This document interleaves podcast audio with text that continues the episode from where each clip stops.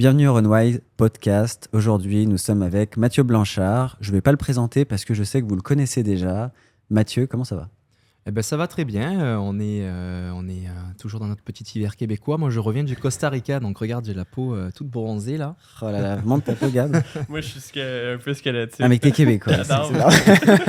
J'étais blanc. J'étais blanc comme vous il y a deux semaines, donc là, j'ai un petit peu cramé au Costa Rica sur une grosse course. On parle de 250 km sur 6 jours dans une chaleur atroce. Donc là, au moment où je suis là, je suis très fatigué.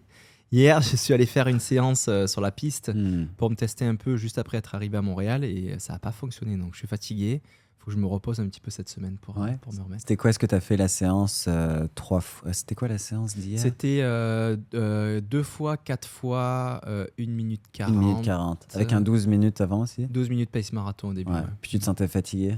Fatigué tout le long. J'étais, j'étais en drapeau derrière les gars. Ah ouais Je n'ai pas d'habitude. Je suis devant à payer tout le ah. monde. J'étais en drapeau. Je crois que c'est quoi euh, qui a fait que tu étais fatigué? Plus le voyage le, Non, non, la course en elle-même, c'était violent. On parle de 40 à 50 km par jour, euh, pace, euh, pace demi-marathon, dans une chaleur de 60 degrés ressenti, à courir dans le sable, en plein ah, soleil. c'était pace demi-marathon C'était vraiment plat? Ouais, ben, c'était plat à monter, mais il y avait des, y avait des paces, genre à des montres à plat, on passait 3,20, tu vois. Oh. sur, donc c'est du costaud quoi. Et puis les descentes, 3 du kilo, ça claque. Et puis d'enchaîner surtout. Mais tous les jours d'enchaîner. Ah, ça c'est fou par contre. Parce que tu le fais une fois, ok, mais l'enchaîner. Et la chaleur, la chaleur au niveau physiologique, c'est très très très violent aussi. C'est très violent. On a eu des passages aussi euh, sur, les, sur les plages du Pacifique. Donc euh, on parle dans, dans, le sable, c'est mou. Il y a une technique à avoir, je connaissais déjà ça parce que j'avais fait ça dans le marathon des sables euh, dans le Sahara.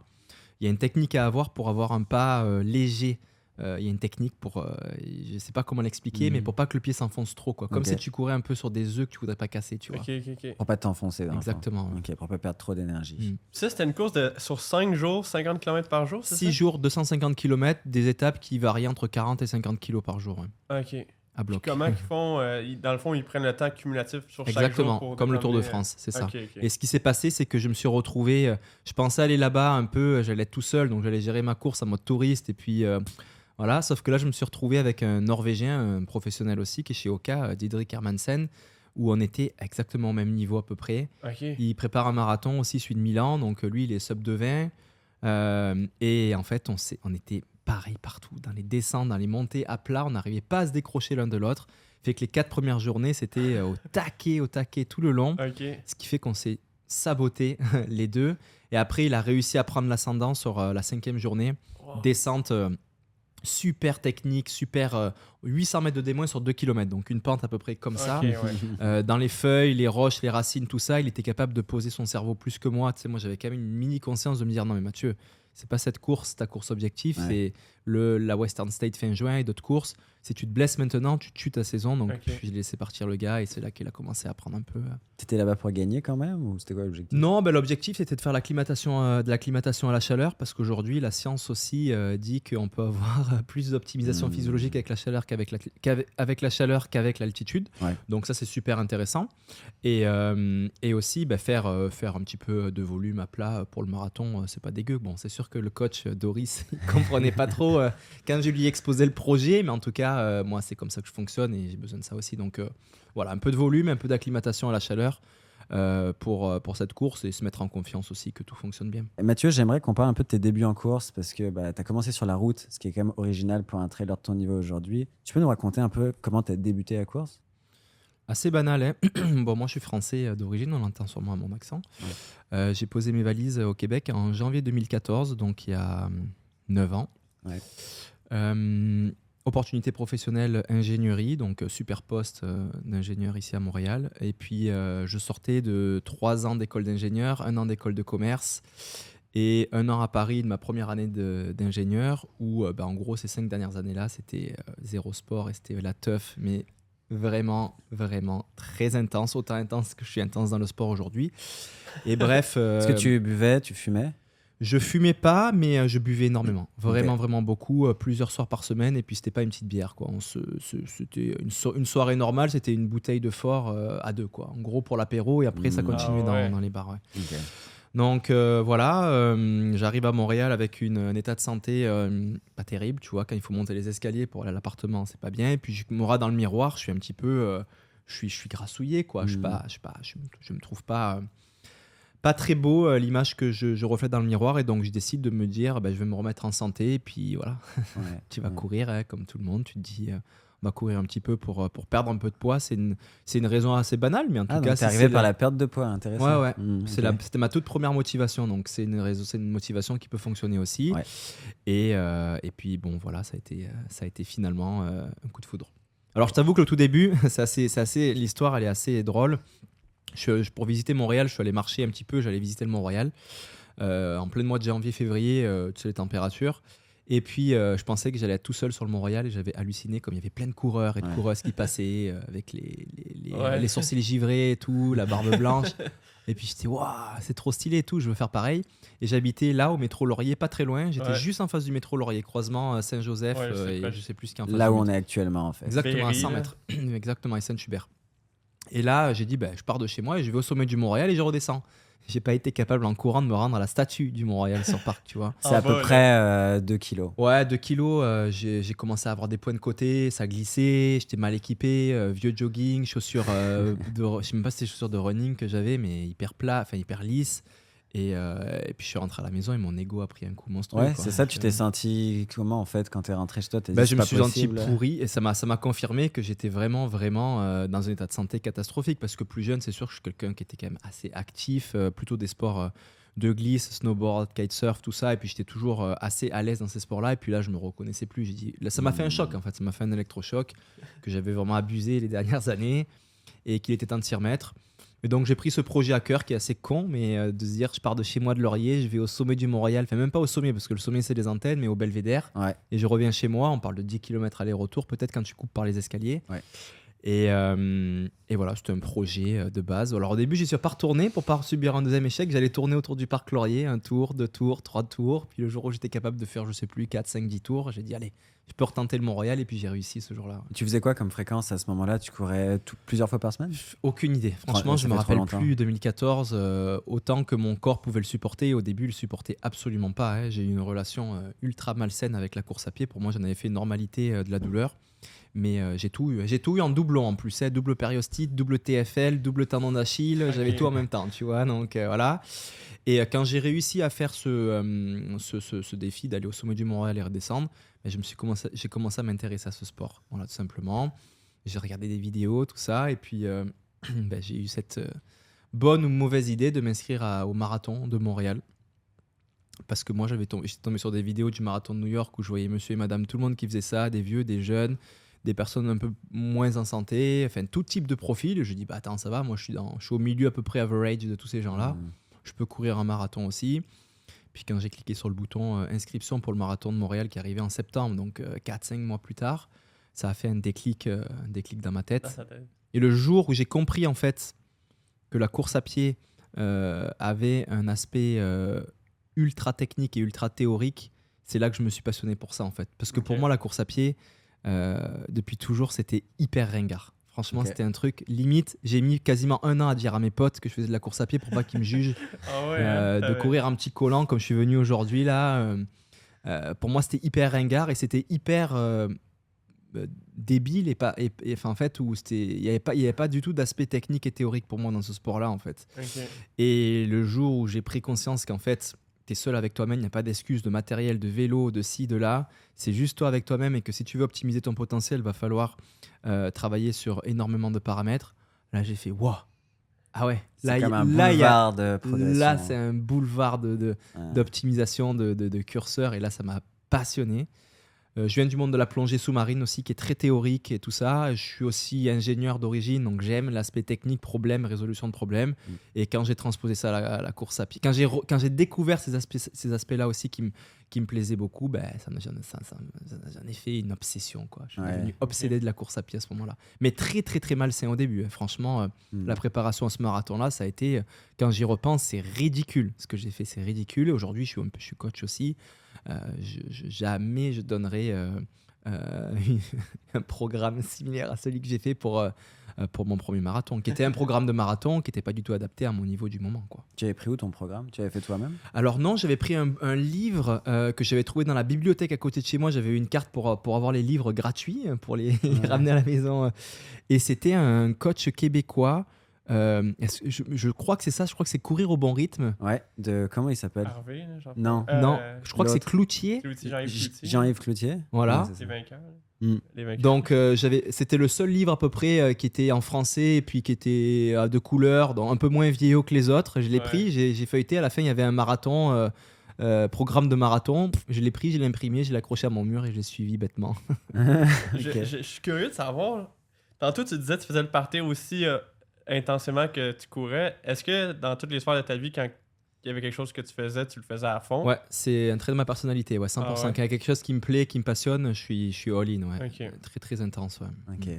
Et pourquoi euh, c'est le marathon qui t'a fasciné en premier? Tu t'es pas dit, par exemple, ah, ça pourrait être le 5, le 10, mais le courir vite. Pourquoi c'est tout de suite courir longtemps? Ben parce qu'en fait, j'étais tout de suite, moi, dans. J'ai quand même. Euh, euh, une caractéristique d'esprit d'aventure aussi, d'aventurier, tu vois. J'ai toujours été plein air, plongée sous-marine, exploration des fonds sous-marins, euh, snowboard, freeride, hors-piste, tu vois. C'est toujours l'aspect plus aventure euh, que performance, que chiffre qui me plaît. Donc c'est sûr que je me suis inscrit au marathon. Déjà, je connaissais pas le trail à ce moment-là. Si j'avais su que ça existait ce sport, peut-être que je serais allé tout de suite dans le trail parce que ça répondait plus à cette caractéristique d'aventure. Mais pour moi, le marathon, c'était une expérience. Euh, plus qu'un temps. Voilà, c'était courir longtemps dans la ville. C'était un graal en plus hein, d'être marathonien. Euh, en tout cas, l'image que j'en avais à l'époque, c'était quelque chose. Waouh Être finisher d'un marathon, c'était euh, beaucoup plus gratifiant pour moi, pour mon ego, que courir 15 minutes sur 5 km, par exemple. Ok, intéressant. Hmm. ton premier marathon, je pense que tu l'as couru en sub 3 heures, c'est ça? Alors écoute, le plan que j'ai pris, parce que j'y connaissais rien du tout, j'ai pris au hasard 3h00 et j'ai fait 3h00. Tu savais à quel point c'était ambitieux Parce que tu sais, 3 heures, pour certains, c'est le rêve euh, d'une vie. Non, je savais pas parce que j'avais 0, 0, 0 réseau en course à pied. Je n'avais pas un seul ami autour de moi, ni parents, ni cousins, ni potes, ni Personne, personne autour de moi ne pratiquait la course à pied, ni en France, ni à Montréal. Donc pour moi... Euh, je voyais que ça se courait entre 2h10 et puis 4h30 en moyenne. J'ai, pris, j'ai coupé la poire en deux, j'ai dit 3h00, ça tombe rond. Le paye, c'était, je sais plus, 4h20, peut-être ça tombe assez rond aussi. Euh, allez, on va aller là-dessus, on verra. Parce que le temps médian au marathon, c'est 3h30 à peu près. Ok, bon, mais j'ai pas radé médian, j'avais vu à peu près, je vais couper la porte. ça. Et ça, c'était combien de temps après, justement, avoir commencé euh, ton eh premier ben, marathon? c'était, J'ai commencé à courir février-mars, marathon septembre. Euh, ouais, 7, 7 mois. 6 mois, quoi. ok, donc quand même une rapide progression. Tu l'attribues à quoi ta rapide progression? Tu nous as déjà parlé du fait que tu vas all-in tu vois d'autres trucs un petit peu que tu as fait, fait à ce moment-là qui fait que, tu sais, il y a aussi des dispositions euh, naturelles, on s'entend. Tu en avais probablement des bonnes, sinon tu n'aurais pas fait ce temps-là. Non, mais, les deux principales choses, quand je prends du recul, qui m'ont aidé, c'est euh, c'est euh, le, le, la relation à la douleur. Voilà, moi, un 3 sur 10 et un 8 sur 10 c'est d'autres personnes. Et ça, je l'ai toujours su, et même dans le trail encore aujourd'hui. Donc, c'est sûr que quand je cours tous les jours sur une double périostite, double périostite, double, double tendinopathie des tendons d'Achille, double TFL, euh, il faut quand même avoir. Euh, voilà. Et euh, puis le mental aussi. Peut-être la passion aussi. La passion, tu vois, moi, quand je me suis pris au jeu, ça me dérangeait plus du tout de sauter une soirée avec les potes pour me lever à 6h du mat pour aller courir dans la grosse slush mm. et par moins 20 à Montréal, ce qui m'a permis euh, ben, inconsciemment euh, de faire du volume, de sortir quasiment tous les jours et euh, de progresser rapidement tout en étant super blessé, je le redis. Au début, je n'étais pas non plus dans la finesse, tu vois, tout ce qui était nutrition, sommeil. J'étais vraiment déjà comprendre. Au début, c'était vraiment la base. C'était pourquoi un programme d'entraînement Je commençais à comprendre un peu les courbes de progression, euh, de charge, intensité, euh, volume. Euh, je comprenais. J'essaie de travailler aussi la, technique de course, l'efficacité. Tu vois, au début, quand tu commences, tu, tu, cours un petit peu comme un jeune chiot qui vient de naître, les pattes en l'air et tout. Très aérien. tu sais pas trop, un peu talon, un peu médio, un peu avant-pied, le pied devant, derrière le centre de gravité, la position des bras, les trapèzes tendus. Ça prend quand même des mois et des mois et des mois à affiner, à affiner sa, technique et j'étais plus là-dedans euh, au début. C'est où que tu prenais tes informations? Livres à la bibliothèque, euh, YouTube et euh, malheureusement ou heureusement lecture de blog aussi d'influenceurs qui, qui aujourd'hui quand je relis ça je me dis oh là la cata, faudrait les interdire. Est-ce que tu te souviens de très mauvais conseils que tu avais lus ou entendus à l'époque? Euh, ça fait longtemps. ça fait longtemps, je me souviens plus, mais surtout qu'à l'époque, pour moi, c'était pas des mauvais conseils. Tous les conseils que je voyais étaient des bons conseils. Hmm. Mais euh, c'est aujourd'hui, je retombe sur des. Enfin, je vois encore des, des, des, des blogueurs, des blogueurs, blogueuses, coureurs, coureuses euh, qui me sortent des articles. Enfin, c'est les genres d'articles qui m'influençaient avant, quoi. Ouais, exact. Moi aussi, je me suis fait influencer par des contenus très moyens au début, notamment sur la biomécanique. La clinique du coureur a fait un travail de fou sur la biomécanique hmm. Qui nous paraît évident aujourd'hui pour certaines personnes, mais à l'époque, là, tu sais, le fait de. Tu peux pas dire à quelqu'un de changer sa biomécanique comme ça, mais à l'époque, c'était évident. Tu pouvais dire, ah, bah, tu devrais attaquer d'un coup de l'avant du pied. Mais tu sais, on sait que c'est pas une bonne recommandation à faire. Le problème, c'est les codes euh, de notre époque, c'est le code euh, de la nouvelle génération, des jeunes et tout. Nous, on est plus sensible à comment communiquent les blogueurs et les blogueuses parce qu'ils savent utiliser les codes euh, sur les réseaux sociaux, Instagram, Facebook, sur les blogs avec des couleurs, des photos, des vidéos, ça pop, papa, papa, donc on est, on est pris par ça. le contenu de la clinique du coureur à l'époque, c'est un peu mieux aujourd'hui parce qu'on a recruté les bonnes personnes pour le faire, mais à l'époque, c'était, c'était, tu vois un article de la clinique du coureur, tu as envie de vomir, tu le jettes à la poubelle. Quoi. Comment il est monté, euh, c'est pas, c'est pas attrayant, ça ne, ça ne suit pas les codes euh, que l'on est habitué euh, d'avoir. Quoi. Donc, donc c'était moins sexy. Et malheureusement, ben, ça passait à la trappe pour des personnes comme nous. Quoi. Passage sur trail, à quand ça remonte ton premier trail? Total hasard, on est en 2016, donc je fais 14, 15, 16, vraiment que de la route. Et puis là, je continue ce, continue un petit peu cette idée d'aventure. Là, après avoir fait le marathon de Montréal, je kiffe tellement l'expérience. Bon, pas au moment où j'arrivais parce que je l'ai frappé le mur là. Euh, euh, mais bon, quelques instants après, j'ai trop kiffé. Donc, euh, et d'ailleurs, c'est la toute première fois où j'ai fait un post sur les réseaux, réseaux ah sociaux.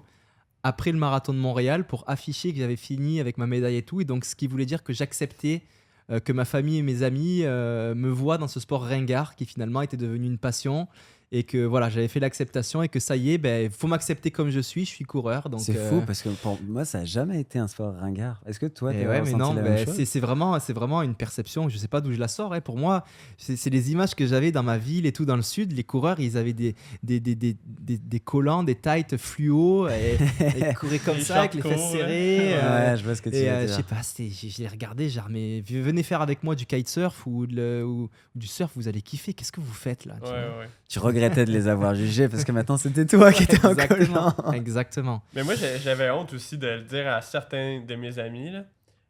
moi je jouais beaucoup au hockey, j'avais honte de le dire à, mes amis du monde du hockey que, que je courais. Ben ouais, voilà. C'était. Comme tu vois, les amis à Montréal, que je m'étais fait le réseau, euh, qui était aussi un réseau d'un peu de la night aussi, parce que j'ai quand même découvert Montréal comme ça. Quand je, quand je sautais des soirées parce que voilà, je voulais aller courir le lendemain matin, ouais. ben, je leur disais pas que c'était pour cette raison. Quoi. Je sortais voilà. Maintenant, aujourd'hui, je dis désolé les gars, j'ai un gros training demain, je vais pas boire des bières ce soir. Quoi. Ouais, ouais. Et donc, euh, marathon sur kiff. Donc là, je décide de me faire tous les plus beaux marathons euh, d'Amérique du Nord accessibles autour de Montréal. Donc là, je m'envoie à Toronto, Ottawa, Chicago, New York, Boston. Je les fais tous. les majors, les, tous les, majors, en fait, tous les beaux marathons. Tu as fait beaucoup de marathons du coup dans ta vie. Tu as, beaucoup plus d'expérience que moi sur marathon. Ouais, sauf que je les ai jamais fait euh, avec un vrai programme sans me blesser, en le suivant correctement. là, c'est la première fois là, cette année là, que je le fais depuis janvier. Je suis pas blessé. Je suis exactement à la lettre. Euh, ce que me donne Doris à faire. Bon, à part le Costa Rica la semaine prochaine, euh, la semaine dernière, mm. et un petit passage sur le Kilimanjaro début mars avant le Kenya là. Mais bon, bref, euh, je suis quand même à peu près bien et j'aimerais voir les résultats que ça donne. Donc, je l'ai fait tous ces majors là. tu, descends jusqu'à combien, mettons? Je descends jusqu'à 2h32 au marathon de Chicago. Ok.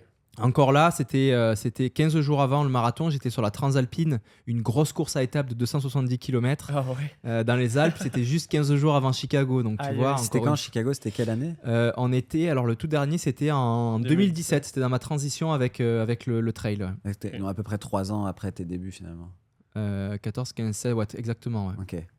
Fait qu'un un marathon en 2,32, mais sous-optimal en termes de. Avec, avec zéro préparation marathon et, euh, et une transalpine 15 euh, jours avant. Quoi. Donc, euh, c'est pour ça que là, cette année, je veux pas être trop ambitieux, mais je veux casser la barre des 2h30, ça c'est sûr. Mm. parce que j'ai fait 2h32 à Chicago sans trop m'y préparer, avec une transalpine 15 jours avant. Et puis mon, mon, mon, niveau aussi cardiovasculaire, je pense qu'il a un peu augmenté depuis 2017. Donc J'espère ne pas trop être ambitieux en me disant que je peux courir en dessous de 2h30. Maintenant, je veux pas trop en demander non plus, tu vois. Euh, tu sais, avec Doris, on a réfléchi. Il me dit si tu t'entraînerais bien, tu vaudrais 2h20. Euh, mais 2h30, c'est. j'en ferai plus après pendant longtemps, tu vois. Donc, est-ce que je vais être, si je pars sur 2h20 et que je casse, je vais être déçu de faire plus de 2h30. Donc, on a coupé la poire en deux, 2h25, on part sur le pace de 2h25. Si ça va bien, tant mieux, on accélère un peu. Si ça va pas bien, au moins j'aurai mon sub de 30 et je serai content, quoi. Et donc, euh, le trail, pur, pur hasard, 2016, euh, un pote euh, qui me dit bah, écoute, viens, on va faire une course de trail, une course en sentier au Québec. Mmh. je lui suis c'est que ça et tout. Ben, on court dans la, forêt, quoi. ok, mais on va combien de kilos, ça, 20 kilos, trail du Morford. On est juin, juin 2016 à peu près. J'y vais, euh, c'est catastrophique. Euh, je, me tords la, je me tords les chevilles, euh, pareil. quand à monter, je me fais défoncer. Les gars en descente, ils me passent à une vitesse. C'est ça aussi qui m'a impressionné, moi, la descente. Ouais, les, vitesses, les vitesses, c'est incroyable. C'est, Maintenant, aujourd'hui, je sais pourquoi là, mais c'est. Qu'est-ce que c'est que ce truc Pareil, j'ai un peu comme. non, mais t'imagines, tu sais, toi qui fais un peu attention au pied, puis les mecs. Ah, ouais, non, c'est. tu vas pas C'est vraiment impressionnant. Parce qu'après, après, t'as des, as des chevilles qui sont beaucoup plus fortes et t'as aussi une proprioception de cheville, une confiance, une lecture de terrain qui, qui te permet d'être dans cette vitesse-là. Et euh, l'expérience, euh, voilà, euh, en dilettante un petit peu, pas trop, je sais pas trop. Et. Euh, et donc, euh, ça, me, ça me plaît quand même, tu vois, la forêt, euh, les odeurs, l'aspect aventure, s'accroche aux branches et tout. donc, je commence à étudier un petit peu en rentrant euh, l'été, là, 2016, ce que c'est le monde du trail. Et c'est là que je découvre ben, les grands de ce monde, là, Kylian Jornet, tout ça. Je vois des courses, la Diagonale des Fous, l'UTMB. il court 100, 160, 170 km. Et puis moi, je croyais qu'il était le roi du monde avec mon 40 km marathon. Et là, je me dis, mais comment c'est possible? C'est quoi ces gars? C'est des, des, des, dieux? Comment ils font pour faire ça et tout?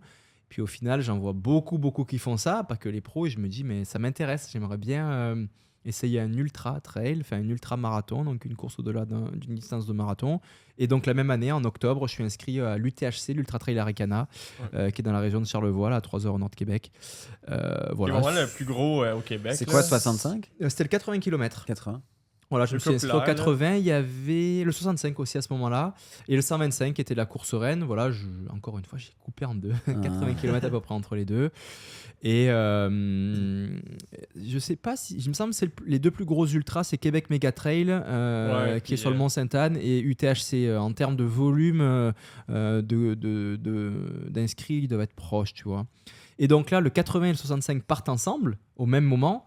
Fait qu'il y a plein de monde devant moi, et puis moi je me dis, bah, c'est les gars du 65, c'est normal, ils vont plus court, donc euh, ils vont plus vite. Puis sûrement des gars du 80 aussi, parce que bon, j'ai pas le niveau. Et arrivé au dernier ravitaillement ou à l'avant-dernier ravitaillement, on est à 20 km de l'arrivée, un bénévole qui me dit pour la première fois Ah, tiens, le premier du 80. Oh my god. Et là, j'étais choqué. j'étais vraiment, vraiment choqué. J'étais déjà, j'étais au bout un petit peu, j'étais fatigué, tu vois, de la course et tout. Puis le moment où j'ai entendu ça, je lui dis T'es sûr Il me dit Oh, dossard violet, 80 km, c'est sûr. T'es le premier à passer. Waouh, ça m'a ça m'a craqué. Puis là, bon, c'est là que tu vois aussi l'aspect euh, mental, la puissance que ça peut avoir sur le corps. j'ai fait les 20. Adrénaline, genre. Adrénaline, les 20 prochains kilomètres euh, à bloc, puis j'ai gagné cette course. Aïe, aïe. Et, euh, est-ce, qu'à ce moment-là, genre, tu reconnaissais que tu avais comme un certain talent, genre, pour, ou un ben, certain potentiel Non, pendant la course, non, mais c'est après, tu vois. C'est après que je me suis dit, OK, en fait, ma force, c'est quand même. l'endurance, le mental, la persévérance, de la résistance. Et euh, voilà, ça m'a plu aussi de rester 8-9 euh, heures à courir dans le bois.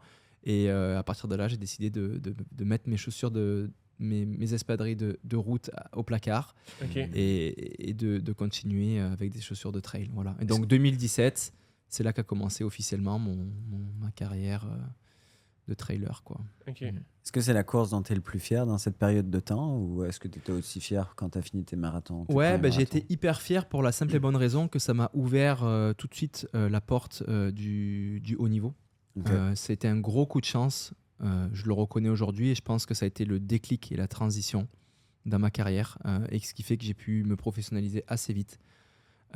L'hiver entre 2017 euh, pardon, entre 2016 et 2017, donc après cette course-là, euh, je commence évidemment à m'abonner sur les réseaux sociaux à tous les grands euh, du monde du trail. Et puis là, un jour, bah, c'est François Den, un Français qui est excellent, poste sur Facebook rejoignez Salomon dans un camp d'entraînement, Sura, Salomon Ultra Running Academy, une académie où, en gros, Salomon cherche des jeunes avec du potentiel qui n'ont pas de sponsor pour devenir sponsorisé par Salomon. Ah ouais. Je vois ça donc un camp, d'une semaine, euh, Moab aux États-Unis, hyper stylé dans les dans les canyons rouges et tout.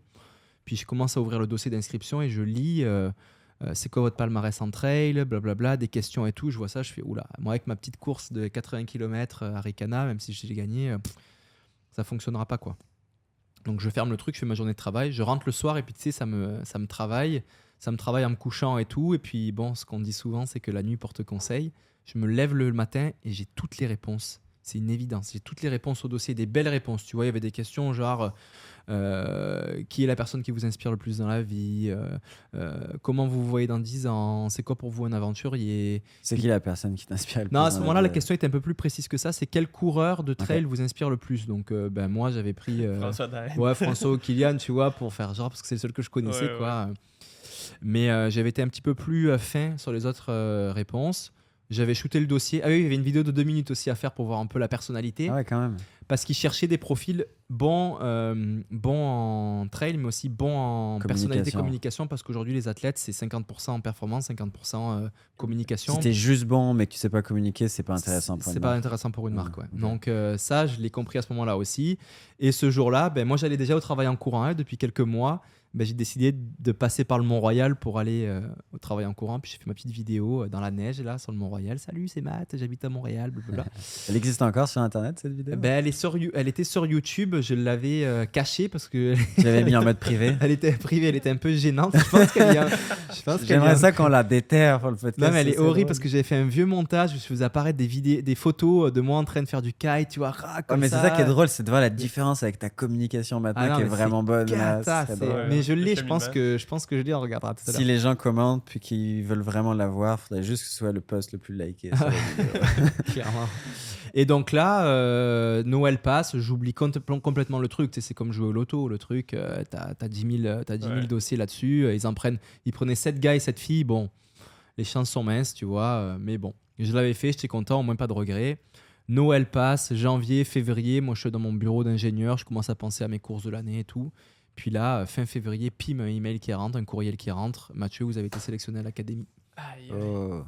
Et donc là, euh, et là, là, déjà, j'ai fait un saut de, de 4 mètres de haut dans le, dans le bureau euh, d'ingénierie. Ils n'ont pas trop compris les collègues, mais bon, tant pis.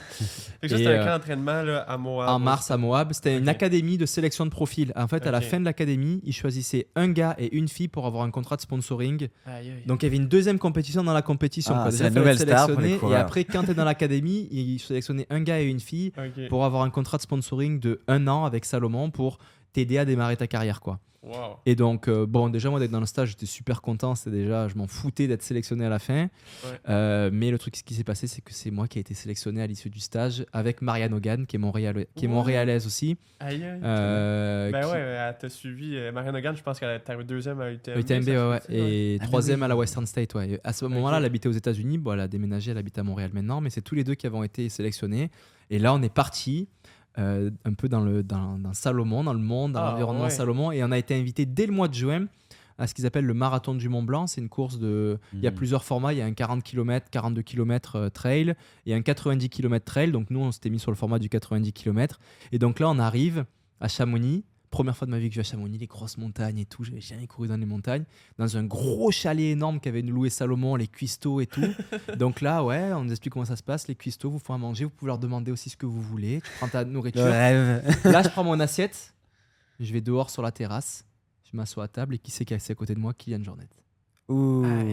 Et là, avec Marianne, je la regardais chez T'es-tu stressé là? Qu'est-ce que c'est que genre starstruck là. attends, mais pourquoi il était là, Kylian Parce qu'il courait le marathon du Mont Blanc. Mais il était pas chez Salomon. Si, il était chez Salomon. À l'époque, il était chez Salomon. Ah, c'est le tout premier à avoir été chez Salomon. Ça faisait, il, a eu, il a fait 15 ans ou 20 ans chez Salomon. Là, il a lancé sa marque l'année dernière, mais c'est le tout premier athlète qui a eu Salomon. Et c'est l'égérie dans, dans ce sport, tu vois. Et là, je me retrouve à table euh, même pas six mois après avoir commencé ce sport, ça. à côté de lui, et puis j'ai capoté. T'as été catapulté dans un univers, là. Ouais, ça a été, rapidement. Euh, ça a été rapidement. Puis derrière, donc deux jours après, je fais le 90 km du Mont Blanc avec un dénivelé de plus de 6000 mètres. J'avais jamais fait un dénivelé comme ça, très raide. Je suis allé au bout, mais alors, euh, j'ai dit, ouf, maintenant il va y avoir du boulot, du gros, gros travail à faire si je veux continuer mon aventure avec Salomon, quoi, parce que j'étais pas du tout au niveau à ce moment-là. Ok. Est-ce que vous êtes parlé, toi, puis Kylian, à ce moment-là? Ou, ou ouais, trop un petit intimidé, peu. Ouais, non, j'étais hyper intimidé, quoi. C'était vraiment. Euh, alors, euh, tu vas faire le marathon cool, Bah, non, non, je viens ici pour cuisiner, quoi. ah, putain. Ah, puis je parle de lui, mais il y avait d'autres top athlètes autour de la table que je connaissais aussi, que j'avais commencé à découvrir. Qui étaient, Kylian faisait le 90 Non, le 40. Il faisait le 40. Vous n'étiez pas sur la même distance Non, t'es pas sur la même distance. Puis il, avait de la chance. Hein, de pas, non, mais c'est là que j'avais redécouvert le personnage, c'est un ouf.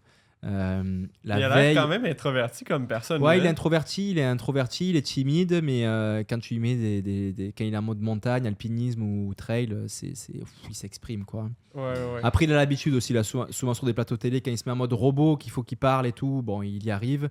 Mais il est dans, voilà, dans un groupe et tout, et c'est pour ça qu'il est parti s'isoler en Norvège, il est quand même mieux seul que. Il a l'air solitaire un peu. Ouais, bah, il, c'est une personnalité un peu timide, un peu, un peu introvertie, qui, qui est plus à l'aise seul. Euh, et pour la petite anecdote, donc euh, deux ou trois jours avant la course, euh, matin, là, on se lève tôt, machin, lui il mange des tartines de Nutella. Donc, déjà, moi je lui dis, putain, euh, franchement, niveau nutrition. Euh, J'aime ça, les anecdotes comme ça. C'est malade. Grosse cuillère de Nutella sur le pain, tu vois, du pain bon, ok.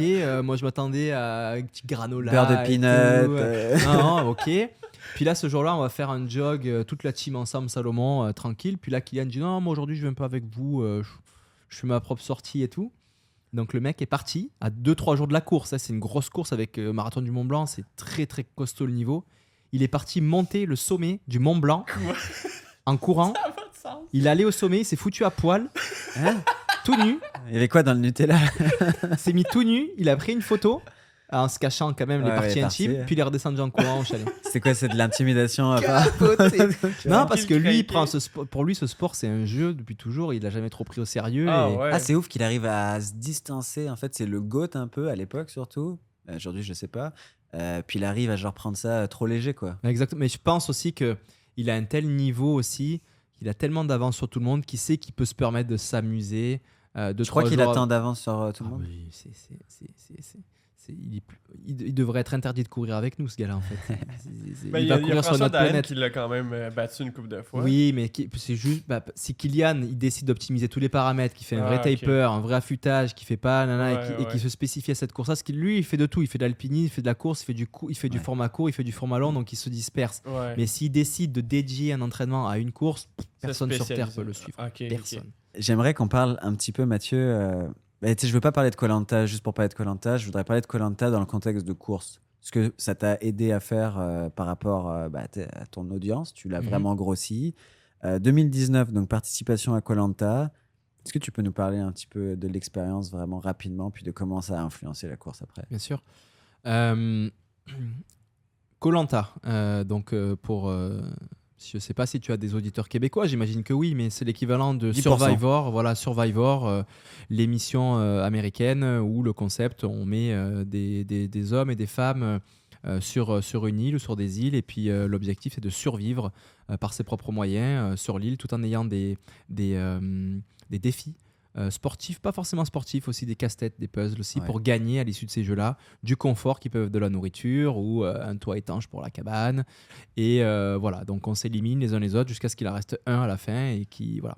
Au début, vous avez rien du tout, c'est ça? Genre pas de non, nourriture au début, tu rien du tout. Le seul truc qu'on te donne, c'est de l'eau, de l'eau, de l'eau quoi. Vous devez la trouver l'eau quand même. Ouais, il faut la trouver. Elle est un peu cachée, un peu dans le style, tu vois, comme si elle était dans une source faut la trouver.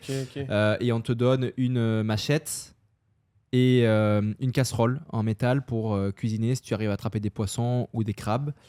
Et, et c'est tout. Mais ils n'ont pas de feu. Ça, c'est intéressant parce qu'il y a des équipes qui arrivent pas à faire le feu. Ah, c'est ça. Après, tu dois apprendre, si tu as le temps, avant d'aller là-bas, à faire du feu avec du bois ou avec des bambous. Oh tu peux gagner le feu à une épreuve de confort, par exemple. On te donne un briquet ou une des allumettes, plutôt pas un briquet, des allumettes. c'est un truc que tu peux gagner.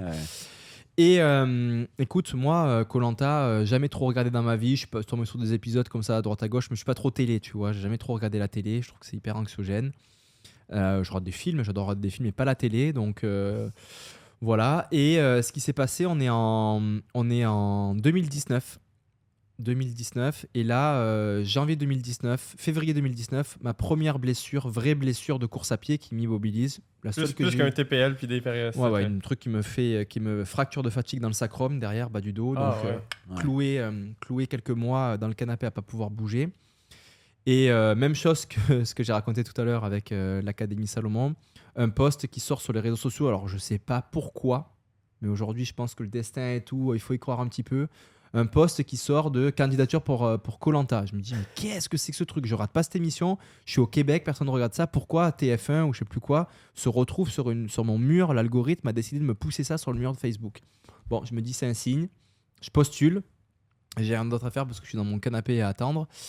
Euh, et, quoi, une semaine après, euh, un membre du casting m'appelle en me disant On a bien reçu votre, votre candidature, intéressant comme profil. Euh, voilà, on va passer une demi-heure au téléphone pour creuser un peu plus. Et puis, si ça intéresse, venez à Paris, venez à Paris faire, faire, le, faire un, premier casting. Et voilà, tout a déroulé comme ça un, deux, trois castings jusqu'à ce que ben, j'ai été blessé les six premiers mois. Donc, je me remets bien l'été, gros, gros training, vélo, natation et tout. Et puis là, je me dis Bon, ben, je vais faire qu'une course dans l'année quitte à la faire faisant une belle, euh, je décide de m'inscrire à la Diagonale des Fous en octobre 2019, euh, qui est une très grosse course dans le, dans le circuit. Et j'arrive là, je suis affûté, tu vois, je suis en forme, j'ai la rage, j'ai pas couru de l'année là en termes de course, donc j'ai quand même euh, niveau fatigue, j'en ai pas, quoi, je suis au top. Et puis j'y vais avec la clinique du coureur aussi, grosse affaire, tu vois, les guerriers du Grand Raid, on organise un gros truc, je fais la tournée médiatique sur l'île, machin, parce que j'ai quand même, je suis un outsider, mais j'ai quand même à ce, moment de ma carrière un niveau qui peut prétendre à un podium, tu vois. Donc, bon, je fais la tournée médiatique et tout. Et là, euh, trois jours avant le départ de course, téléphone. Bonjour Mathieu, euh, ALP, euh, nous partons pour le tournage dans trois jours. Ok, mais je viens quand? Ben, Vous prenez l'avion demain, on va vous réserver tout ça. Ah non, non, non, non, mais en fait, j'ai ma course diagonale des fous là, dans trois jours. J'ai pas fait de course de l'année, c'est hyper important. Vous me prenez l'avion le lendemain. Et là, il me dit, vous rigolez ou quoi? Et puis il me raccroche presque au nez, tu vois. Ouais, parce qu'en fait, personne leur met jamais de porte à ces gens-là. C'est genre leur, non, la chance de ta en fait, Colanta, c'est la chance de ta vie. Tu as 30, 40 000, 50 000 candidatures, tu as 20 profils qui sont pris. Euh, ah, Tu prends quoi, hein, c'est la chance d'une vie. Il y a des gens qui testent pendant 10 ans. C'est ça. C'est fou, mais on dirait, je suis même pas surpris que tu aies été choisi parce que tu sais, je te connaissais pas avant aujourd'hui, mais tu t'exprimes tellement bien, tu as une personnalité, tu racontes des histoires, genre j'ai le goût de savoir tout le temps. Comme tu es attachant, tu es accrochant. donc, euh, j'ai pris le choix d'y aller, quoi. Et sauf que là, en fait, ils avaient prévenu. La toute première question qu'ils te posent dans le casting, c'est il faut que vous soyez disponible dans un, dans un intervalle de temps de 4 mois. Et le tournage, c'est un mois. Donc là, en l'occurrence, c'est de octobre à février. Première question, est-ce que vous êtes capable par rapport à votre emploi, vous êtes professeur, vous êtes ingénieur, vous êtes euh, euh, boucher, peu importe, d'être disponible pendant 4 mois? Si la réponse est non, tu sors du casting, c'est fini. Ah voilà. Donc si tu réponds oui, ils te disent attention, on va vous prévenir, au le tournage va se faire dans ces quatre mois-là, mais on va vous prévenir au dernier moment, le jour où vous allez partir. Donc c'est la flexibilité qu'il faut avoir. Si vous ne l'avez pas, vous vous sortez du casting. Donc moi je répondais oui, oui, oui, oui, oui, oui c'est bon. Et puis ben, j'ai dû, j'ai pris l'avion le lendemain, je suis parti en sous-marin. Euh, ah de, de, la réunion parce que j'avais pas vraiment préparé mon alibi et surtout que c'est quelque chose qui est ultra ultra confidentiel. Tu dois pas dire que tu participes à cette émission parce qu'elle que elle est tournée et ensuite elle est diffusée plus tard. Et donc, pour garder l'effet surprise, comme une série, tu vois, tu peux pas. Euh, c'est hyper confidentiel. Divulguer, même, même la participation à l'émission. J'avais juste dit à mes parents euh, et puis à mon meilleur pote, peut-être, puis c'est tout, quoi. Donc, euh, voilà, me voilà parti pour cette émission. Et c'est sûr que. À ce moment-là, on était encore dans une période Covid et donc les audimas de l'émission étaient énormes. Là, on parle entre 5 et 8 millions de téléspectateurs tous les vendredis soirs. Pour ta visibilité, j'imagine. C'est énorme, ouais. C'est vraiment très très gros là, c'est très suivi en France. Et c'est sûr que bah, les réseaux sociaux ont commencé à prendre de l'ampleur. On ne parle pas non plus de millions, de millions de communautés qui ont grossi, mais peut-être avant de faire. Moi, je suis très actif sur Instagram, un peu moins sur. Je suis partout, comme tout le monde, hein, TikTok, Facebook, euh, Twitter, mais je suis plus actif sur Instagram. Donc, c'est plus cet, exemple-là que je vais donner, mais je devais avoir à peu près, euh, je sais pas, 5000 euh, personnes dans ma communauté. À la oh. sortie de Colanta, c'est monté à 30-40 000. Tu vois, c'est pas non plus 500 000, mais, mais, mais, ça a grossi. C'est surtout là que j'ai commencé à vivre un peu euh, cette vie d'avoir euh, une communauté plus conséquente avec euh, des, de la haine, de la colère, des messages, des commentaires qui n'ont pas de sens, la gestion aussi de parfois de centaines, de milliers de messages qui peuvent rentrer dans une seule journée. Comment tu gères ça, tu vois et... Ça doit être overwhelming.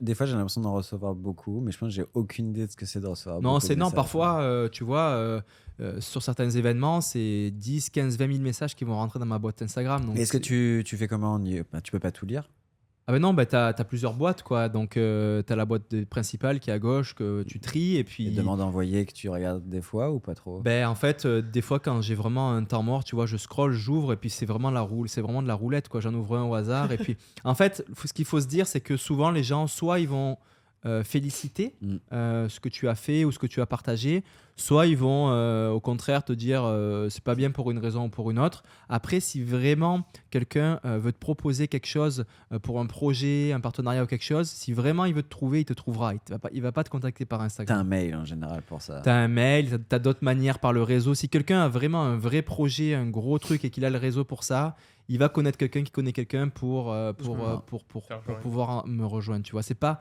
c'est un filtre en fait. Si tu cherches à, faire un projet en contactant euh, sur Instagram, c'est un filtre, c'est pas c'est pas la bonne manière quoi. Mais donc grâce à Colanta, j'ai pu euh, apprendre euh, tout ça et qui est finalement hyper utile pour la vie d'athlète parce qu'aujourd'hui les marques, en tout cas celles que je connais, c'est peut-être pas partout pareil, mais voilà, il y a quand même euh, double casquette à avoir de performance et de création de contenu, communication, euh, qui est importante euh, pour avoir des contrats. Et ben, ça a été une super école pour moi, Colanta, avant même d'avoir de, de, d'avoir une communauté, communauté plus conséquente à travers le sport. Quoi. Mais c'était une motivation pour toi avant d'aller à Colanta de dire Ah, ça va grave me donner des abonnés, ce qui va potentiellement me donner des contrats. Puis tu sais, il y a. pas du tout. Au début, quand moi j'ai fait mon casting, c'était euh, rêve Robinson, euh, vivre sur euh, l'aventure, l'aventure. galérer sur la plage, à survivre, à faire le feu. J'ai été le candidat qui a, été, qui a allumé le feu. Tout le monde qui est arrivé dans mon équipe, il était en mode OK, les autres, ils auront sûrement révisé. Puis finalement, j'étais le seul qui avait révisé, tu vois. Et puis j'ai allumé le feu avec, avec des bambous, là. Ils t'ont éliminé, genre après Ouais, bah après, il y a plein de, raisons qui a fait qu'on m'a éliminé, mais, euh, euh, mais bref, ça va pas rentrer là-dedans. Mais, mais en tout cas, c'était euh, moi, j'étais pour ça, quoi. C'était le, faire le feu, j'ai des yeux de gamin, quoi. Tu sais que c'est la première fois que j'ai écouté Colanta, justement, un peu par hasard, pendant le Covid, parce qu'on avait plus de temps et tout j'ai suivi euh, la saison en entier, là, c'était la seule fois de ma vie. Est-ce que tu as gardé une amertume ou pas de ton élimination? C'était quoi? C'était au bain par... Ouais, exactement, ouais. Ben, alors j'ai eu une grosse amertume en sortant de l'émission, parce que le jour, parce que hum, parce que je suis quand même un gros compétiteur dans l'âme là, euh, et euh, le fait de se faire éliminer hum, quand ça dépend pas de toi, tu vois que c'est pas ton ressort, c'est hyper frustrant en fait. Tu vois quand tu te loupes sur une course, euh, bon, soit parce que au niveau programme, t'as pas fait ce qu'il fallait, ou parce que le jour de la course, ça fait le fou, t'as pas respecté tes paces et tu, te fais ramasser, bon, ben, tu, peux t'en prendre qu'à toi-même. Là, c'est comme se prendre un petit coup de tacle par derrière. Et euh, c'est tellement prenant comme émission. Le casting, c'est des mois et des mois et des mois tu vas là-bas, là, c'était aux îles Fidji, au milieu du Pacifique, c'est des, heures et des heures pour se rendre là-bas. Ils te mettent des casques sur les oreilles, des masques sur les yeux pour pas voir les lieux de tourne. Oh, enfin, c'est un truc, euh, ça fait, c'est, c'est tellement gros pour entrer là-dedans que quand tu y es, tu as envie d'aller au bout, quoi, tu vois. Hmm. Et les raisons pour lesquelles j'ai été sorti, qui étaient un petit peu euh, euh, de jalousie, de frustration, tu vois, sont des valeurs qui sont pas des belles valeurs pour moi dans la vie et qui m'ont pas voilà, qui m'ont un petit peu fait du mal au début. Euh, j'ai eu du mal à dormir pendant quelques jours, semaines par rapport à cette élimination-là. Mais euh, bon, après, euh, le temps toujours pense les mots. Et puis voilà, hmm. c'est passé. Mais c'est sûr que voilà, ça, a été, ça a été difficile. Tu rentres chez toi direct après ou tu restes sur l'île jusqu'à la fin de l'émission? À une étape, à un moment donné, tu as plusieurs équipes et après, tu as ce qu'on appelle une réunification où tout le monde se met ensemble et où les épreuves deviennent individuelles. Ça, c'était mon objectif parce que. Là, tu été meilleur. Eh, là, quand tu es individuel, si tu as un gros mental et que physiquement, tu pas trop mal, tu peux, tu peux bien performer. J'ai été éliminé à la porte euh, de, de la réunification et tous ceux qui sortent avant la réunification rentrent chez eux. Donc euh, tu restes quand même quelques jours sur place au cas où quelqu'un se blesse pour prendre sa place. Mais une fois que le suivant a été éliminé, euh, ben, tu rentres chez toi. Quoi. Donc là, ce qui est dur aussi, c'est que tu rentres chez toi et que tu sais pas ce qui se passe sur place. Et tu y étais, tu vois. Et donc j'ai pas dormi pendant jusqu'à la fin du jeu. Ah. Le temps que tout le monde rentre pour me dire qu'est-ce qui s'est passé et tout, euh, qui a été éliminé, sorti. Et c'est l'enfer de sortir mais de pas savoir. Hmm. Et ça, c'est un truc, ah c'est terrible. Ça te ah Et comment tu as vécu le déficit calorique? Euh, terrible. Euh, terrible, j'ai perdu. Je suis resté, euh, un peu moins de 15 jours sur place, j'ai perdu 7 kilos quand même. Hein. C'est mmh. énorme. si peu de temps. Ouais. Et euh, non, c'était terrible. Alors j'avais déjà un petit peu euh, expérimenté euh, la course à jeûne, tu vois, des petits jeûnes de 24 heures, le jour de repos, tout ça. Donc voilà. J'avais fait aussi un jeûne pour m'amuser de 3 jours, trois jours avant de partir pour l'expérimenter. J'avais trouvé ça difficile. Mais là, quand tu es à jeûne sur plusieurs jours et que tu as un corps avec un métabolisme qui a besoin de bah, rentrer des bûches, tout le temps. des énormes bûches pour faire, pour faire tenir le feu. Euh, franchement, je me suis retrouvé sur des épreuves à ne pas me reconnaître, tu vois. À courir là dans le sable et dire Oh, ouais, mais là, c'est ce serait censé être plutôt facile, puis à cause ah du déficit calorique, tout est dur. Et d'ailleurs, et d'ailleurs, c'est ce que le téléspectateur oublie parfois dans son canapé en mm. train de bouffer sa pizza ou ses ailes de poulet. De dire, bah, mais il est vraiment nul, lui, soit à 2 cm de haut, euh, il court pas vite. Ouais, mais d'accord, quand t'as pas mangé pendant 15 jours, il fait chaud là-bas, il fait chaud, humide dans le sable, et que tu dors pas non plus parce que la ah, nuit, tu dors sur le sable, il fait froid, il y a des animaux qui te montent dessus, il y a des tempêtes de pluie, de vent, tout ça, donc tu dors pas, tu manges pas. Vas-y, sur les épreuves. Ah moi, je, moi, je me mets. Hein. D'ailleurs, on voit souvent que les athlètes là-bas, c'est ceux qui performent le moins bien parce qu'ils sont habitués à avoir un. Tu bah, comme tu dis, rentrer des grosses bûches là. Mais tu nous mets 100 calories, même moins. Hein. Si tu mets 100 calories pendant 5 heures, plus rien, même personne là. Alors pendant 7 jours, oublie mm. ça. Hein. Mais c'est une expérience intéressante. Mentalement, mmh. c'est intéressant aussi de repousser sur le jeûne et sur le manque de sur la déprivation de sommeil. Et moi, ça me sert pour mon sport parce qu'on court des nuits entières et parce qu'on ne peut pas rentrer autant de calories que ce qu'on en perd sur des courses. Donc c'est intéressant aussi le, le, le, jeûne. Comment ça a influencé euh, post-Colanta ta relation à tes sponsors? Ou tes futurs sponsors? Écoute, euh, on est en 2019. Le truc, c'est que l'émission, d'habitude, elle sort entre 3 mois et un an plus tard, dépendamment de, avec la chaîne, euh, la TTF1, le programme de diffusion, parce qu'il y a d'autres émissions, tout ça. Nous, c'est sorti un an plus tard, tu vois. On a tourné euh, octobre 2019 et c'est sorti septembre 2020, donc un an plus tard. Donc, il a fallu attendre déjà un an, donc ça n'a rien changé. Ensuite, il faut que l'émission se fasse. Il faut aussi que l'image que tu sortes soit pas trop. Euh, enfin, tu vois, pour une marque aussi, il euh, faut pas qu'il y ait non plus euh, que tu aies fait un drame qui fait que bah, tu représentes plus les, valeurs de la marque. Donc, c'est quand même dangereux de se lancer dans des émissions comme ça. Et, et là, ce qui s'est passé à ce moment-là, Covid. Ouais. Donc on est en 2020, Covid, euh, on est en plein dedans. Euh, donc c'est sûr que toutes les marques euh, niveau budget, ils sont à la coupe partout. donc ils essaient de préserver leurs emplois. Donc c'est sûr qu'ils vont pas proposer des gros contrats à leurs athlètes. On est en plein Covid. Et donc c'est dur, voilà, c'est dur parce que c'est sûr que j'ai cette émission-là, j'ai ma communauté qui grossit, je m'entraîne bien, tu vois, en 2020, bon malheureusement il n'y a pas de course, mais je fais quand même un beau projet d'aventure sur le GRA1 au Québec, là, 650 km, euh, temps record. Et il a fallu que j'attende en fait pour. Euh, ok, j'avais une partie bon athlète en développement, la communauté qui grossit, mais il manquait la partie athlète de qu'est-ce qu'il va être vraiment capable de faire. Il a fallu que je sois patient finalement sur l'UTMB 2021. Exact. Donc euh, six mois après Colanta. où là, tu sais, j'arrive dans la rue de Chamonix et puis les gens me demandent des selfies. Ah, Colanta, là là là, Colanta, Colanta, ouais, trop cool et tout je suis content, mais en même temps, je me dis, putain, je suis à Chamonix pour, euh, pour le trail, tu vois, c'est ma passion sur le sport. J'aimerais bien qu'un jour, on me demande de faire des selfies pour le trail et pas pour Colanta. même si j'aime pas, même si, je veux pas dire que j'aime pas l'émission et que c'est super, mais quand je suis à Chamonix pour courir l'UTMB, ben, en fait, euh, comme me demande des selfies pour Colanta, ça m'attriste un petit peu, tu vois. Je me dis, ouh, il va falloir que je retravaille mon image.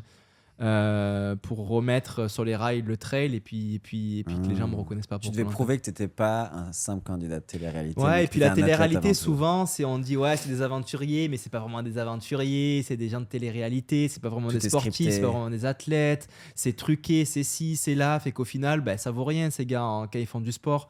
Donc euh, voilà, il fallait que. Ben, moi, j'ai réussi ces situations-là à les transformer en donnant de l'énergie en fait. Défi, genre J'ai eu un défi encore plus. Bon voilà, il va falloir que ce UTMB 2021, je m'arrache pour montrer qu'est-ce que c'est ma vraie passion, montrer le travail que j'ai fait depuis deux ans avec ce foutu, euh, cette foutue Covid qui m'a empêché de m'exprimer.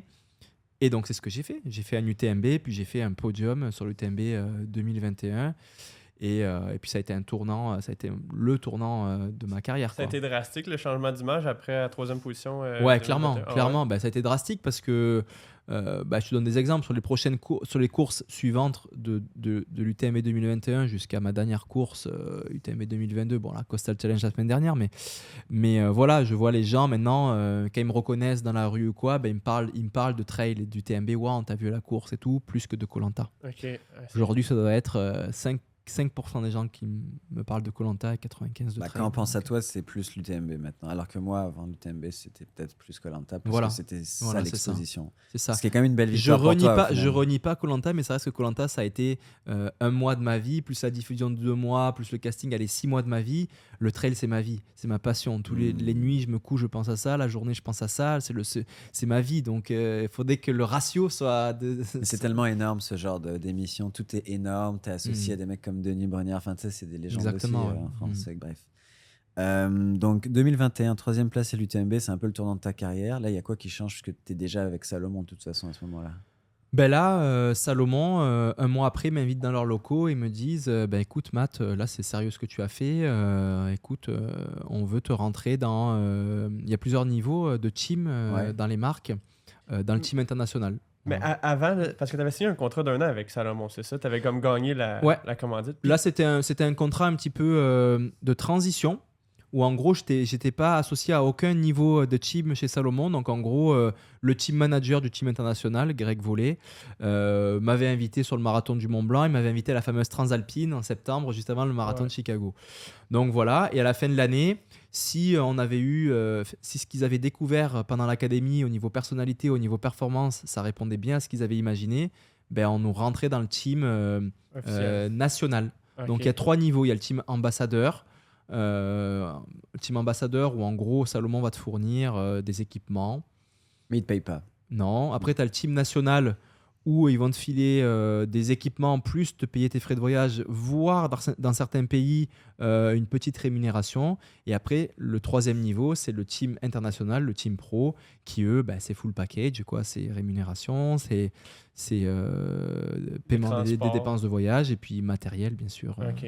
Fait que maintenant, toi, pour aller à tes courses internationales, ça te coûte rien, ils payent ton ton voyage en avion, ouais, bah c'est ton métier en fait. Donc comme, comme un professionnel qui, qui partirait en rendez-vous euh, voir un client, euh, ça commence de mon appartement. Donc le Uber de mon appartement jusqu'à l'aéroport de Montréal est pris en charge, l'avion, euh, le Uber sur place, les hôtels, la bouffe, les inscriptions à la course. oui, c'est tout, est, tout est pris en charge. Puis est-ce que c'était une grosse décision, mettons, de d'accepter ce contrat-là professionnel, au niveau financier, au niveau... Euh, oui, ça a, été, euh, ça a été difficile parce que à ce moment-là, j'étais toujours, euh, enfin, je suis toujours employé de la clinique du coureur, hein, célèbre entreprise leader mondial en formation, traitement et prévention des blessures chez les coureurs, donc siégé à Québec, mais qui diffuse son contenu dans le monde entier. Et on a des contrats de, de, de, de, spéciaux en tant qu'employé pour le conflit d'intérêts et le biais commercial. Et donc, euh, à ce moment-là, c'est sûr que Salomon, il voulait me rentrer dans le team international. Et donc, ce qui venait avec, c'était bah, évidemment d'être une égérie de la marque en quelque sorte, se retrouver euh, en poster dans des vitrines de magazines, à faire des campagnes marketing pour promouvoir euh, des nouveaux équipements, tout ça. Et moi, je ne pouvais pas le faire à ce moment-là, ça par rapport à mes contrats avec la clinique du corps. Donc, comme c'était en transition, pour Salomon, à ce moment-là, ça posait pas beaucoup de problèmes, tu vois, que je reste un petit peu euh, euh, under, euh, voilà, sous-marin, que je fasse mes trucs et tout, sans trop participer à tout ça. Ça a marché pendant un an.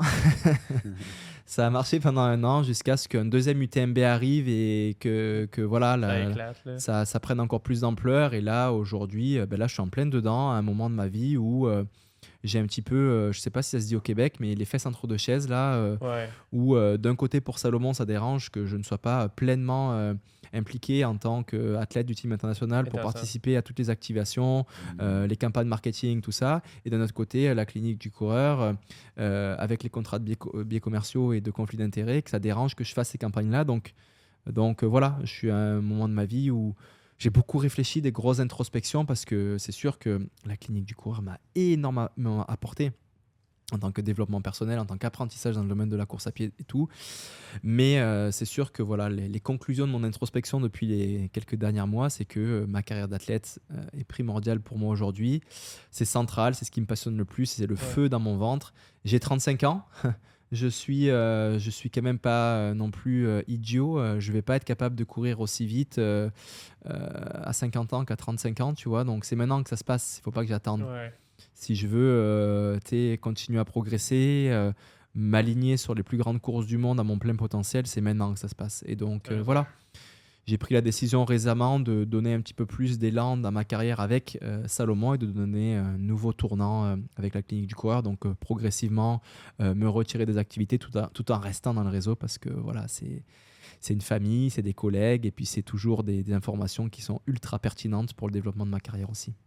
Puis est-ce que dernière question là, mais est-ce que comment tu gères la pression de performer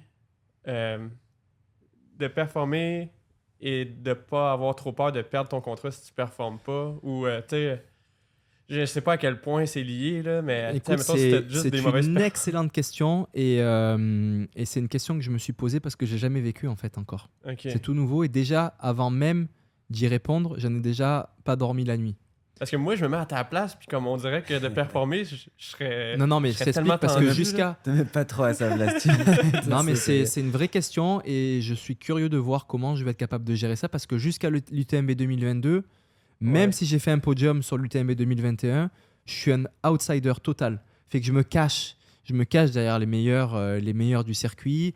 Euh, tu vois, je suis sur les courses, j'ose pas les doubler. Tu vois, UTMB 2022, j'ai pas été invité à la, conférence de presse des athlètes. C'est fou, hein. t'avais fait un podium l'année dernière. Non, mais j'ai fait un podium, c'est tout. Tu sais, c'est pas suffisant dans, le ah, sport de haut niveau. mais t'avais euh. quand même euh, pas mal de trucs. Euh, non, non, mais j'ai gagné des courses, j'ai gagné des tonnes et des tonnes de courses, mais c'est des courses ici au Québec, c'est des courses au Guatemala, en Martinique, en Guadeloupe, mais des vraies des courses, il y en a tellement dans le trail. Le problème, c'est que comme il n'y a pas de temps, euh, tu sais, comme sur la route, pour, pour, te donner un niveau, c'est très difficile. De, tu peux toute ta vie décider de, de, de choisir, de, de, courir des courses locales et d'être premier toute ta vie. Et ça veut pas dire que tu es premier sur une course, des courses de trail, il y, en a, il y en a à peu près 15 000 par week-end. Exact. Donc tu peux décider d'être le premier toute ta vie. Maintenant, si tu veux euh, ben, vraiment euh, montrer euh, enfin, te, challenger ton potentiel, il faut que tu t'alignes sur des courses avec une dizaine, une quinzaine, une vingtaine de coureurs professionnels au départ.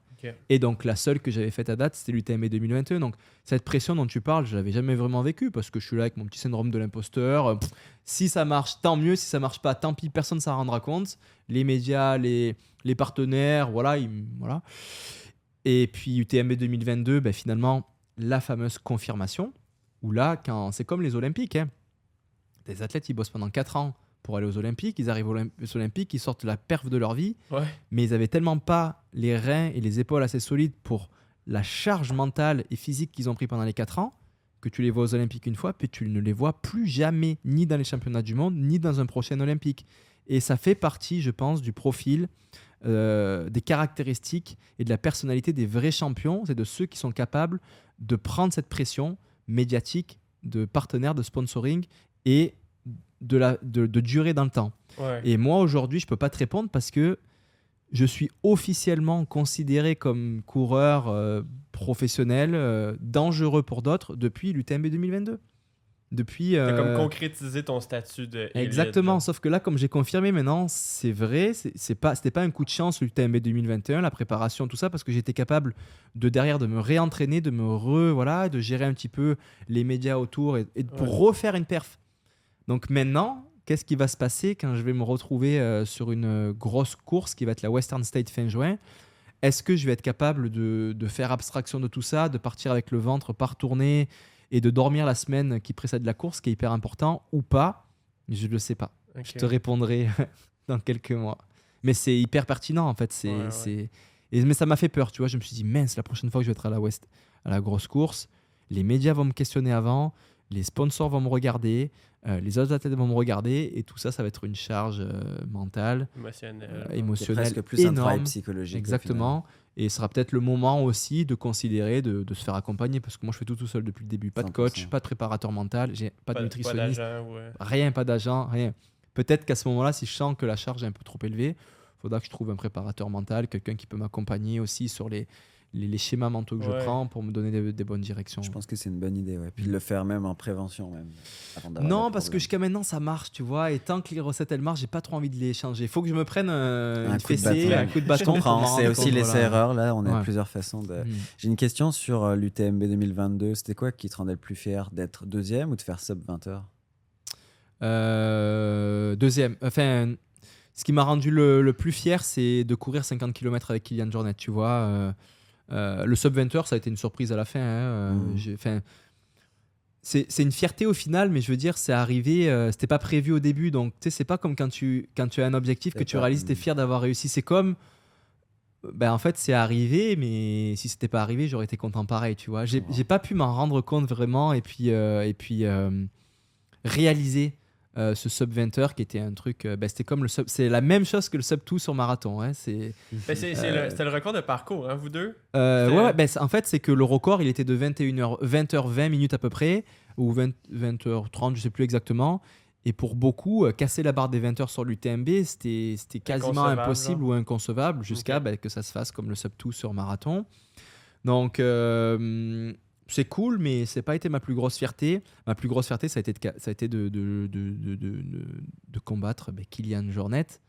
Euh, qui était ton, comme un peu ton ben, idole, tu exactement, le voyais. C'est que c'est toi qui l'as motivé quand même, là. J'en ai un peu entendu parler. Si tu peux raconter, parce qu'il y a beaucoup de gens qui font surtout de la route, là, qui nous écoutent, fait qu'ils n'ont pas forcément suivi l'UTMB. Mais est-ce que tu peux raconter un peu comment ça s'est passé? Parce que je le sais. C'est ce que, c'est ce que je, c'est ce que je, c'est là où je voulais venir par rapport à la fierté d'avoir couru avec Kylian Jornet, parce que ce qui s'est passé, c'est qu'à peu près au kilomètre 110 euh, de course, euh, donc Kylian Jornet avait annoncé qu'il abandonnait qu'il arrêtait, eh. au, qu'il arrêtait au ravitaillement de Champé, que kilomètre 130, donc il n'avait pas le choix, il fallait qu'il fasse les 20 km pour y aller. Pourquoi il, Parce qu'il n'était pas, dans il pas dans sa journée, il était dans le dur, et en fait, Jim Wamsley lui avait mis une mine d'anthologie euh, un petit peu plus tôt, avait réussi à lui mettre 20 minutes en peu de kilomètres. Et en fait, ce qui se passe en ultra, c'est que tu es tellement fatigué, tellement peu lucide que parfois, tu t'analyses pas bien les choses. Et là, à ce moment-là, Kylian Jornet avait analysé la chose dans le sens où Jim, il me met 20 minutes, c'est parce que je suis je suis pas en forme aujourd'hui et puis ça marche pas quoi. Et puis Jim il va gagner. Et euh, donc euh, à partir du moment où tu dis dans ta tête je vais abandonner, après 5 km en général c'est dur pour, euh, pour revenir tu vois. Donc je lui reviens au dos de Kylian Jornet mais je reviens à une vitesse comme si quelqu'un, enfin il devait être à, à, 8 du kilo et moi j'étais à 4 du kilo tu vois. Donc vraiment il marchait presque. Hein. Il, fait il dioguinait, il marchait donc j'arrive pleine balle dans son dos et ce qui se passe souvent dans des courses comme ça, quand tu joues le top 5 et tout, ce que tu fais, c'est que tu te mets dans le dos de la personne, tu reprends un peu ton souffle, tout ça, parce qu'il t'entend pas arriver, tu vois. Il sait pas, tu auras toujours devant, tu ne pas derrière, comme quand tu fais un cross, par exemple. Et donc, ce que tu fais, tu te mets derrière, tu attends un petit peu, puis quand tu sens vraiment, tu y vas, tu passes à côté sans dire un mot, et puis tu mets vraiment fort, tu vois. Ça fait que là, tu lui mets, euh, tu rajoutes euh, un coup d'épée euh, au, mental, au mental, puis c'est fini. Même pas sûr qu'il se rendra au ravitaillement suivant. Sauf que c'est Kylian Jornet, comme tu as dit, euh, c'est une personne euh, que j'admire, qui m'a énormément inspiré et que, qui, est le GOAT, Great of All Time in dans notre sport. Et donc, euh, c'est, cette action, je ne pouvais pas la faire, en fait. Donc, j'ai préféré arrêter à côté de lui et lui dire euh, est-ce que ça va? Parce qu'il y a aussi une notion de, solidarité dans le trail, parce qu'on est quand même en danger dans la montagne avec les, les paramètres de froid, de tout ça. Donc c'est une notion de solidarité, d'aide à, la, à la personne. Trop gentil Mathieu, comme à Colantin un peu ça me temps. Non mais parce que c'était Kylian, ça avait été un autre, je l'aurais pas fait. en même temps le mec tu l'admires et tout. C'est ça, donc voilà, est-ce que ça va? Non, ça va pas, je suis dans le dur, ok, t'inquiète, remobilise-toi, allez, là, là. Je lui lance deux, trois mots, puis de moment je lui dis écoute, mets-toi dans mes pieds, prends le, prends le wagon là, mets-toi dans, prends la locomotive et on va champer comme ça et on verra. Et puis il se met dans mes pieds, clac, clac, clac, clac, j'accélère le pied, je remets le piège, genre un, et puis ouf, il est là, tu vois, je me remets dans mon 4,38 kg là, et puis il est là. non, mais ça, c'est comme quasiment la victoire qui s'est jouée là. Sinon, si, sinon c'est toi 100%, 100%, si je serais passé à côté de lui, surtout que Jim, il avait crashé, c'était fini, donc euh, ah Et donc, ma fierté, c'est ça, c'est de dire que je à refaire cette course-là, je préfère faire 50 km à la bataille avec Kylian Jornet et à finir mmh. deuxième derrière lui à 5 minutes de lui en sub 20 que arriver premier avec un Jim Wamsley qui a abandonné, un Kylian Jornet qui a abandonné avec deux heures d'avance sur le deuxième. Mais lui, il n'a pas hésité du coup à te mettre la mine à la fin. Ben non, bah parce que c'est le sport, c'est comme ah, ça. Hein. C'est comme ça, il s'est remobilisé et finalement, en fait, ce qui s'est passé, c'est qu'en quelques kilomètres après, on a eu les temps de passage avec euh, Jim Wamsley et on lui avait repris 10 minutes sur la section. Sans aller trop vite. Donc là, là, là j'ai dit Kylian, tu vois, finalement, c'est Jim, il a fait une gym comme d'hab, il est parti comme un malade. C'était pas toi qui avait un problème, c'était lui qui est parti trop vite. Euh, puis il a explosé. Si on lui a remis 10 minutes maintenant, je t'assure que dans la montée après champion, on va le reprendre. Et puis euh, donc on s'est dit bon bah écoute, pour l'instant, travaillons ensemble, on se donne des relais tout ça, et puis on va chercher Jim et puis on verra après. C'est ce qu'on a fait, on a travaillé ensemble. On a repris Jim dans la montée suivante, on l'a doublé, il était à l'agonie. Et puis, Allez, James, euh, suis-moi. non, non, non, vraiment, là, il était, il était dans. Là, non, non, c'était Là, tu vois quelqu'un qui est dans une montée, il. C'est quoi qui lâche C'est nutrition, c'est général, c'est musculaire, c'est toi qui as l'habitude? Je pense que Jim, c'est 100% nutrition, ouais. Ah ouais, pas, assez mangé, il a crash. Pas assez mangé, pas assez bien mangé. Euh. Le problème en ultra, c'est que tu perds tellement la lucidité que tu, tu perds la notion du temps, tu oublies de te nourrir, tu te nourris pas bien. Et si tu perds trop de la lucidité, ben ça, ça, ça influe ta performance. Quoi. Ce qui n'arrive pas, hein. pas, sur la route. Mais sur marathon, on se rapproche un peu de ça quand. Mais j'imagine. Ouais, non, mais tu vois, quand se rapproche. Tes gels, tu les gobes en général à un moment où tu es encore assez lucide. Ah, il y a des gens au bout d'un moment, ils Non, mais c'est calé, tu le sais, tu fais son étamon, tu as tel kilo, tu sais quand tu dois le prendre. Non, c'est plus facile, je suis sûr. Mais par rapport à un 5 km, tu sais ce que je veux dire. Mais 5 kilos, tu n'as besoin de rien prendre. C'est ça que je. Voilà. C'est marathon, ça se rapproche. Oui, il y a quand même, ça se rapproche. Mais là, là, tu vois, par exemple, dans la perte de lucidité, tu perds aussi la notion de froid. Donc, euh, quand tu passes un col en altitude, tu peux ne pas avoir froid alors qu'il fait très froid. Et donc là, il faut se dire, ok, c'est juste que mon cerveau, il n'est pas là, il faut que je me couvre là. Et ça, c'est des trucs que si tu le fais pas, ton corps, bah, tu vas avoir mal au ventre ou des problèmes. Donc, il faut tout le temps essayer de, en étant défoncé, de, de, faire des, des, des, affaires, quoi. Voilà. Hmm. Et donc, euh, voilà, c'est ça ma fierté, c'est d'avoir euh, été capable, ah, 5 ans après avoir commencé l'ultra, à courir avec Kylian, à batailler sur euh, l'UTMB. Et ça a, été, ça a été super, quoi. Ça a été vraiment super. Ça s'est passé comment à la fin Attends, Juste pour finir la course, du coup. Du coup, vous êtes avec Kylian, vous faites un gros bout de chemin, et à la fin, ce qui passe quoi ben, Ce qui se passe, c'est que ce jour-là, pour une raison ou pour une autre, je ne sais pas, je suis bien meilleur que lui en descente et il est bien meilleur que moi en montée. Ce qui se passe, c'est que si ce qu'il est capable de me mettre en montée, je suis capable de le, de le, mettre en descente, de lui reprendre en descente, et vice-versa, mais quasiment à 30 secondes près. C'est hallucinant. C'est-à-dire que s'il me met 2 minutes en montée, je suis capable de lui mettre 2 minutes en descente. Donc on se retrouve toujours ensemble dans les ravitaillements, à chaque fois. Et là, euh, avant dernière descente, donc là, j'appuie, j'appuie, j'appuie, j'appuie, et puis il souffre derrière. Tu vois, je l'entends couiner. Euh, dès qu'il y a une petit saut, un petit saut ou quoi à faire, j'entends ça, je me dis, ouf, ça va être euh, compliqué pour lui la fin de course. Mais c'est quelqu'un qui a une, alors lui pour le coup, euh, une relation à la douleur qui est, qui est assez euh, hors norme. Et je me dis, ok, ben, en dernier ravitaillement, Valorcine, il reste une montée, une descente. Qu'est-ce qui va se passer? On sort ensemble du ravitaillement, mais au coude à coude, comme sur un virage de 800 mètres, quoi. Hein, le truc qui arrive jamais sur un UTMB d'habitude à la mi-course, la messe est dite. Tu vois, il y a une heure d'écart entre euh, chaque euh, concurrent du podium. Là, euh, dernier ravitaillement, on sort au coude à coude. C'est limite genre, comme un cross, quoi. Un cross, le truc, quoi. Un cross. Après, Après 20 heures d'effort. Là, il y, a 150, il y a 150 km, tu vois, à ce ravitaillement-là. Et donc, voilà comment ça se passe la fin. Faux plat montant, 4 kilos. et là, Kylian Jornet, qui est très intelligent aussi au niveau stratégique, tout ça, il me met une mine d'anthologie, tu vois. Et il met une mine tellement franche que je me dis, à ce moment-là, il a perdu sa lucidité. si je le suis, on va tous les deux au carton. On va, on va éclater. Et puis autant le deuxième, qui est Tom Evans, le troisième, qui est Tom Evans, qui est pas non plus si loin derrière, pourrait revenir, tu vois. Et donc sa mine est tellement monumentale que je me dis, ah, c'est bon, il a perdu sa lucidité, je vais le ramasser dans le ruisseau, 3 euh, km plus loin, en train de vomir.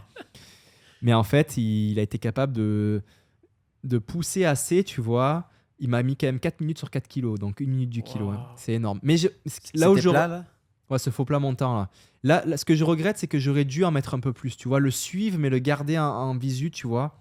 Le truc, c'est que je l'ai perdu en visu, donc je savais pas qu'il continue à pousser. C'est ça, tu vois. tu tu sais jamais ce qu'il faut. Et, et, donc, et donc là, je me suis dit, ah, quand il va être hors de portée de mon champ de vision, il a dû ralentir un peu, mais en fait, il a tenu, tenu, tenu, donc il m'a mis 4 minutes là, ce qui est énorme. Et c'est là que j'ai perdu la course. Parce que derrière, après, dans la montée franche qu'on appelle la tête au vent, qui est assez raide, il a son avance de 4 minutes. Euh, tu vois, il m'a remis encore 4, 4 peut-être 4-5 dans cette montée, mais c'est normal parce qu'il était plus fort que moi, là, pour le coup, dans la montée. Et, euh, et, derrière, dans la descente finale, je lui reprends 5 minutes ce qui fait qu'on a 5 minutes d'écart à l'arrivée. Ces 5 minutes-là, euh, c'est 4 minutes, 5 minutes, c'est sur ce faux plat montant. Quoi. Donc tu vois, j'ai encore beaucoup à apprendre aussi sur l'aspect stratégique et j'ai beaucoup appris avec Kylian aussi, comment il courait, comment il me challengeait.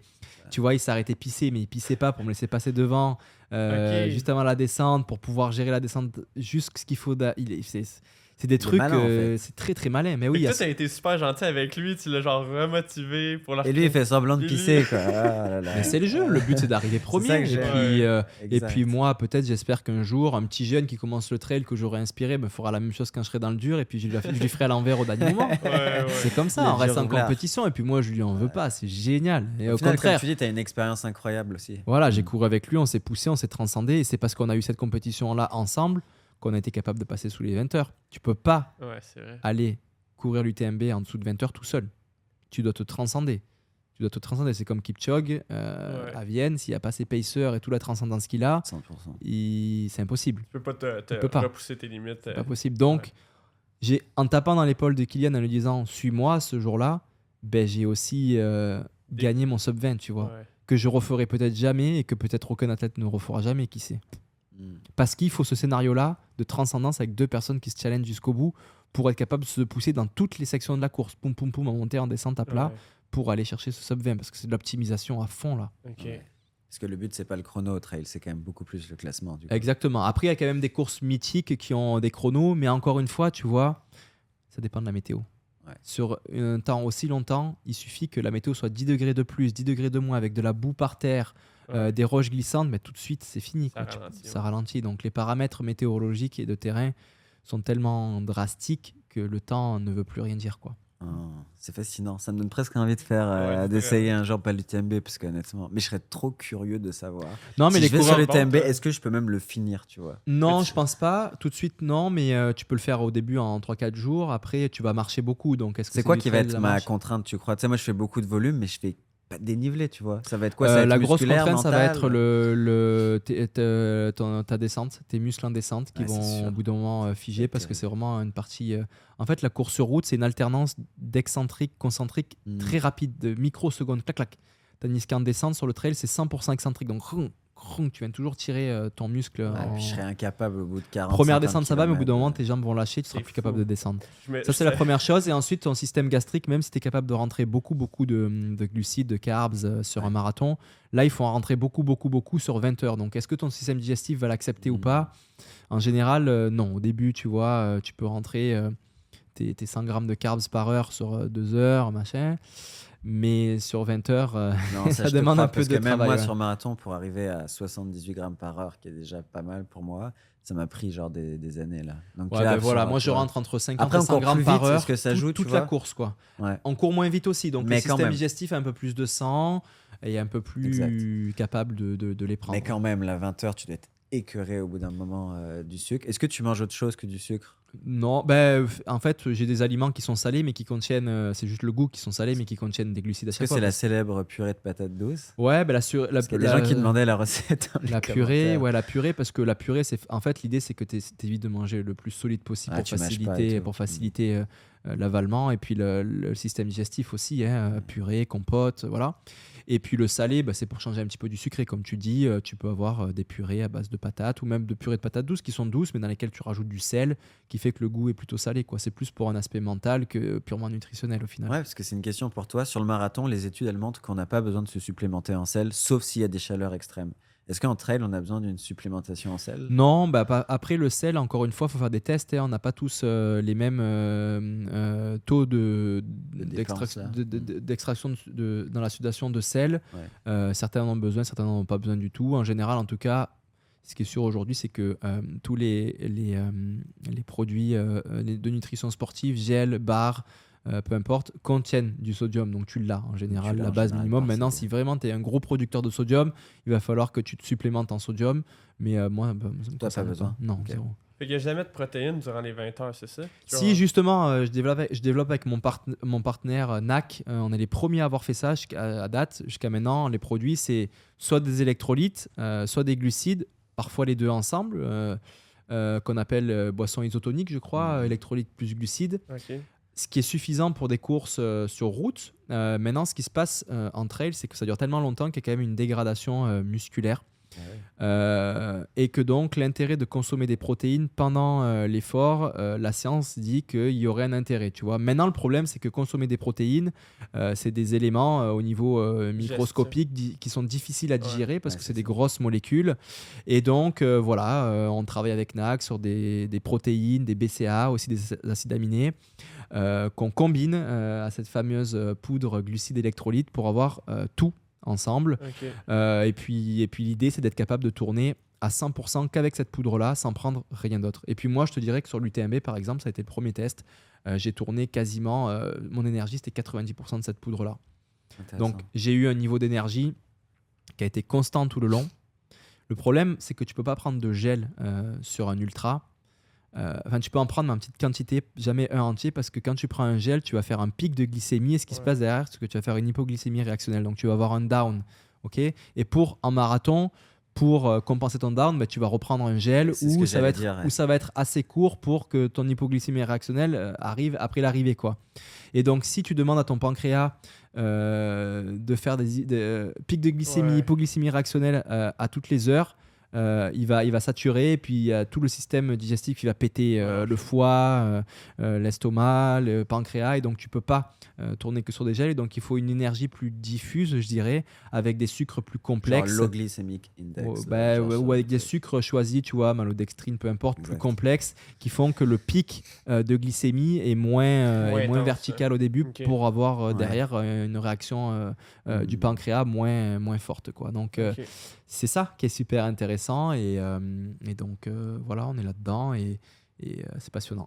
ouais, c'est des tests à faire aussi, parce que c'est tellement aussi individuel, des fois, des trucs sur la nutrition. Là. Il y a des athlètes, là, pour se rendre à 40 grammes par heure, c'est très compliqué. Il y en a, ils arrivent à Kipchoge, apparemment, sur le sub 2, ils montaient à 100 grammes par heure, ce qui a été une grosse mmh. découverte. Là. Il a chamboulé beaucoup de croyances, parce que, tu sais il y a 20-30 ans, les gens ils prenaient pas beaucoup de gel, là. ils n'y croyaient pas trop. ça surtout sur la course à même pas. Hein. Non, mais ils mettaient des trucs dans les mmh. gourdes. Euh, Tour de France, ça fait longtemps qu'ils font ça, mais euh, même en course à pied, je me suis clashé avec un athlète récemment là parce qu'il voulait pas prendre de gel sur le marathon on parle de 3 heures en marathon, mm. tu vois, puis je lui expliquais un petit peu. Mais non, mais souvent, l'erreur aussi, c'est que certains, ils ont des mauvaises expériences avec les gels, donc c'est les gels qui sont mauvais ou c'est euh, ou je suis pas fait pour les gels. Mais non, en fait, c'est juste qu'il faut s'entraîner. C'est gut training. C'est gut training, c'est tu, tu, cales des gels, 1, 2, 3, les uns derrière les autres à l'entraînement. Les premiers entraînements, tu as la nausée, tu as envie de vomir, mais tu verras qu'après 1, 2, 3, 4 entraînements à rentrer des gels, ben, le système digestif va s'adapter. moi, j'ai vomi trois fois hein, durant ma prépa Voilà. Puis, pour, pour moi, c'était pas un problème. Bah, après, tu vas à la limite, tu pourras, tu pourras avoir une de progression un peu moins violente. Mais, on, est comme ça aussi. On aime. J'ai pas été assez progressif dans mes on Aime, on est, on est comme ça aussi. On aime, on aime se challenger sur la charge et sur tout, donc on va se pousser à venir. mais on peut aussi très bien, pour pas inquiéter les auditeurs, avoir une courbe de progression euh, d'accoutumance aux carbs, aux glucides, euh, sans se faire vomir, qui permet de prendre 3-4 gels sur un marathon sans avoir quelconque problème. Exactement. Euh, entraînement trail, j'ai des questions un peu plus techniques parce que moi je suis un gros euh, débutant du trail. Hein. vraiment, même toi, Gab, tu connais pas grand chose. Non, moi non. Alors, attends, juste un truc le trail au début. Euh, le trail, en fait, c'est un sport. c'est un sport dans un sport. Il y a plusieurs sports dans le trail. Hein. il y a des formats courts, il y a des formats longs. il y a aussi des formats en termes de dénivelé qui sont faibles et puis en termes de technicité qui sont très faibles. Tu as des courses de trail qui sont dans le monde de la course de trail, mais où tu vas avoir un marathon sur 40 km avec très peu de dénivelé et que des chemins de gravel. Ouais. Donc, tu vois, ça, pour un coureur de route qui veut expérimenter le trail, c'est bien d'aller là au début plutôt que se mettre au, carreau tout de suite dans les forêts québécoises, racines. non, UTMB, c'est une course qui est pas difficile finalement technique. Bah, il y, a combien de D plus sur l'UTMB euh, 10 000, mais tu as l'OCC par exemple qui est 60 km, 60 km 3000 avec des terrains qui sont pas comme au Québec avec des racines, des roches, des boîtes qui font que un coureur de route qui va là-dedans, euh, il se dit c'est impossible, c'est pas pour moi, ma cheville elle tourne et tout. Mais non, le trail c'est pas que ça. Euh, c'est aussi des chemins qui sont propres où il n'y a pas de roches, où il n'y a pas de racines, c'est juste courir dans un milieu naturel. Et tu peux au début, pour, pour, pour, pour avoir une expérience positive avec le trail, aller sur une course assez longue. Si tu cours des marathons, tu seras capable de courir des 80 km peu technique, avec peu de dénivelé. Voilà, là, et tu vas gagner ta course. Mais j'ai fait un 24 km vers chez moi, là, qui était d'ailleurs la course de François Dan. Dan. Euh, euh, et, en vrai, j'ai grave aimé l'expérience parce que j'étais à 3,55,4. Du voilà. coup, ça ressemblait. Par contre, je ne me vois pas courir à. Tu cours à combien l'UTMB de moyenne? Je sais plus, il faut regarder. Euh, la moyenne globale, bah, tu as l'arrêt au stand et les montées se font pas mal en marchant je sais plus, est-ce qu'on est autour Mais si tu enlèves tout ça, mettons, parce que bon, les arrêts Ah, ben tu mets des paces à. Tu mets, au départ, tu pars à 3, 30, 3, 40 quand même. Hein, ah, j'ai regardé la vidéo avant de partir, là, récap de l'UTMB, et il part tellement Puis en descente, en descente, souvent, je regarde la montre, je suis 3,40, hein, donc ça roule, ça va quand même. Hein. Mm. Et puis sur les formats courts, les gars qui courent ça. Euh, euh, là, tu es sur des paces à 3 du kilo, hein, à plat, euh, ça va très très vite. Hein, Donc, faut quand même, plus c'est court, plus faut que tu aies un petit peu un passé ou en tout cas de un coureur de route. ah oui, clairement, les coureurs de route qui arrivent sur euh, les formats courts, Golden Trail Series et tout, c'est des machines. Mais voilà, c'est comme les Kenyans qui arrivent sur le, sur, le, sur, le, sur le circuit.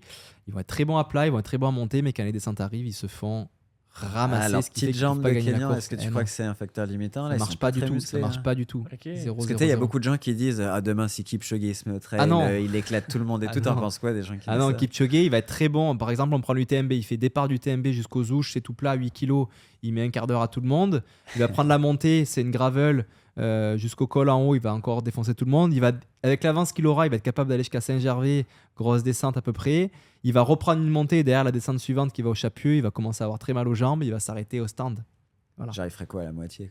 Ça me fait penser au marathon de Boston, genre 2018 ou 2019, quand il faisait vraiment froid. Il faisait comme zéro, puis les Kenyans étaient zéro acclimatés à cette ah, température-là. Ils choqué à cause du froid. Puis finalement, c'était un coureur japonais, puis des Américains blancs qui avaient. Mais on se rend pas compte comme c'est spécifique la course. Même quand tu passes du 5 km au semi, c'est déjà plus le même coureur. Alors imagine du marathon à 160. C'est genre 4 fois. C'est pas le même sport, c'est pas les mêmes entraînements, c'est pas les mêmes physiques. Maintenant, les Kenyans, ça reste des athlètes qui, sont, qui vivent pour la course avec la course, donc ils s'entraînent deux fois par jour, tous les jours. Mm. Maintenant, si un Kenyan il décide de devenir trailer et qui décide, comme il court tous les jours, d'intégrer des séances qui lui permettent de descendre vite, c'est sûr qu'il va, mhm. va être très fort parce qu'il s'entraîne toujours deux fois par jour. il est dans une culture où il vit en altitude, il court vite. S'il est capable de descendre et de, et de monter des muscles autour de ses os, des jambes, ben, il va venir euh, euh, éclater tout le monde. Sauf qu'aujourd'hui, les budgets, ils sont pas dans le trail. Ils sont un marathon, il peut faire des millions d'euros. Euh, et puis dans le trail, il, peut, il, va pouvoir en vivre, mais il va pas faire des millions. quoi. Donc c'est sûr que dans la culture, on leur dit tout petit, tout petit, ils voient les autres aller courir les plus gros marathons et, revenir avec des millions d'euros. Bah, ils veulent faire ça. Hein. Bah oui, 100%. Mm. c'est qui qui te fait ton plan en saison de trail? Mon programme d'entraînement, tu veux dire? Ouais. C'est moi. Toi 100%. Depuis toujours? Depuis toujours. Est-ce que tu as déjà euh, voulu essayer avec quelqu'un, soit qui te fait ton plan, soit qui te donne des. ou vraiment depuis Non, jamais. C'est assez.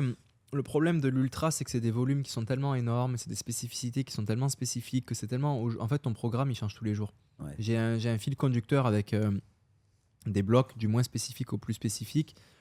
Mais tu fais des sorties de 6 heures, puis derrière, tu vas enchaîner avec 6 heures de vélo, puis le lendemain, tu te lèves, je suis éclaté, je peux pas aller faire la séance.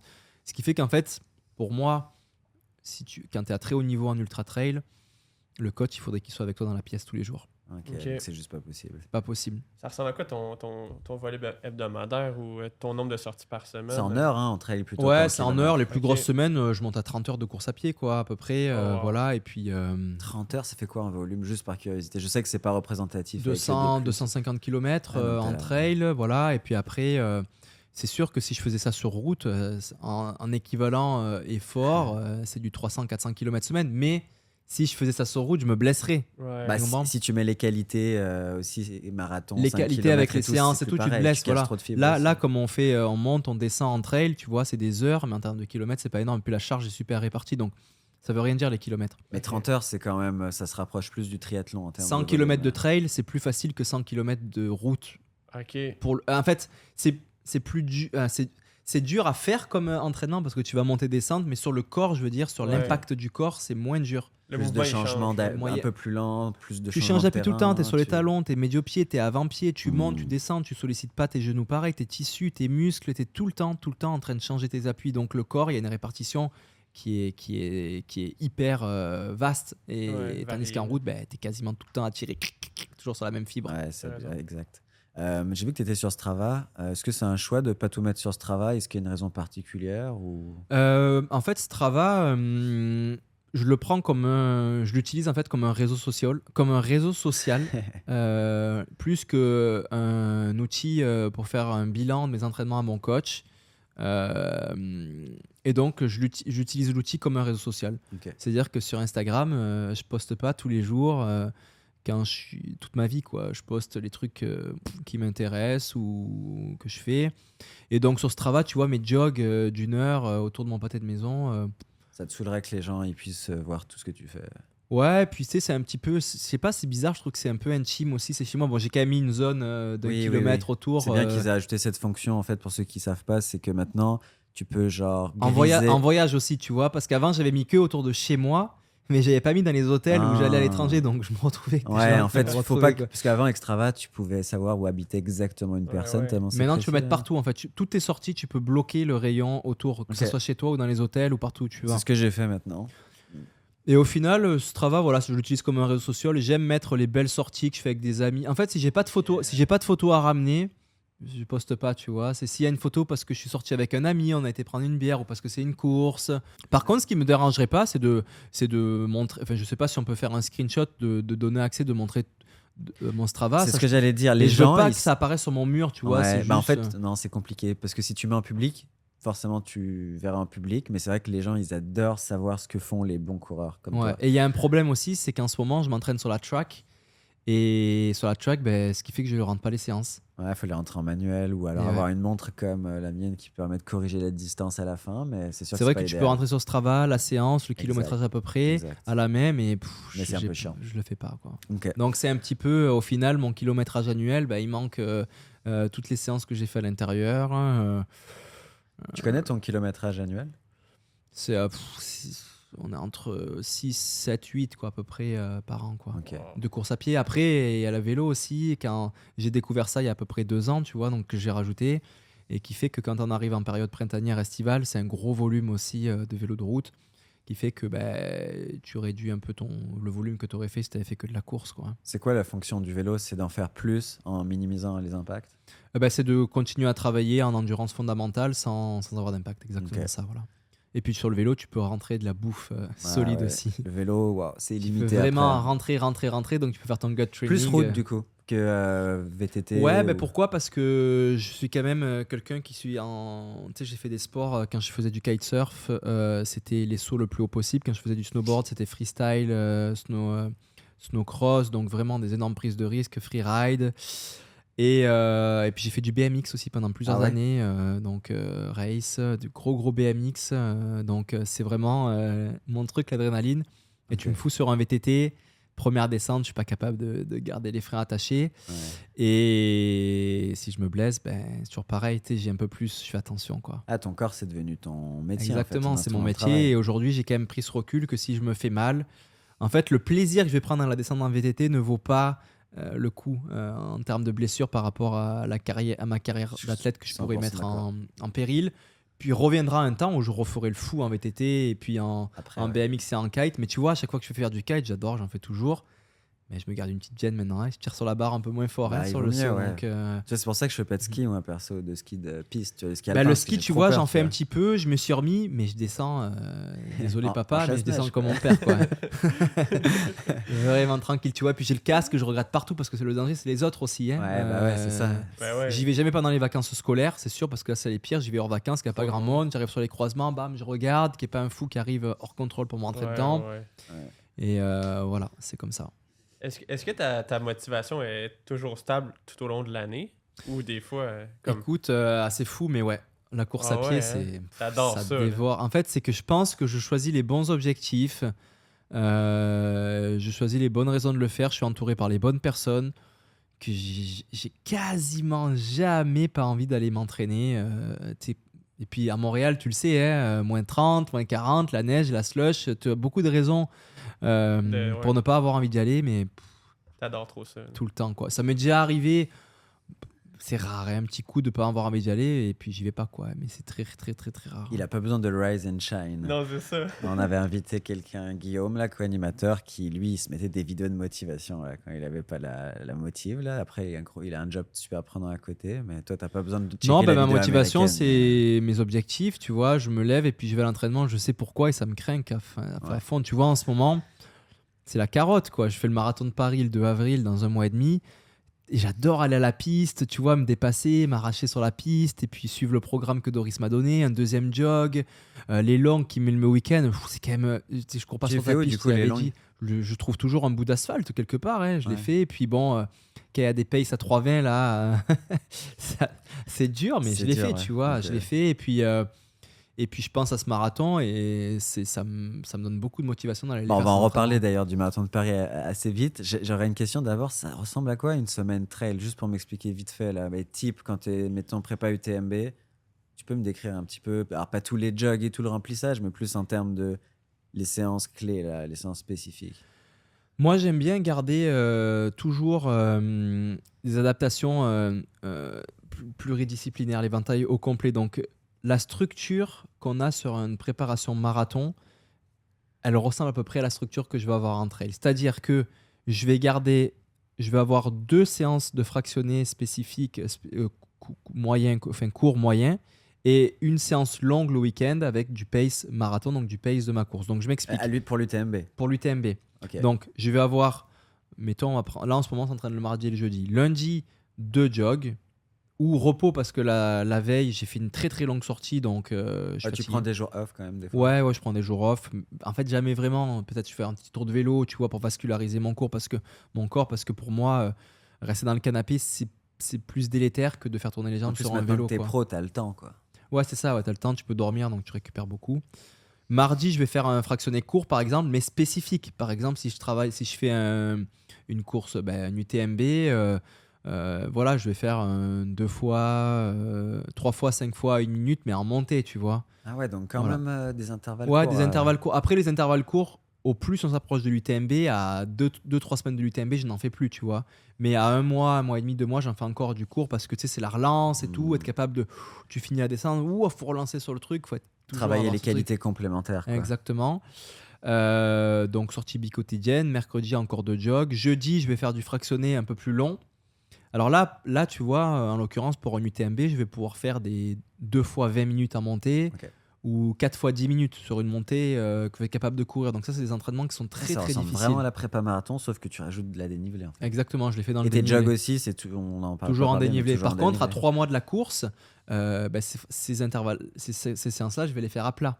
Parce qu'en trail, si tu n'es pas capable de courir vite à plat, euh, bah, tu vas pas être bon. Sauf que le plat, ça reste quand même des portions qui sont assez minime par rapport à tout le reste sur un trail. Donc, mmh. c'est ça que je te dis du moins spécifique au plus spécifique. Trois mois avant, je vais me fractionner à plat sur la route. Et au plus je m'approche de la course, au plus je vais aller sur des terrains euh, identiques à ceux que je vais avoir dans la course en termes de météo et en termes de pente. C'est pas évident parce que toi, contrairement à nous au marathon, on a une seule inclinaison, 0%. Toi, tu en as trois. Ouais, exactement. Montée, descente et plat. Donc, il y a trois. Voilà à travailler. Donc, euh, effectivement, je travaille les descentes aussi. Tu vois, on peut par exemple, euh, pour travailler les descentes, ben, tu vas dans les stations de ski qui sont ouvertes l'été, tu montes en télésiège en ah. cabine, puis tu redescends en courant. Ça peut le faire dans la journée. Et si tu montes en télésiège, c'est pour justement pas trop solliciter tes muscles dans la montée. Ouais, et puis en fait, si tu fais deux, deux, montées de 1000 mètres de dénivelé, en fait, tu es tellement cassé que tu, peux faire, tu vas faire 2000 mètres de démoin au final ça te crame, puis tu as fait 4 heures de temps, tu vois. Donc tu montes que si tu prends le télésiège, tu peux faire 1000, 2000, 3000, 4000, 5000 mètres de D moins. Ça t'arrive des fois Ah oui, bah, au début, je commence pas par 5000 au début parce que sinon tu ne marches plus pendant un mois à peu près. ah, c'est terrible. Mais je vais avoir un protocole où première sortie, je vais faire 1000, puis la deuxième 2000, puis 3000, puis 4000, et puis je vais monter jusqu'à 5-6000, ouais, facilement. Ouais. Et tu descends Pour un UTMB, je monte à 5-6000 de, de, de, de D moins. Ok. Puis c'est quoi mm. ton, ton rythme quand tu descends? Euh, bah, c'est assez costaud. L'idée, c'est de casser de la. Casser... Bah, ça dépend du terrain en fait. Si tu fais sur un chemin de gravel ou voire même sur la route, tu peux aller très vite. C'est sur la route, tu peux descendre sur une route assez raide, tu descends à 3-3-10 du kilo. Quoi, hein, ça doit te dégommer ça. Mais tu fais pas ça. pas progressif. tu, fais pas, tu fais ça très très progressif. Je comprends. Mais moi, j'ai fait une fois une descente rapide. Comme tu dis, c'était en pleine saison de cross-country avec Charles Noël. On était monté au Mont-Sainte-Anne. On est mm. descendu, mon gars, à 3-15, 3-20. C'était le fun. Tu marches plus pendant une mm. semaine mollet, quadrice. C'était ah horrible. il faut avoir, ce jour-là, il faut avoir une lucidité hyper, hyper claire parce que il faut être concentré sur sa technique de course pour être parfait. La pose du pied, que ça vienne pas solliciter dans les hanches parce que là, tu peux, l'impact est tellement fort que tu risques une grave blessure, tu vois. Tu Genre overstriding, c'est dangereux en descente? Euh, ben, ça dépend, euh, ça dépend. C'est toujours pareil. Il faut pas que le pied soit trop loin par rapport au centre de gravité devant, quoi. Over, tu peux faire, tu peux faire. Euh, tu pencher en avant un peu. C'est quoi les conseils Pencher un peu en avant et toujours garder quand même le pied proche de, de dessous le centre de gravité, c'est-à-dire sous le bassin, quoi. Tu peux faire des énormes, avoir une amplitude énorme tant que tu es capable d'avancer ton corps par-dessus ton pied, c'est beau. Ok, je comprends. Ça, et ça, me, fait, ça, me fait penser parce que moi, j'ai fait une course de trail dans ma vie. Puis je, voyais un peu le trail de haut, en tant que coureur sur route, j'étais comme ah, je, vais être bon, c'est sûr en trail, je vais comme aller battre tout le monde, tu sais.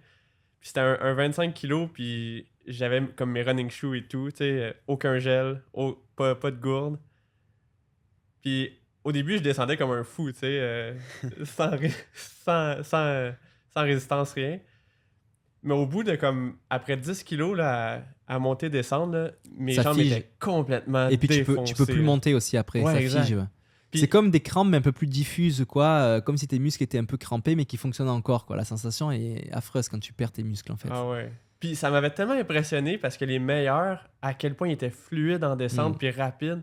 Je sais pas si les meilleurs coureurs, ce qui, font leur, ce qui fait leur force, c'est les descentes par rapport aux coureurs les, en, trail, en trail, les courses se gagnent en descente. En descente, hein? Clairement. Parce que vous êtes plus équivalent en montée sur On est en montée, tu vois les écarts, le pourcentage d'écart, quand tu regardes les pourcentages d'écart en montée et à plat, sont beaucoup plus faibles que les pourcentages d'écart en descente. Ah. Puis qu'est-ce qui. comment. La seule façon d'améliorer nos descentes, c'est de faire des descentes, c'est ça? Ouais, exactement. Il faut pratiquer, c'est comme tout. Euh, le problème, le problème aujourd'hui, c'est que la descente euh, en trail, euh, les pratiquants utilisent cette partie à l'entraînement comme le moment de récup, en fait. Donc on s'entraîne, on fait des fractionnés à plat, on fait des fractionnés à montée, et quand vient la descente, c'est ah, ça y est, je peux enfin récupérer pour aller faire mon fractionné suivant, monter ou à plat. Alors que non, la descente devrait être une séance spécifique, mais personne ne fait ça. Ok. Fait qu'il faut que tu ailles en haut frais.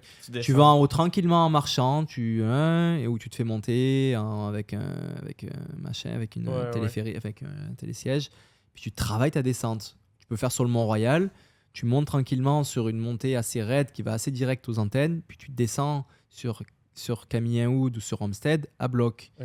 Bah plutôt euh, sur la route, c'est plus raide. Pour ceux qui nous écoutent, Camille et, Homestead, pardon, c'est euh, la descente du Mont Royal, c'est comme une espèce de petite montagne, mais rien à voir avec les Alpes. Là. Tu peux très bien faire ça. quoi. Et euh, juste pour finir pour le programme, après la séance la plus importante pour l'ultra, c'est la longue. Un peu, je pense que c'est la même chose dans le marathon. cette séance est hyper importante parce que bah, c'est le plus spécifique par rapport à ton objectif. Donc là, en ultra, on parle de de sorties qui peuvent durer 5, 6, 10 heures, 10 euh, heures quoi. Sauf que attention, c'est pas 10 heures de course à pied, il y a beaucoup de marches là-dedans.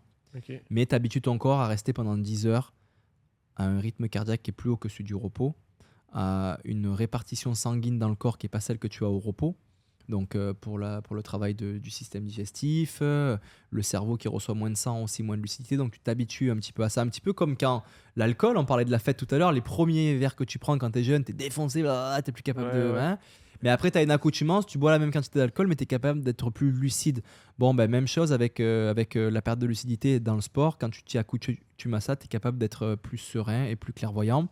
Et donc, ces longues sorties servent servent à ça aussi. Donc, c'est les plus importants. Ouais, une fois, ben, elles augmentent. Hein. Après, c'est des week-end shocks aussi. Tu vas t'envoyer 6-8 euh, heures samedi, 10-12 heures dimanche. Mais tu marches beaucoup. Attention, il faut bien comprendre que tu marches beaucoup, beaucoup. Toutes les montées, tu les marches. Donc, c'est juste du temps sur les jambes. Tu cours pas 10 heures. Hein. Sinon, tu aurais une récupération beaucoup trop longue. Ça, ça serait trop long si tu cours tout le temps et puis ça serait comme une course en fait.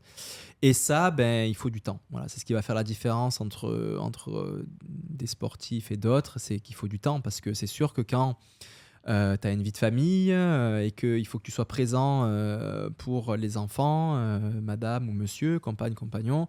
Tu peux pas t'échapper de 10 heures dans la journée, samedi et dimanche. Et donc, c'est ça qui est difficile dans l'ultra trail aussi, c'est que quand tu veux aller faire ces courses-là, tout de suite, dès le début, faut arrêter de croire que bah, c'est juste parce que tu t'inscris sur, sur le site internet que tu vas pouvoir le faire. Non, tout de suite, il faut prendre du recul sur sa vie et se dire est-ce que j'ai le temps euh, pour me préparer, pour m'entraîner à, ça Et est-ce que surtout mon entourage est OK? C'est eux qui sont le plus important en fait. C'est le nerf de la guerre là. C'est mon entourage, mes enfants, mon compagnon, ma compagne, mes collègues de bureau, mon boss sont capables de supporter ce projet-là. Parce qu'à partir du moment où dans ton cercle proche, euh, une de ces personnes-là ne l'accepte pas ou te met des bâtons dans les roues, c'est fini. En fait. Ah, je trouve ça bien que tu soulignes ça parce que c'est ce que je me rends compte avec mes athlètes que souvent le plus gros frein, c'est à quel point ils ont réussi à embarquer en fait leur environnement social. Il suffit que tu aies forcé le truc, mais que tu pas. Tu sais, c'est une question de consentement aussi, comme tu dis, parce que mhm. c'est ton projet, mais ça va avoir des répercussions énormes. Tu sais, moi, quand j'ai mes grosses semaines, mon humeur, elle devient exécrable des fois. Je deviens quelqu'un, genre, vraiment irrité pour rien. Il faut, que ton entourage proche, ta compagne, euh, soit capable d'analyser ça et de s'adapter aussi. Parce que si elle mm. rentre là-dedans aussi, qu'elle devient exécrable parce que tu es exécrable aussi, euh, bah, c'est l'escalade de la terreur ah bah c'est fini en fait. Donc, tu moi, ma compagne, elle sait aussi euh, que les grosses semaines, je vais être, je vais être euh, irritable, mais tu vois, elle fait le dos tu vois, elle est au courant, et puis ce qui fait que ça passe crème. et, et, donc là, on parle de, on parle d'une programmation de marathon qui est quand même déjà énorme. Ok, en termes de volume et d'acceptation de l'entourage, un ultra de 100, de 100 miles, je veux pas dire que tu doubles, mais c'est énorme. la, bah, moi, je fais, mes plus grosses semaines, c'est 15-16 heures. Bon, bah, tu doubles alors. Voilà, c'est clairement le double et ça serait impossible dans ma vie de pouvoir faire ça. Genre vraiment, impossible, tu vois. Donc je sais que j'ai déjà une limite en termes. Non, non, en termes de ma charge à côté, tu vois. Ma copine, euh, le, le, job que j'ai, le doctorat et tout, ce serait impossible. Après, les 30 heures que je passe, c'est pas 30 heures sur la route, mm, dans de la slush, à souffrir, tu vois. Il y a beaucoup d'heures qui sont en montagne, dans des paysages magnifiques, avec des petits oiseaux, des lacs, des paysages. C'est vraiment très beau. Et sur les longues sorties aussi, comme c'est assez lent, ben, ma compagne vient avec moi, mes amis viennent avec moi, tu vois. Donc c'est tu rends le truc social. C'est social aussi. Donc ma, vie, euh, ce qui est, on est des êtres sociaux, on a besoin d'être social. Si tu es isolé pendant 30 heures par semaine, c'est sûr que tu vas avoir des problèmes mentaux au bout d'un moment. Sauf si tu es Kylian Jornet. Non, il fait quand même des sorties en Norvège. Ouais, il est avec euh, d'autres athlètes. Sa compagne est athlète pro aussi. Il partage beaucoup. Donc, euh, c'est ça aussi. C'est le nombre d'heures que tu passes avec les autres sur ces 30 heures-là qui compte. Est-ce que tu peux préparer l'UTMB au Québec? Écoute, l'UTMB, mon tout premier UTMB, UTMB, 2018, j'étais préparé 100% au Québec. À Montréal? À Montréal. Tu faisais tes sorties où du Montréal. Puis tu, je faisais tu faisais plusieurs fois? Bah ouais, je faisais des répétitions. J'ai fait une fois le Montréal, j'ai fait 10 000 mètres sur le Montréal. Attends, 10 000 mètres, mais c'est quoi C'est 300 mètres le Montréal? Bah, la, la, pente la plus grosse que j'ai trouvée, elle faisait 100 mètres, donc je l'ai fait 100 fois. Mais tu l'avais pas filmé ou c'était comme Oui, bah, c'était un défi hors norme. J'avais entendu parler d'un truc, mais je savais pas que tu avais fait 10 000 mètres de dénivelé. C'était un défi hors norme. Ouais. Tu avais eu des gens qui t'accompagnaient sur C'est juste pour te dire que sur le Montréal, tu peux en faire du oh, dénivelé. c'est pas une excuse là. Ça m'avait pris, euh, je sais plus, euh, une dizaine d'heures, puis 63 km exactement et 10 000 mètres. Et il y a des gens qui viennent t'accompagner et tout ah bah oui, oui, mais pas au complet, mais non, mais sur des sont venus toute la journée faire une, deux, Le fou là qui est toute la journée. On avait installé une petite, euh, une petite table de ravitaillement en bas. Euh, ah là là, 10 000 mètres. Ouais. C'est fou, hein, 10 000 mètres, c'est ce que je peux faire en trois semaines, mais quand je suis hyper chargé. Après, après, faut se dire aussi que si tu veux performer et progresser, le plaisir doit être dans l'entraînement aussi. Tout le temps. Et donc pour ça, il faut choisir des séances qui te font plaisir aussi. Faire 10 000 mètres ou 5 000 mètres ou 3 000 mètres sur le Mont-Royal en faisant des répétitions de, de pente, c'est pas agréable. Et ce que tu vas faire, c'est que tu vas juste ronger ta motivation en faisant ça. Donc faut pas le faire.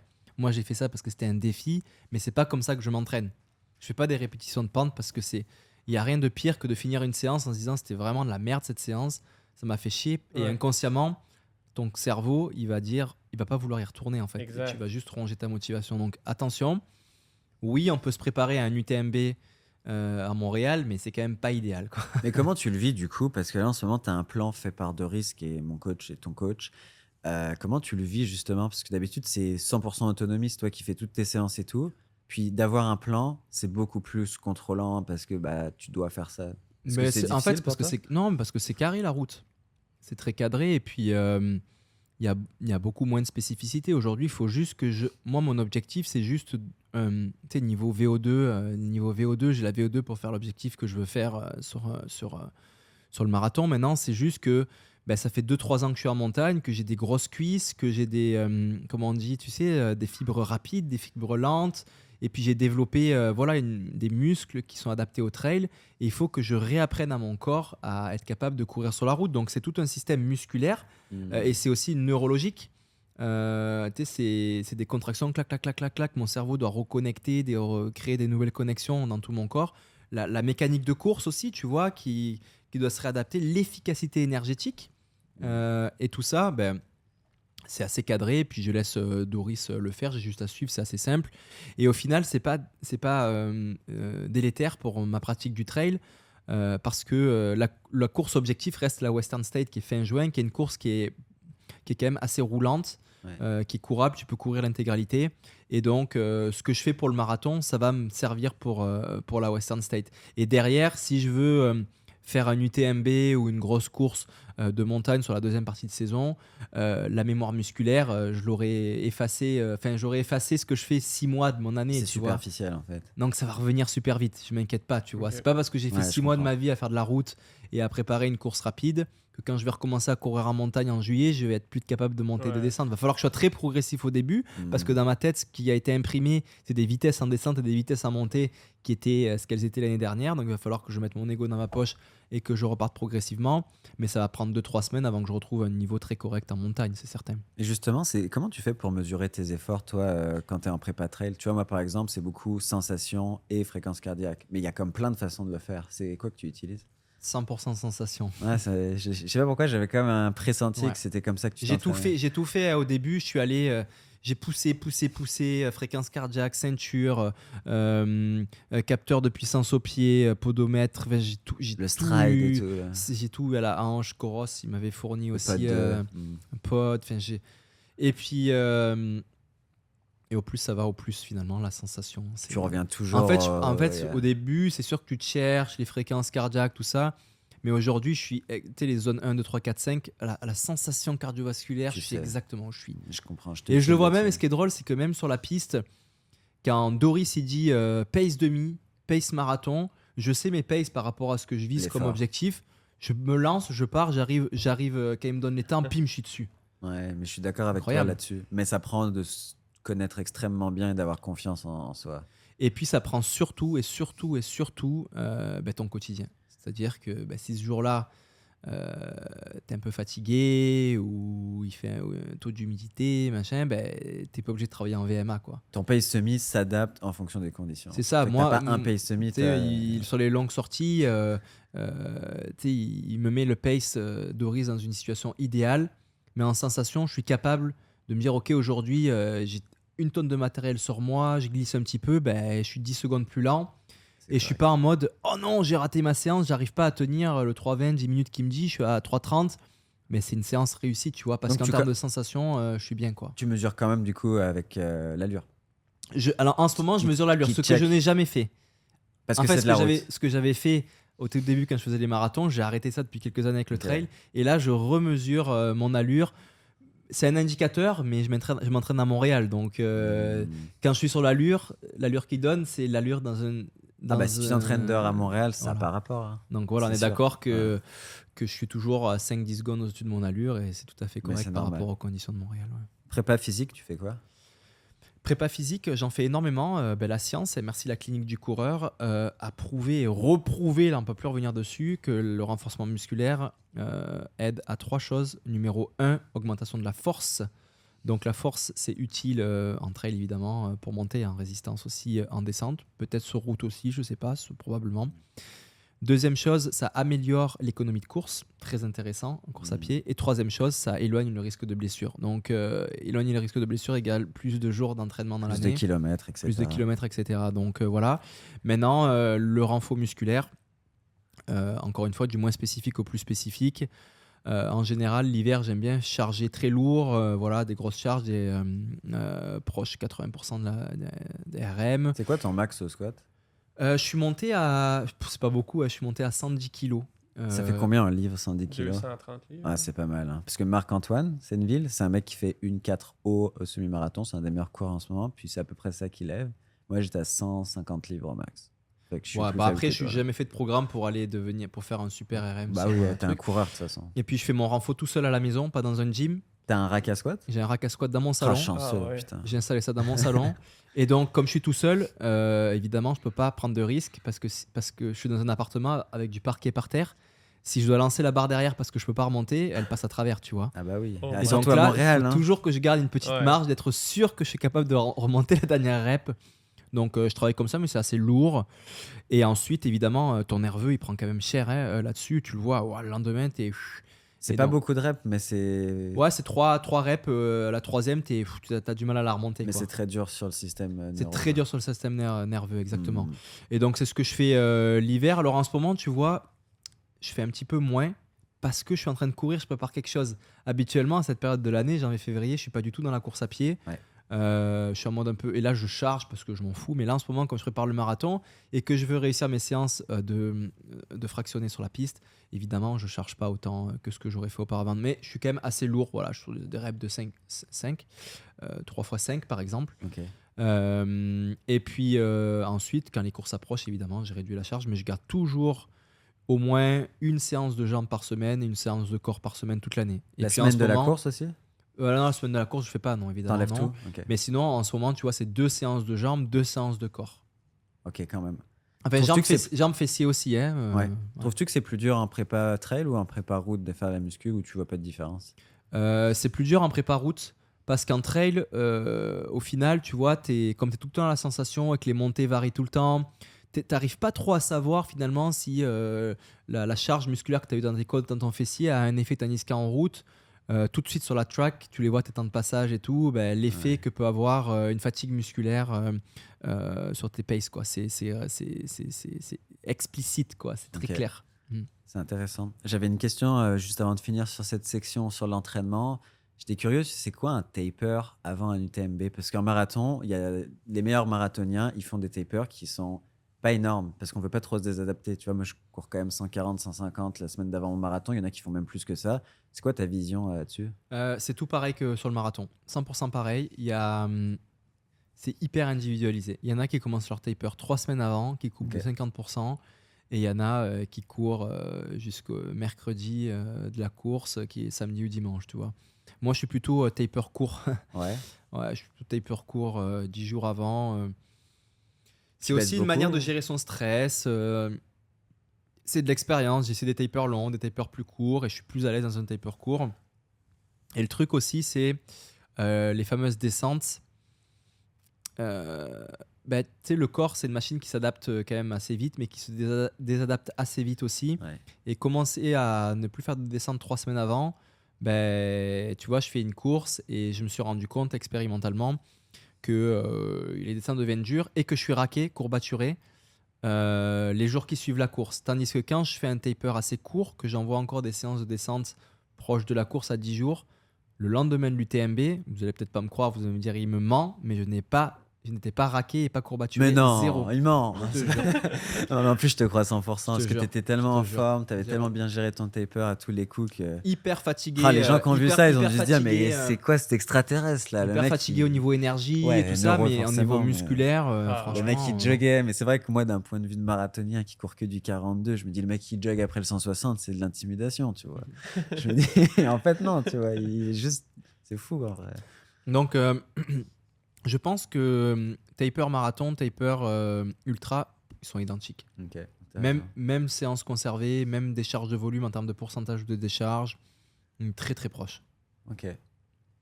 C'est peut-être une question qui n'a pas rapport, là, mais vu que tu t'entraînes, vu que tu es ton propre entraîneur, j'imagine que tu dois tu dois lire ou tu dois t'instruire au maximum. Puis est-ce que ça affecte ta confiance en toi des fois, genre de t'entraîner, de pas avoir de coach pour le trail?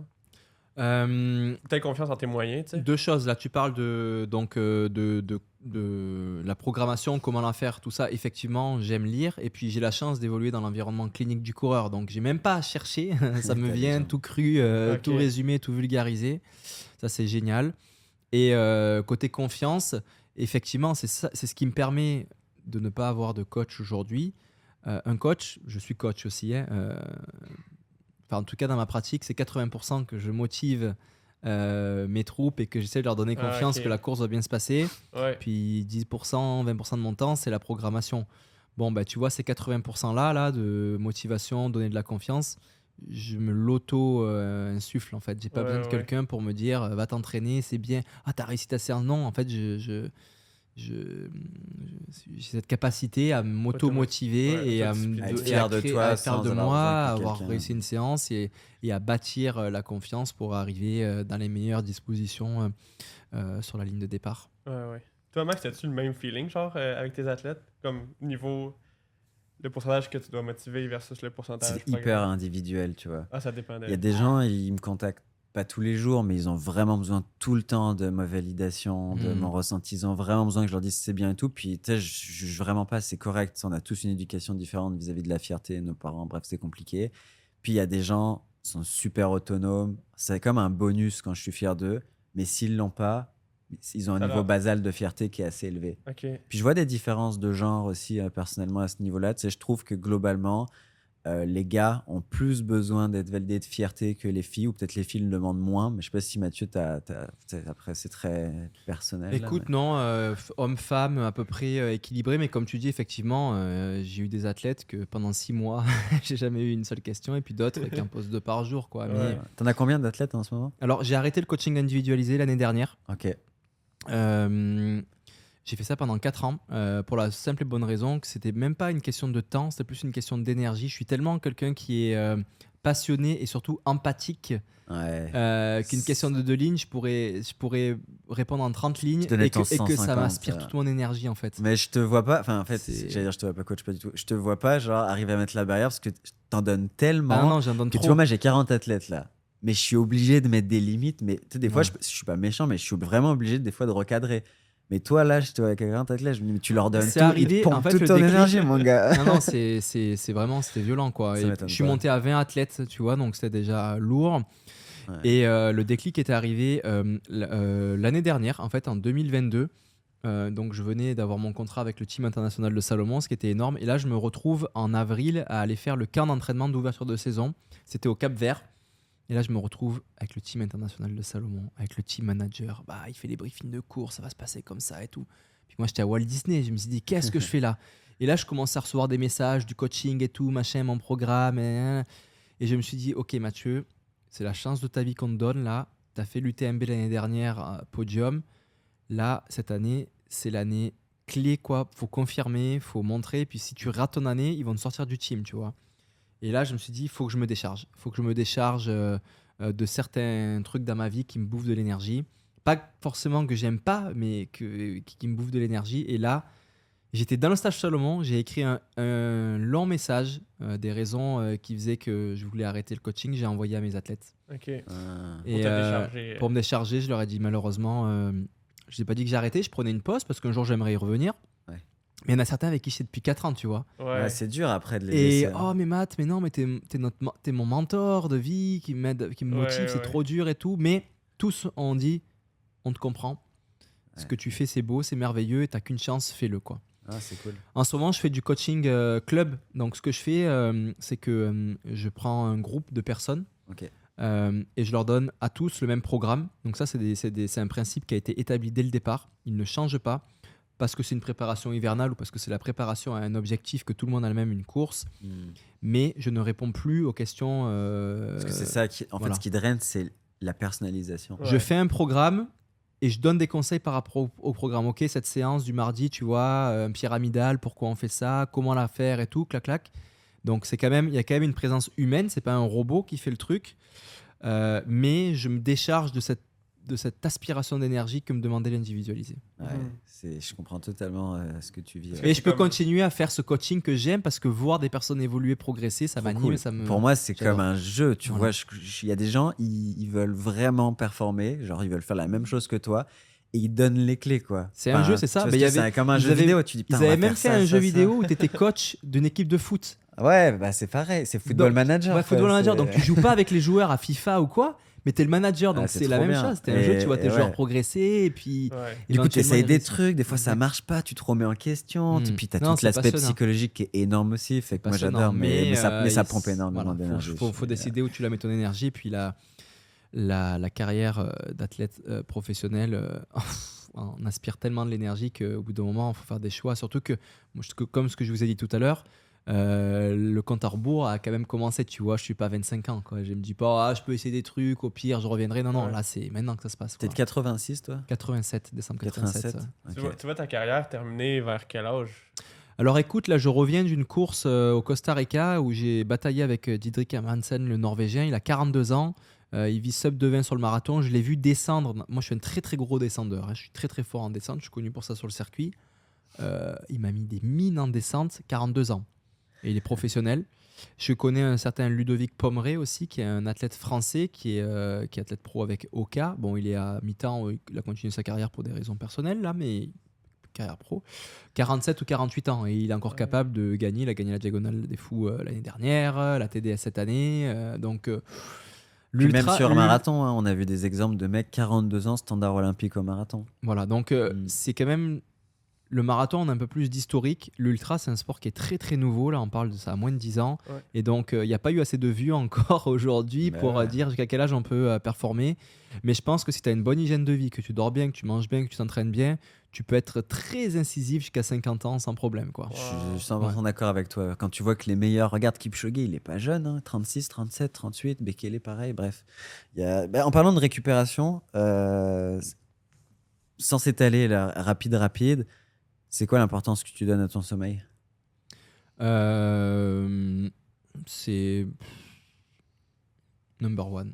Ah ouais, tu... si on mettait sommeil, nutrition, stress, mettons ces trois piliers. Nutrition, euh, sommeil 1, euh, nutrition 2 et en fait c'est quatre piliers quoi hein, qui tiennent la maison. C'est lequel le quatrième?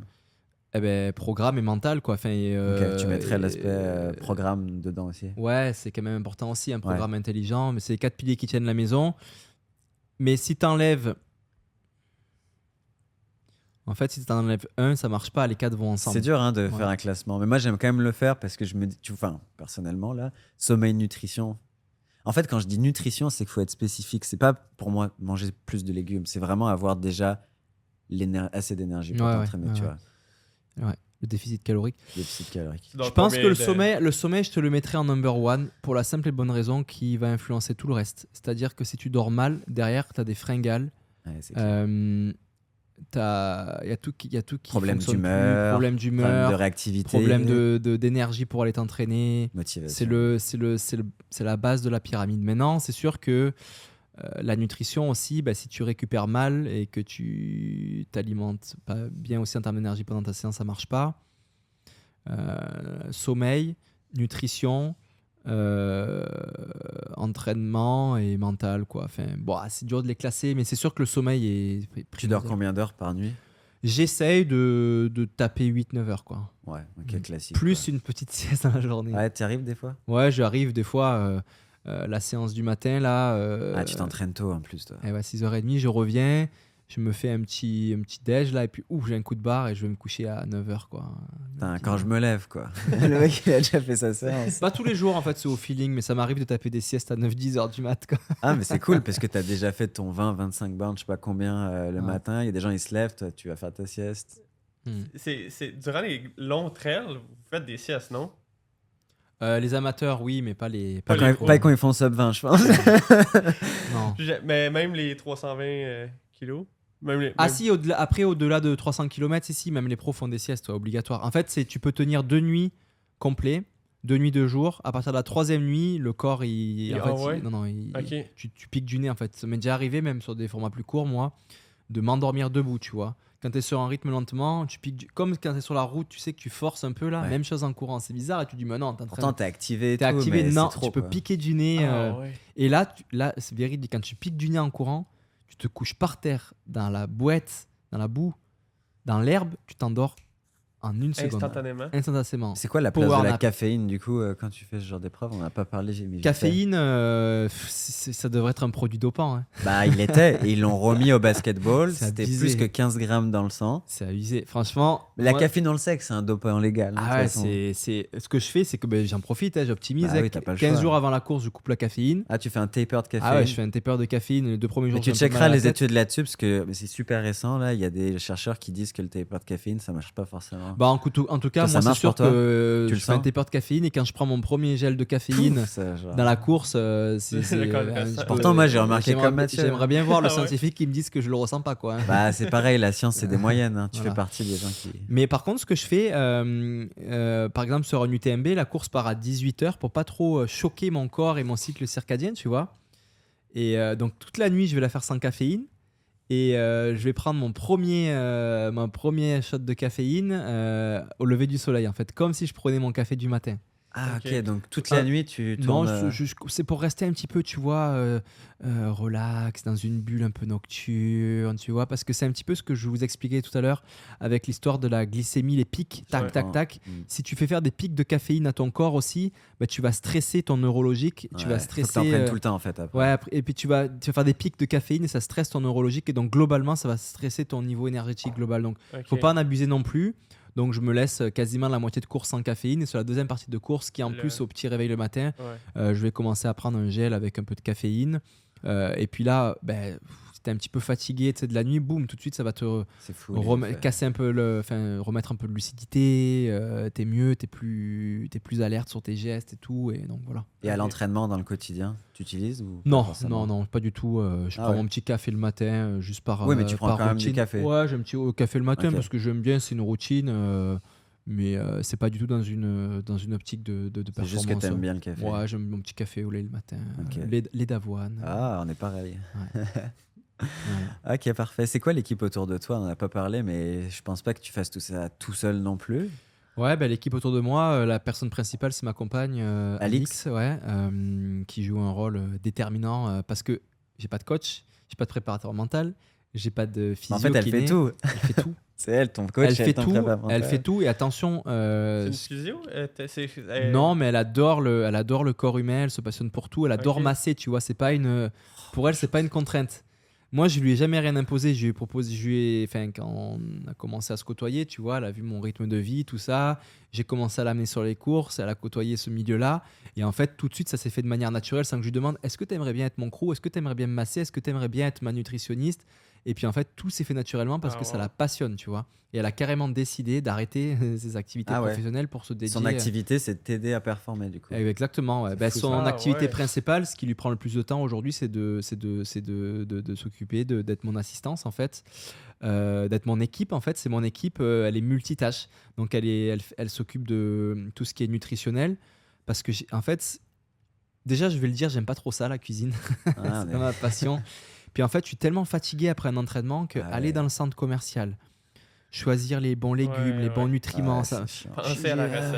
J'ai juste envie d'aller sur le truc qui est déjà tout cuisiné, tu vois. Donc, bah penser, penser aussi à la variété, tu vois, pour avoir tous les macros, les micronutriments, les vitamines et que ça soit aussi euh, beau et intéressant à manger, tu vois. Euh, ben en fait, ça prend un temps fou et elle est passionnée de ça, donc euh, j'ai trop de chance. Mais elle était vraiment impressionnante. Je ne sais pas si c'était elle à l'UTMB 2022. Oui, c'était elle. On voit des images de, elle qui t'aide comme à déshabiller. Exactement, elle a, ce rôle aussi directement sur les courses. Habituellement, les athlètes ne prennent pas euh, leur compagne ou leur compagnon ou leurs parents parce que ça ne fonctionne pas. Il y a trop d'émotions. Et euh, tu vois, moi, je suis déjà fait l'assistance avec ma mère, par exemple. Elle a fait ça bien, mais quand j'arrive dans ses yeux, je me vois dans un miroir, quoi. Elle panique, elle le dit pas, tu vois. J'ai dit, maman, tu fais attention, je vais arriver, je vais être fatigué, je vais avoir des cernes, je vais avoir les yeux révulsés, je vais être tout blanc. Puis, non, t'inquiète, ça va le faire. Puis j'arrive dans ses yeux, je vois mon miroir que je suis explosé, tu vois, donc ça marche pas. Et euh, Alix a cette capacité de, quand on est en course, on est en course, il n'y a plus de couple, il n'y a plus rien là, euh, on est en mode, on est au travail, tu vois là. Et c'est très efficace, c'est ah, très très efficace. Euh, c'est carré. Elle, elle est, elle est, coach de CrossFit à l'origine, donc tu vois, elle a quand même euh, la vidéo euh, que tu disais tout à l'heure, Rise and mm. Shine. Elle, est, elle a plein de phrases comme ça, Rise and Shine. ah donc tu l'as, mais c'est comme réel. ah ouais, moi le Rise and Shine, j'ai pas besoin de l'avoir en vidéo, je l'ai à la maison. Son attitude. Et tu vois, elle me voit arriver, et puis comme elle me, c'est bien d'avoir quelqu'un qui est proche comme ça de soi parce que comme elle me connaît de tous les jours, elle sait comment je réagis. Et puis moi, je suis un petit peu aussi, je cache un peu mes émotions, tu vois. Mm. Elle sait me lire tout de suite quand j'arrive au ravitaillement et faire le bon Rise and Shine dans mes oreilles pour me craquer, pour repartir euh, hyper fort. Et donc, euh, c'est ça, la nutrition, un peu la logistique aussi. C'est vrai que des fois, organiser euh, le, voyage, les hôtels, les rencontres, les conférences de presse, les médias, tu vois. Des fois, elle joue un peu le rôle de mon agent, tu vois. J'ose pas dire non à une séance de dédicace ou à une conférence ou à un média parce que sinon tu fais passer pour, pour qui il se prend, tu vois. Si c'est elle qui gère, bon, maintenant il peut pas parce qu'il est occupé aujourd'hui ou il se repose, ça passe mieux, tu vois. Donc elle peut gérer ça aussi comme un agent frais. Et euh, voilà, elle est un peu la gardienne du temps aussi. Quand je vais sur des conférences de presse ou des médias, la semaine de course, tu peux tuer ta course avant la course. Si tu en donnes trop, ils te tuent, les médias. Ils vont tous te prendre, ils te disent 10 minutes, mais c'est une heure. Les séances de dédicace te disent une heure, mais au bout d'une heure, tu as encore la queue de, de 20 personnes devant. Toi, t'es trop gentil, tu veux pas tu dire donnes, non, ça fait 3 heures que t'es là, deux jours de la course, t'es épuisé. Et donc, elle est là avec moi et elle me dit, faut y aller au moins, c'est elle qui dit, c'est pas moi qui dis au gars en face de moi que je dois partir. Mathieu, c'est le temps, on avait dit une heure, on s'en va. Parce qu'on va la voir arriver dans pas longtemps. Le dire, là, ça fait tard. Elle arrive demain, elle, elle, prend son avion. Ah, elle est pas à euh, Montréal en ce moment. Elle arrive demain à midi et non, elle devait renouveler son passeport. Il était, euh, il était, il était périmé. Puis là, elle a réussi à l'avoir. Elle débarque demain à Montréal. C'est quoi le pourcentage de ta réussite, euh, la contribution d'Alix selon toi? On a déjà fait un peu ce jeu avec ma copine, tu sais, genre. Je peux pas te dire un pourcentage, mais ce qui est, clair, c'est que depuis que je suis en relation avec cette personne, ma carrière a aussi énormément progressé. J'en suis conscient, énorme. Mais on en parle, tu vois, on n'en parle pas assez de ça, je trouve, les athlètes de haut niveau. Bien sûr. Parce que Après, il y a un terme. bah justement, c'est bien que tu le dises. Il y a un terme que je déteste, c'est euh, les femmes de l'ombre ou les hommes de l'ombre. En fait, je trouve que le mot ombre est un peu péjoratif. Tu vois. C'est pas une femme de l'homme, c'est une femme de mon équipe en fait.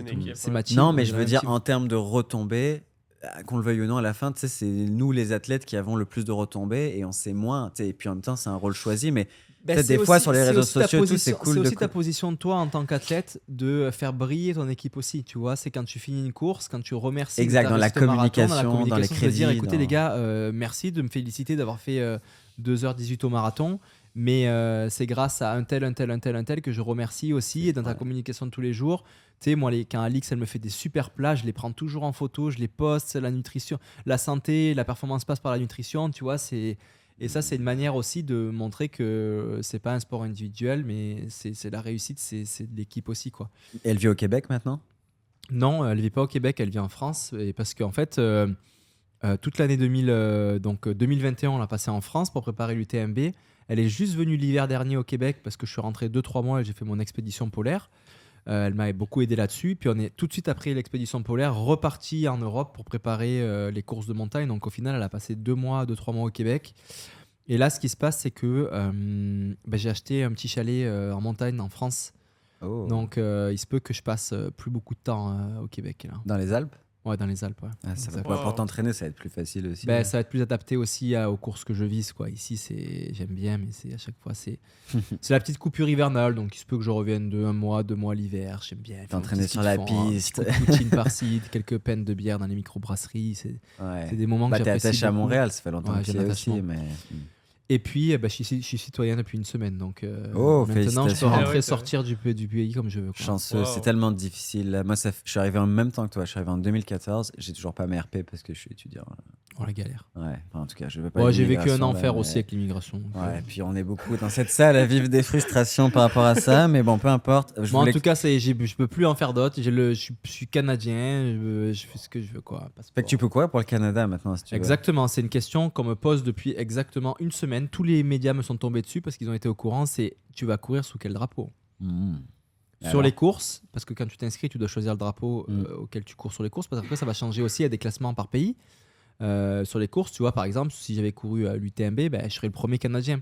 Mm. Euh, ben, j'étais le premier Français, mais voilà. Et après, il y a les championnats du monde aussi. Le sélectionneur euh, de l'équipe du Canada m'a appelé plusieurs fois en équipe nationale. J'ai toujours dit, ben, je peux pas venir parce que je suis pas Canadien. Il m'a dit, bon, ben, quand tu seras Canadien, j'espère que tu viendras courir dans la team. Et l'année dernière, le sélectionneur français, donc qui m'avait jamais appelé en équipe parce que le niveau est quand même beaucoup plus haut, m'a appelé en équipe de France. Donc là, je ne l'ai pas fait parce que c'était un mois après l'UTMB, euh, les championnats du monde qui étaient en Thaïlande. Mais là, la prochaine fois que ça va arriver, euh, il faut faire un choix. quoi. C'est l'embarras du choix. Ben non, mais t'en fais qu'un de choix et c'est à vie parce que tu fais pas. Ah, euh, tu peux pas faire des allers-retours. Ben, tu peux, ah, tu as le droit, c'est autorisé, mais niveau image, c'est affreux de faire ça. Parce que tu vas, tu portes le drapeau, tu chantes le hymne, c'est quand même assez patriotique, tu vois. Euh, tu, tu changes pas de pays, tu t'en choisis un, tu vas all-in avec jusqu'au bout. Donc c'est un choix qui est quand même. C'est comme une infidélité un peu. Là, Exactement, ça serait très mal vu aussi. Bah oui. Le caribou, le coq, donc, non, mais c'est un choix qui est difficile. Pour l'instant, j'ai d'autres sujets dans ma vie, donc j'ai pas fait l'introspection pour ça. Mais il va falloir qu'un jour je sois capable de dire si je cours pour le Canada ou pour la France. Euh, marathon de Paris, tu peux nous expliquer un petit peu tes objectifs euh, Pourquoi faire un marathon? Ça a surpris pas mal de gens quand je l'ai annoncé sur ma page YouTube. Oui, le marathon de Paris. Bon, déjà, moi, je viens euh, de la course sur route à l'origine. Donc, c'est sûr que j'ai cette frustration de n'avoir encore jamais, jamais, jamais fait un vrai 12 semaines d'entraînement, un vrai programme, sans être blessé, sans avoir de blessure ou sans faire autre chose À l'origine, c'est ça le plan, mais je reviens du Costa Rica. Ouais, c'est ça. Hein, c'était pas prévu. Un petit peu cassé une petite semaine du plan. C'est pas énorme. Avant, je cassais beaucoup plus que ça. Hmm. Plus dans deux semaines, je pars au Kenya. Et avant le Kenya, je m'arrête, euh, je m'arrête une semaine euh, en Tanzanie pour faire le Kilimanjaro. Donc, allez, y a, sur 12 semaines, il y a deux semaines où je suis pas trop le plan. C'est pas, c'est pas trop mal. Avant, c'était beaucoup plus que ça. Non, c'est pas si pire. Mais l'idée, c'était de qu'est-ce que je suis capable de faire sur un marathon sans être blessé et en suivant. Euh, euh, à 80%, on va dire, peut-être 90%, un vrai plan de marathon en allant à la track, en faisant les longues sorties le week-end, la fin de semaine, euh, pour voir ce que je suis capable de faire. Ça fait changer un petit peu aussi euh, mes entraînements parce que c'est sûr que la routine et puis faire toujours la même chose, ça peut créer un certain ennui. Donc, c'est tout nouveau pour moi la route. Là, j'ai l'impression de me sentir comme un bébé, de redécouvrir, d'écouter le vocabulaire hmm. euh, des uns et des autres. Voilà, ça me met un nouveau challenge, de, de voir mon niveau aussi euh, de manière assez euh, explicite et tangible augmenter. Je le vois sur la track, tu vois, mes entraînements, je tiens de mieux en mieux, les paces et tout. Donc, il y a quand même quelque chose qui est assez concret que je ressens un peu moins entre elles quand je m'entraîne, qui est très intéressant. Et la raison principale aussi, c'est qu'aujourd'hui, euh, cette année, la course que je vis, c'est la Western States, qui est un peu l'UTMB des États-Unis, qui est la course la plus prestigieuse aux États-Unis, euh, qui a la particularité d'être euh, très difficile à accéder. On parle de 300 coureurs qui peuvent la courir par rapport à des raisons qu'on traverse des parcs nationaux et c'est limité à 300 personnes par jour. Et donc, pour s'y inscrire, c'est très compliqué. Il y a une loterie, il n'y a pas de passe droit pour les élites. Ça peut prendre 2, 3, 4, 5 ans dans une loterie avant d'être pris. Et avec l'UTMB l'année dernière, avec le, top 2 en fait avait ce qu'on appelle un golden ticket, un ticket d'or pour pouvoir accéder à cette course. Donc j'ai pris l'opportunité. Et euh, cette course qui est fin juin a la particularité où on court euh, tout le long. Euh, un UTMB, il y a beaucoup de phases de marche, donc où tu peux un petit peu récupérer, où il faut apprendre à marcher vite et tout. Là, il faut courir tout le temps, donc il faut quand même être très rapide à plat être très voilà très à l'aise sur quoi la distance C'est 500 miles, 160 km. 160 km, donc comme l'UTMB. Exactement. UTMB 172, un tout petit peu plus. On parle de 5000 mètres de montée, je crois, et 6000, ah, et 6000 de descente, mais euh, assez réparti, tu vois. Euh, bon, il y a quelques canyons, ou des sorties de canyons où tu marches un petit peu, mais globalement, tu cours partout. Et c'est des chemins qui sont pas techniques. Souvent, les, courses de trail, même si c'est plat, euh, le fait qu'il y a des roches et des racines au milieu, bah, tu peux pas envoyer la sauce à 3,30 du kilo. Quoi. Mhm. Et donc là, comme c'est beaucoup de chemins de gravel et des deep roads, bah, il faut être capable d'envoyer la sauce à peu près partout. Euh, et, donc c'est pour ça aussi que j'ai mis comme euh, jalon intermédiaire, qui est pour moi, euh, je m'excuse pour les coureurs de route, mais qui n'est pas mon objectif de l'année, qui est plus un jalon, je considère comme un jalon, en fait. le marathon de Paris, qui est une énorme course et que je respecte énormément et dont j'en fais une obsession en ce moment par rapport à ce que je prépare. Mais pour moi, ça reste un jalon, hmm. le marathon de Paris pour la Western State, qui est finalement ma carotte. Je suis un âne et hmm. qui me permet de, de me motiver à l'entraînement euh, sur le programme de route. Voilà, franchement, euh, en ce moment, je pense pas du tout à la Western State quand je suis à la piste et qu'on me donne mes paces et que j'ai mes entraînements. Je pense au marathon de Paris, donc ça veut dire que la magie opère et ça fonctionne. 3,25, 3,25, 3,25. Ça m'aide, ça m'aide à, me, motiver, quoi. Ah, c'est cool. Donc euh, voilà, il y a le deuxième paramètre qui, qui caractérise la Western State, c'est la chaleur. Il fait extrêmement chaud. Il faut être capable d'avoir une capacité à courir vite dans le chaud et c'est la raison pour laquelle j'ai mis comme jalon le Costa Rica auquel j'étais la semaine dernière pour couper un petit peu l'hiver québécois j'ai eu la chance, je suis parti pile quand il y a eu la semaine du moins 40. Ah Mais Western State, est-ce que c'est dans le Nevada ou c'est genre. C'est, euh, ça part de euh, la ville qui s'appelle euh, Tao, là, Squaw Valley, là, à côté du lac Tao, et ça descend. C'est, c'est pas une boucle comme l'UTMB, c'est, c'est comme un Boston en fait. Point c'est to point, point to point, et ça finit un petit peu plus bas dans la vallée, quoi. Donc voilà, ça part d'une station de ski qui est à côté du lac Tao et ça descend. Et, et voilà, et donc quitte à faire le marathon, euh, pourquoi pas se mettre un petit défi ambitieux pour se motiver à se dépasser un petit peu euh, à l'entraînement. Et puis ça fait partie aussi de ma personnalité, de me challenger le jour de la course, de me faire mal quoi, un petit peu. voilà. c'était des débuts aussi, comme c'est émotionnel. Tu as commencé par le marathon, donc il y a un truc spécial avec le marathon. Exactement, ouais, je veux revenir là-dessus aussi, de voir qu'est-ce que je suis capable de faire après quelques années d'entraînement ah, trail. 8, 9 ans, et, puis, et puis moi, je suis le, je suis le tube à essai, je suis l'exemple parfait de euh, qu'est-ce que vaut un trailer sur la route versus ce que vaut un routard sur le trail, c'est que je fais les deux, tu vois. Hmm. J'ai fait de la route, j'ai fait du trail, donc euh, j'y reviens. Est-ce que euh, en fait j'expérimente, en fait j'expérimente quelque chose. Je suis en pleine expérience en ce moment de voir à quel point on peut transposer euh, des, des, apprentissages de trail à la route et, vice-versa. Et j'enquête en même temps aussi, tu vois, je pose des questions, je vous regarde, vous autres, là, comment vous vous entraînez, comment vous parlez euh, de VMA, de pace, euh, tu vois, et, de vocabulaire. Et, en fait, je veux, je veux essayer de, de mettre un petit peu plus de d'exposition sur qu'est-ce que c'est la différence entre la course route et la course sur trail. Et je veux vraiment la conclusion de mon étude, qui va être un film, c'est de montrer que c'est pas le même sport en fait. Je le sais déjà un petit peu d'avance, mais que c'est pas le même sport. C'est de la course à pied, mais pour moi, quand tu compares euh, le trail et, la, et la, course route, c'est comme si tu comparerais euh, du ski de fond avec, euh, avec du ski alpin par exemple, ou du vélo sur piste, tu vois, sur un vélodrome où ils courent, ils ont des cuisseaux mm. énormes avec des coureurs du Tour de France. Ils font du vélo les deux, ils se sont en vélo de route les deux, mais ce n'est pas le même sport. Le gars, c'est comme si tu me disais, euh, euh, pas Kipchoge, euh, Usain Bolt, euh, qu'est-ce qu'il vaut sur marathon? C'est pas le même sport. N'empêche que tu es capable de me suivre sur pas mal d'entraînements, tu vois, si tu le veux. Alors, je suis capable de te suivre, je pense, parce que j'ai tout de même un moteur qui est pas trop mal. Ouais. Et surtout, une bonne vitesse. J'étais surpris, hein, honnêtement. On a ah fait quelques. C'était plus il y a quelques mois, tu te rappelles qu'on a fait des entraînements ensemble, puis on faisait des 1,40 ou des 400 mètres, et tu m'avais impressionné. Tu as une bonne vitesse. Parce que je viens de la route aussi, donc je pense que le tout début, euh, ce que j'ai euh, appris à mon corps et comment j'ai construit mon nerveux et tout, et ma biomécanique, c'était sur la route. Et je pense que c'est resté ancré en moi comme le vélo. En fait, quand tu arrêtes le vélo, genre, tu refait, tu sais toujours en faire. Tu as besoin de remettre tes petites roulettes. Mais ça me prend pas beaucoup de séances euh, sur la piste pour retrouver des sensations, que j'avais euh, sur la route à l'origine. Ouais, puis tu as des prédispositions naturelles euh, de vitesse aussi, je pense. Enfin, je sais pas ce que tu en penses, mais à mon avis, si on te mettait sur un 400 après deux ans de course, je suis sûr que tu étais déjà quand même rapide. Alors qu'il y a des coureurs, et ça fait 10 ans qu'ils font, qui font tes temps. Euh, sur marathon là de 25 puis ils ont pas ta vitesse. Il y a tellement de profils différents. Mais c'est ça qui me fascine aussi euh, encore sur route hein. en tout cas j'ai jamais couru de 400 de 1500 de 3000 de 5 kg de 10 kg le, plus court que j'ai couru c'est demi et voilà. T'as jamais fait de 10 7 5 j'ai fait un 10 une fois euh, en cours alors j'ai fait une fois hors course pas trop mal tout seul. Bon, je choisi des bonnes conditions. Et une course c'était à Ville-Saint-Laurent.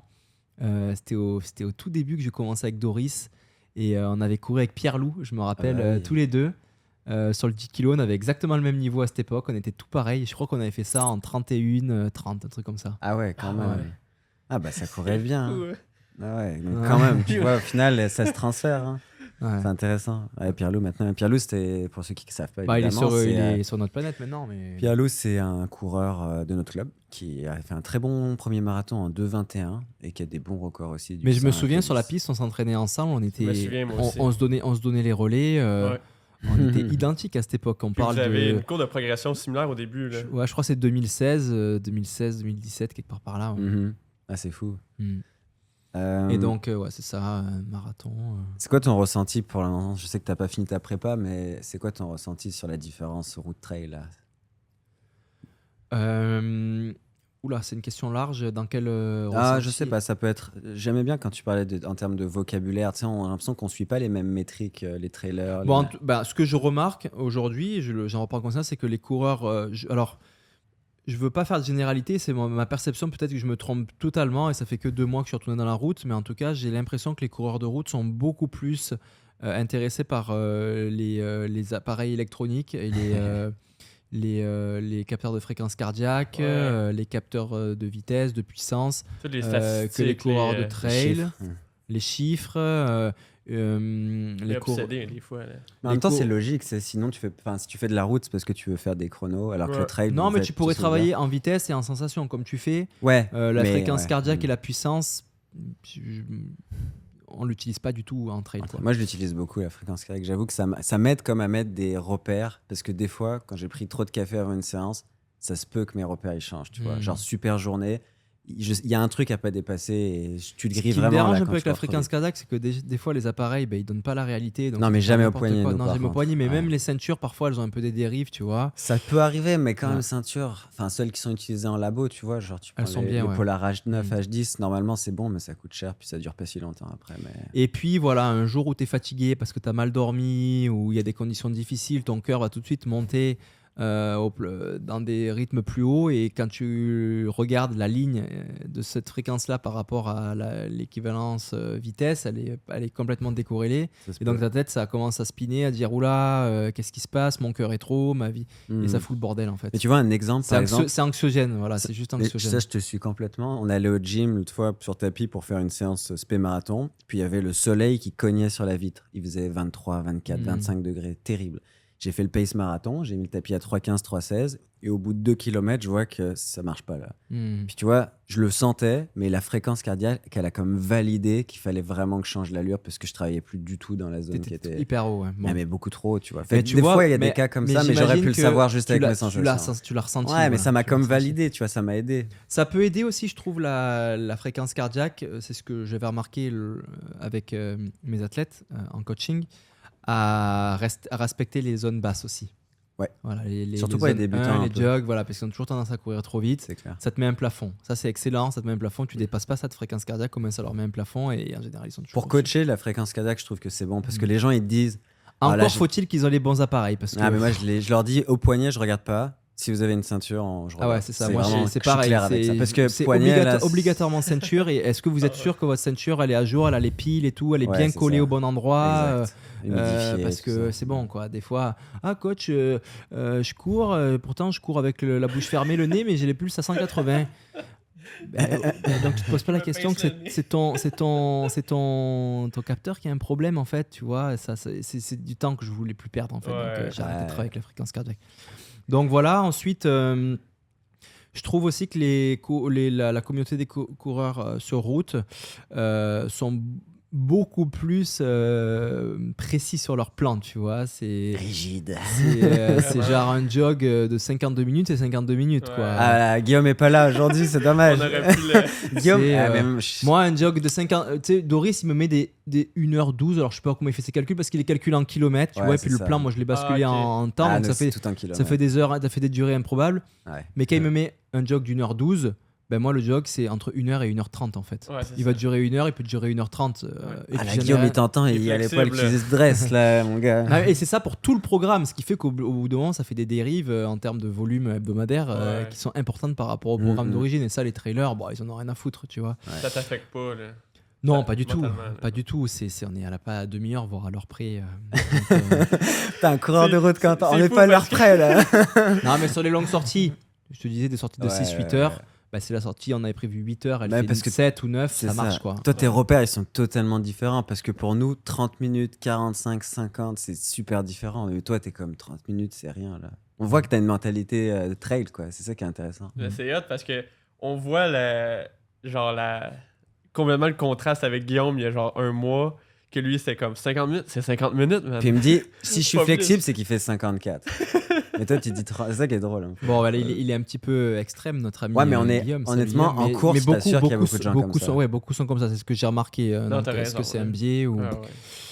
Voilà. Après, euh, globalement aussi on se prend plus au sérieux. Euh, Ouais, je trouve qu'à l'entraînement avec Doris, ça, on, délire pas trop quoi. On n'est pas là pour. Après, après, après, le matin. Hein. Je suis le matin, je suis là pour m'entraîner. C'est le groupe sérieux le matin. J'aime bien être dans ma bulle. Euh, personne me parle, je fais mon entraînement et puis je me donne quand même assez sur les séries pour euh, pas avoir le temps de niaiser, tu vois. Mais quand on fait des sorties de groupe en trail, euh, en délire quoi. Hein, tu crois que c'est relié à l'intensité de l'entraînement et tout? Ben, tu vois, quand on était au. J'allais au club de trail de Montréal, là, qui donnait rendez-vous à la statue le mardi, on mettait un peu d'intensité, mais parfois il y a des moments un peu plus relax. Globalement, dans, le, dans, le, dans le package fun global de la sortie, il y en avait beaucoup plus dans ces sorties-là que, euh, que sur la route. Ensuite, euh, bon, ça je le connais par expérience aussi, je peux m'avancer tout de suite là-dessus. C'est au niveau communautaire. On est beaucoup plus euh, soudés, beaucoup plus communautaire dans le monde du trail que dans le monde de la route.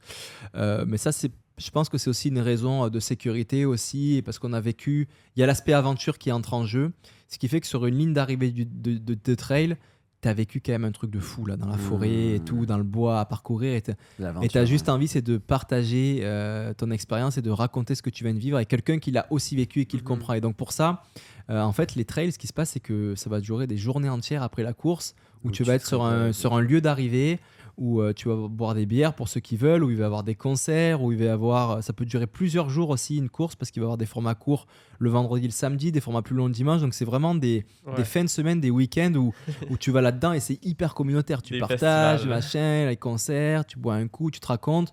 Bon, la course route, tu arrives au bout, euh, une couverture de survie, euh, une médaille, et puis tu rentres chez toi. quoi. C'est plus grand public aussi, j'ai l'impression. Mm. C'est comme des masses. Alors que le trail, comme vous êtes un tout petit peu plus petit, j'ai l'impression. Puis l'aventure, c'est clair, tu as raison là-dessus. Mm. C'est vrai qu'on se prend, moi je suis d'accord avec tes points globalement, on se prend un peu plus au sérieux sur la route. Il y a un aspect tellement précis. Tu sais, il y en a, il veut faire juste sub 40. Là, depuis 3 ans, il veut faire sub 40 au 10. Puis, on est fucking intense avec les chronos. Puis. C'est vrai. Des, fois, euh, à la piste, quand j'allais à Doris, on dirait que c'était tellement sérieux. des fois, je voulais juste mettre de la musique ou genre juste rigoler sur une. une... Rigoler, gars. Qu'est-ce que tu fais là? On est rigoler sur une, euh, Après, le fond de ma pensée par rapport à ces, ces descriptions que je donne n'est pas négative. Hein. Euh, se prendre au sérieux, c'est pas quelque chose de péjoratif pour moi. Mhm. c'est notre, notre école, c'est notre culture. On quand on s'entraîne, on s'entraîne, on a du plaisir ensuite à réussir nos courses, le plaisir est ailleurs, et voilà. Euh, euh, mais euh, voilà, globalement, c'est les principaux aspects que je La déconne est beaucoup dans les jogs, tu vois. Moi, pour le vivre, là, à l'entraînement,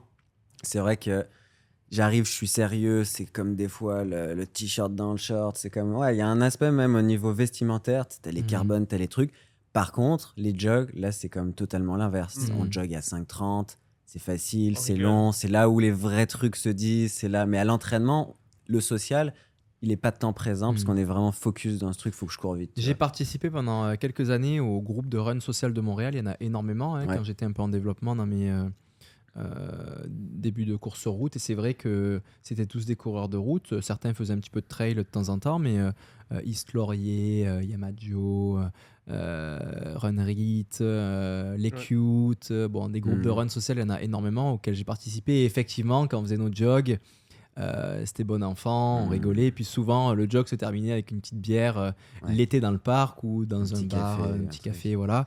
Et c'était très, très, très fun. Donc, il y a quand même, on peut se dire qu'il y a des moments dans les jogs. Sauf qu'en ce moment, je jog tout seul, donc c'est pour ça que je le vis. Ah ouais, tu jogs souvent tout seul? Ouais, parce que je le fais tôt le matin et puis j'ai mon petit tour et c'est efficace. C'est plus simple, c'est fait. Puis j'aime bien aussi euh, le jog, c'est un peu le moment où soit ça va être mon moment pour écouter des podcasts, soit ça va être mon moment de créativité. Et donc j'ai besoin de ce moment-là dans ma journée où je me mets une musique euh, et où je vais créer, euh, développer mes projets. Je suis hyper créatif en jogging, quoi. Et donc j'ai besoin d'être seul pour ça, quoi. Ah, je comprends. Alors juste un petit mot par rapport à cette histoire de route trail là. Donc euh, j'ai lancé un, donc le projet expérimental. Je fais un petit euh, un petit, un petit film documentaire voilà, où, euh, où ben, le, filmmaker Philippe Rouleau est venu me filmer à la track à Montréal avec J'ai vu, vu, des trucs déjà sur Instagram. Voilà, il va venir au Kenya, on part au ah Kenya ensemble, donc là ça va être un super terrain pour moi expérimental pour aller questionner un petit peu les Kenyans, comprendre la culture, et vraiment euh, de rendre de manière plus explicite qu'est-ce que c'est la différence entre ces sports, leur culture. Et, et donc euh, là, on en parle aujourd'hui. Puis dans quelques mois, il y aura des images pour illustrer euh, tout seul. Donc avec des images de la track à Montréal, la fameuse track qu'on est en train de parler dans ce micro, de McGill, 200 mètres au centre-ville de Montréal. Un peu d'entraînement à l'extérieur dans la, dans la slush par moins 30 où il est venu me filmer, on voit que c'est dur. un, peu de, un peu de Kenya. Et puis aussi, j'ai eu la chance d'avoir un dossard élite à Paris. Donc ce qui permettra de partir euh, dans, aux fesses des, des, Kenyans, donc dans un sas assez, euh, voilà, assez élite.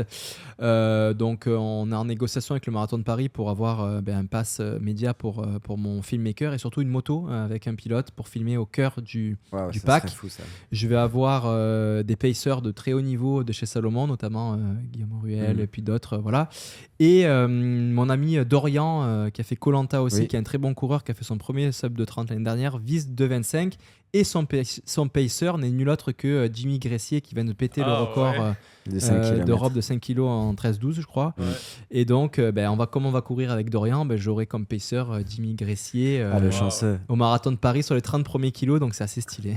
Tu fait les 30 premiers kilos, Jimmy? Ouais, à peu près. Moi, je serai au marathon de Paris aussi en spectateur. Je vais redescendre du kiné un tout petit peu plus tôt. viens, nous, payer. Ah non, c'est trop proche de ton marathon. Ouais, c'est trop proche. Puis je veux pas, je vais être fatigué après mm. autant de semaines au Kenya. Mais j'ai très hâte de voir le marathon de Paris. J'ai neuf athlètes qui le courent en plus. Là, Ça va être beaucoup de stress. Ok, question de la communauté. Justement, une question podcast, Mathieu. vas-tu lancer une saison 2 de ton podcast Dans mon bain pour suivre les coulisses de sa saison 2023 La réponse est oui. Euh, euh, bah, c'est officiel. J'attendais d'avoir un, partenaire pour soutenir le, le, projet et puis il a accepté. Donc on va relancer le projet et ça sera le backstage comme j'ai fait pour la saison 1, préparation à l'UTMB, un peu le backstage qui sera pour la Western State, donc euh, pour les six prochains mois, qui exploiteront un petit peu euh, mes états d'âme du quotidien, euh, les hauts comme les bas, mais aussi des aspects un peu plus scientifiques et techniques. En l'occurrence, là, on parlera beaucoup d'altitude, de chaleur et de course sur plat pour les aspects techniques. Ok. Tu avais été content des, des, des, résultats de ton podcast? Ouais, ça a été assez énorme. Au début, j'ai fait ça un petit peu à l'arrache, on va dire, avec un micro, on verra bien. Au final, on était à plus de 20 000 écoutes par épisode. C'est huge. C'est gros. Euh, euh, l'épisode du TMB, je ne sais plus combien, une dizaine de milliers d'écoutes. Euh, ça, a été, ouais, ça a été très, très, très gros. Et en fait, ce qui s'est passé, c'est que malgré moi, il y a une communauté qui s'est créée autour de ça. Et que quand ça s'est arrêté, ils ont dit Mais en gros, mais non, en fait, tu peux pas arrêter. C'est. C'est comme on a besoin quoi pour faire notre jog et nous motiver et ça a créé une communauté qui veut ce truc là donc il y a eu beaucoup beaucoup de demandes qui sont rentrés. Et puis comme j'ai apprécié le faire, je me suis dit euh, pourquoi pas euh, continuer. C'est un exercice qui est quand même difficile parce que euh, l'identité du podcast, c'est que je ne stage rien, tu vois. Je me mets pas sur une table avec un micro, relax, avec des, notes comme ça, des questions. L'idée, c'est quand même d'essayer de faire un maximum de spontané dehors. Donc, donc euh, évidemment, derrière mon monteur, il s'arrache les cheveux parce que le micro, des fois, il est là, des fois, il est là, des fois, il y a du vent. un monteur du coup qui t'aide. Ah oui, c'est là, c'est vraiment très très compliqué à, monter ce genre d'épisode hein, parce que des fois, je cours avec quelqu'un, un coulé devant, un coulé derrière, donc pour équilibrer les sons dans les oreilles droites, gauche, les mm. c'est vraiment, il découpe le son de partout, c'est très très difficile pour avoir quelque chose de quali quand tu enregistres dehors. Mm, mm. Et euh, ce qui est difficile, c'est que le monologue, en fait, quand on en faire un podcast en discussion, c'est hyper facile. Tu poses des questions, tu laisses parler l'invité. Mais là, des fois, tu vois, euh, euh, je suis bon dans, mon, dans mon, ma semaine de taper. Bon, je pars dehors courir avec mon micro à l'UTMB. Il faut que je raconte qu'est-ce que c'est mon taper. Tu pars en monologue.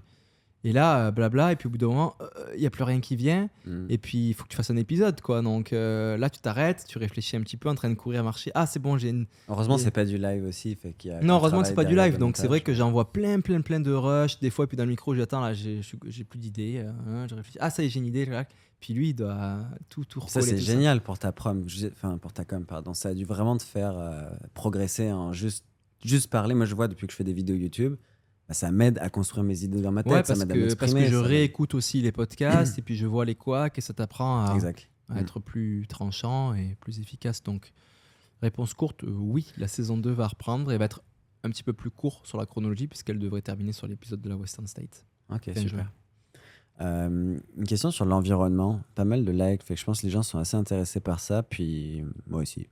Comment est-ce qu'il gère son rapport avec l'environnement en tant que trailer coureur il y a un gars qui dit Je compléterai la question. Comptez-vous votre empreinte carbone, comme l'a fait récemment Maître Kilian Des entraînements au Kenya, au Canada, puis course en Europe? Je crains la mauvaise note. Ouais. Euh, c'est vrai que ben là, je pense que le fond de sa pensée, c'est par rapport euh, aux avions. L'empreinte carbone. Euh, l'empreinte carbone. le sujet environnement est très complexe et aujourd'hui, moi, je suis quand même assez. je connais bien le domaine, je m'y intéresse énormément.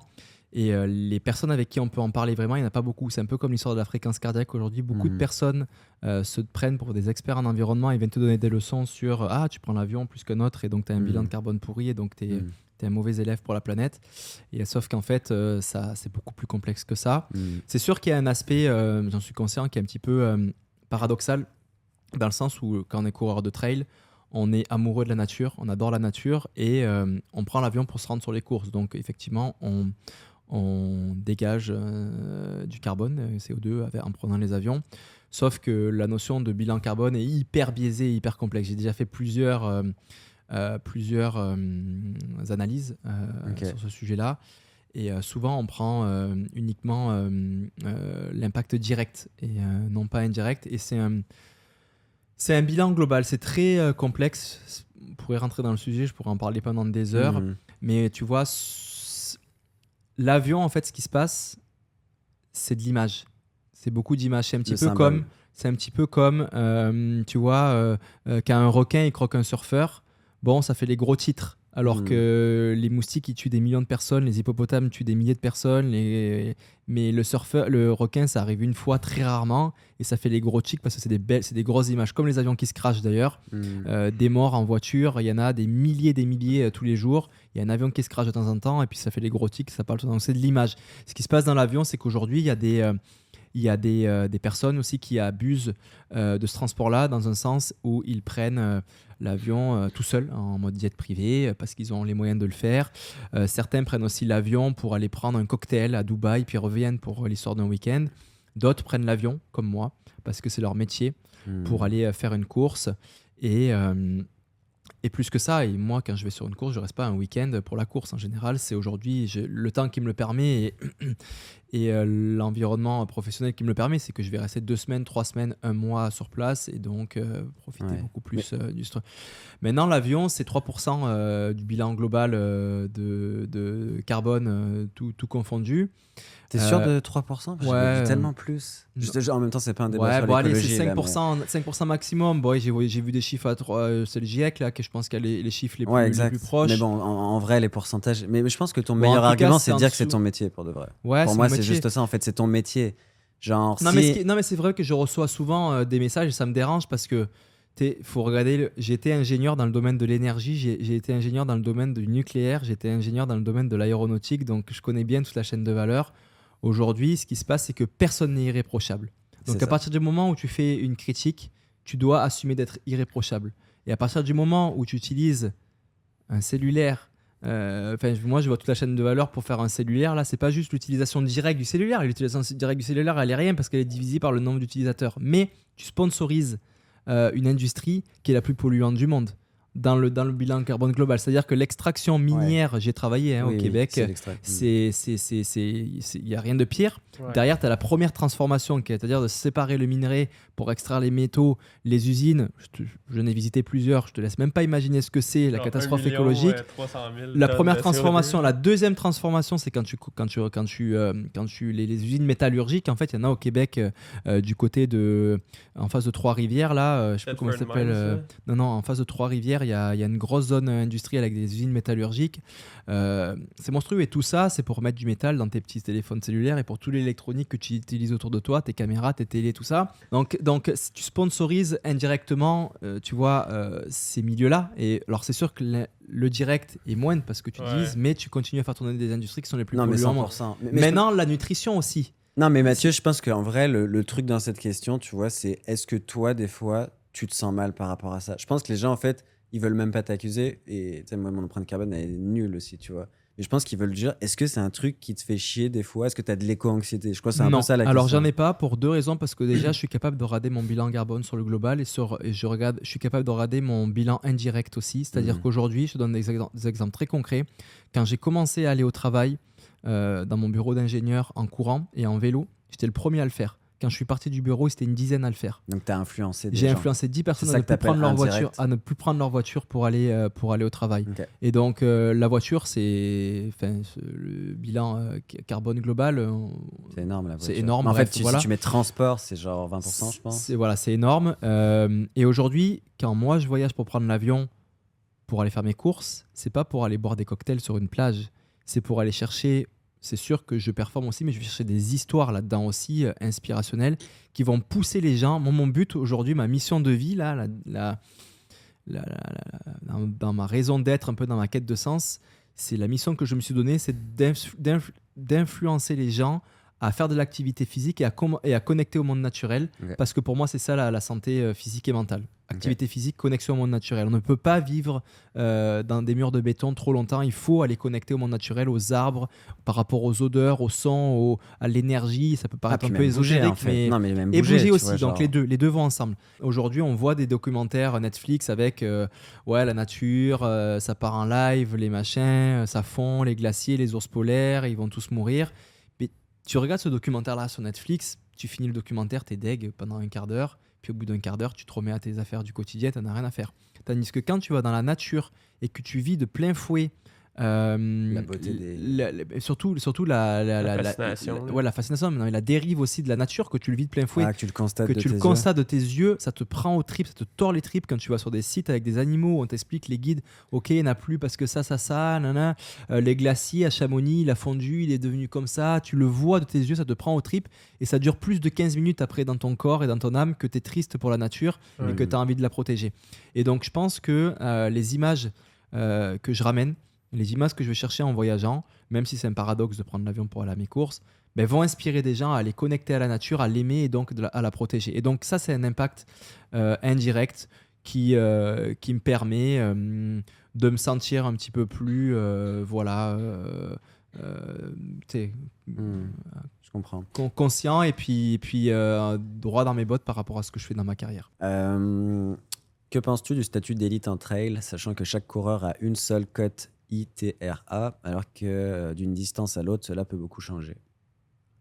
Tu vois euh, Non, alors c'est pas tout à fait ça. Euh, oui, il y a des cotes ITRA. Alors l'ITRA, ça, pour la petite histoire, c'était une cotation pour noter les coureurs qui était faite avec un calcul par rapport euh, distance, dénivelé, technicité du, terrain et tout ça. L'ITRA est en train de a disparu au profit de UTMB World Ranking.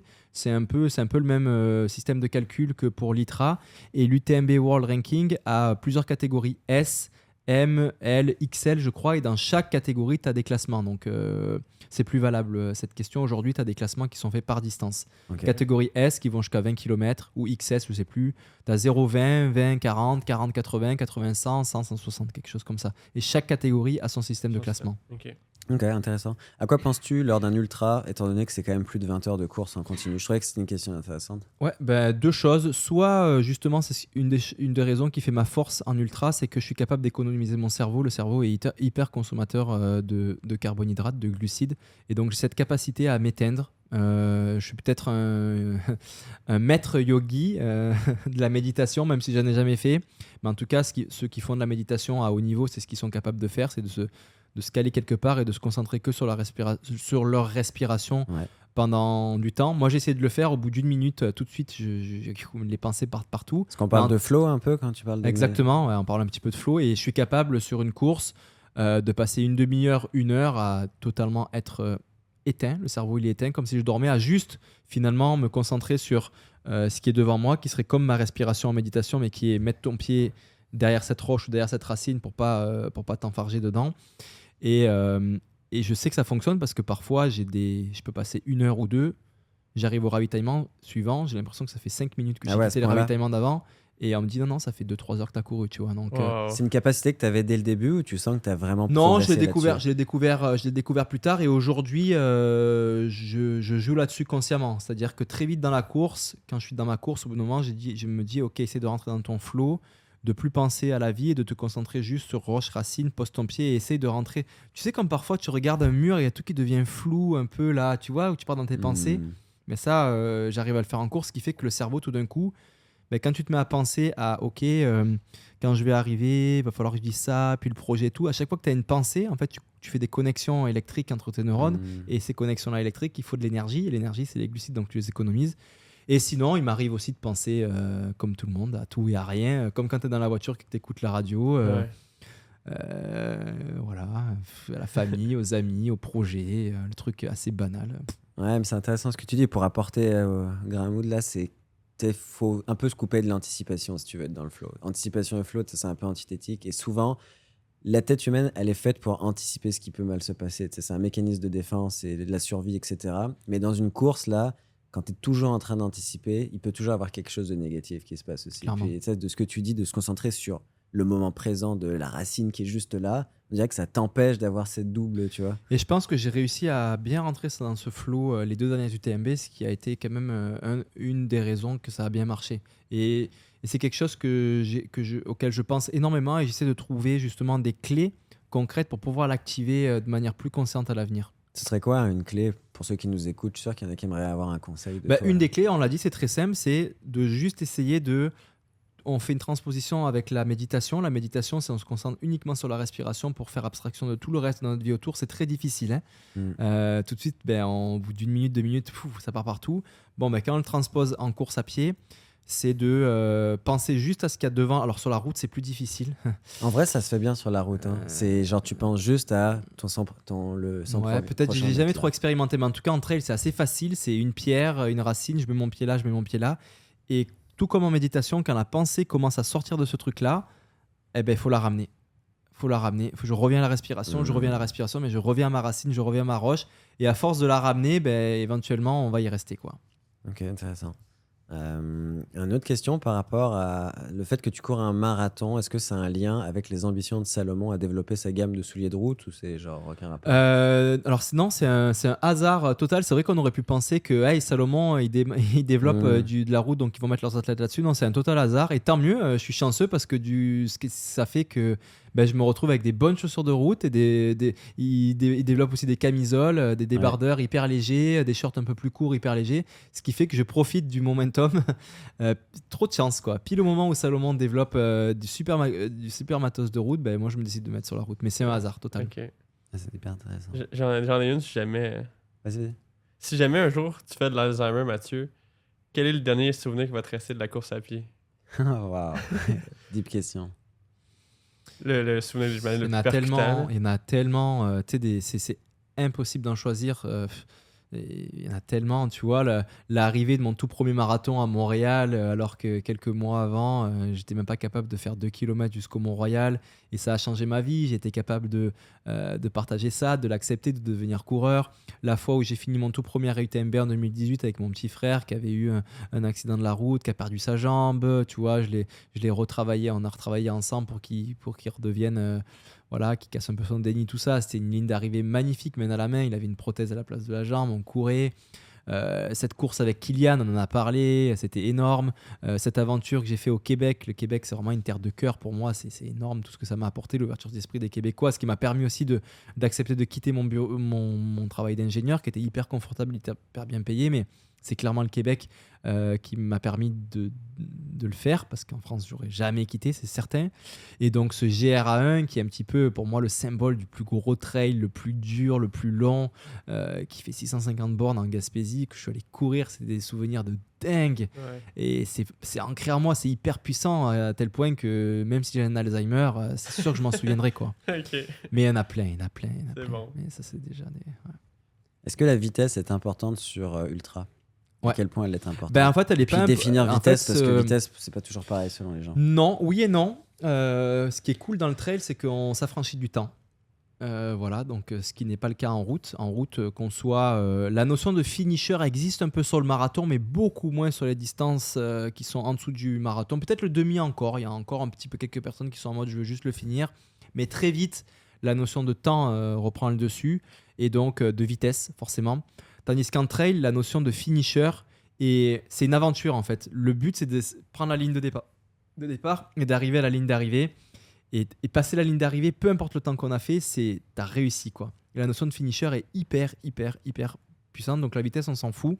Maintenant, c'est sûr qu'à un certain niveau, il faut être un coureur rapide si on veut jouer, euh, si on veut jouer sur la performance, sur les podiums, les top 10, les top 5. Donc euh, la mmh. réponse est oui pour. Euh, ça dépend. Oui, et pour, pour, pour, pour 10% du, peloton et non pour 90% du reste.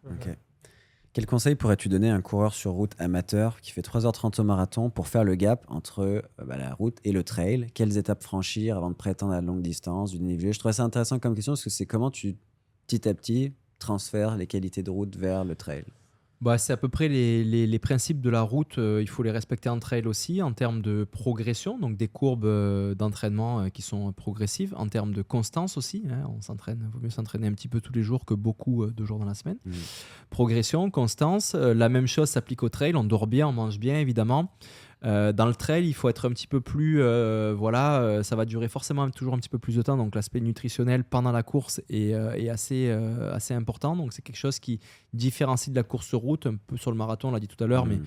qui est important. Et après, bon, ben voilà, il y a tout un aspect d'apprentissage du milieu naturel. Alors, il faut savoir que la nature, on essaye en ville de tout cadrer. Et la course route le montre bien aussi. Hein. Tout est carré, cadré, asphalte. On essaie d'avoir le contrôle faut se dire que la nature, euh, on peut pas la contrôler. Il y a une perte de contrôle totale. Et si tu veux essayer de transposer ta manière de voir la vie en ville sur la nature, tu vas te faire ramasser euh, solide, voire même euh, te mettre en danger de mort. par rapport à des météos, même l'été, sur certaines cols qui peuvent être mortelles. Donc il faut avoir beaucoup, beaucoup, beaucoup d'humilité quand on se met dans le trail. il faut pas arriver en terrain conquis, il faut apprendre la montagne, il faut apprendre la nature, faut apprendre les déserts parce que le trail, c'est partout. C'est pas que la montagne, c'est milieu tropical, jungle, désert.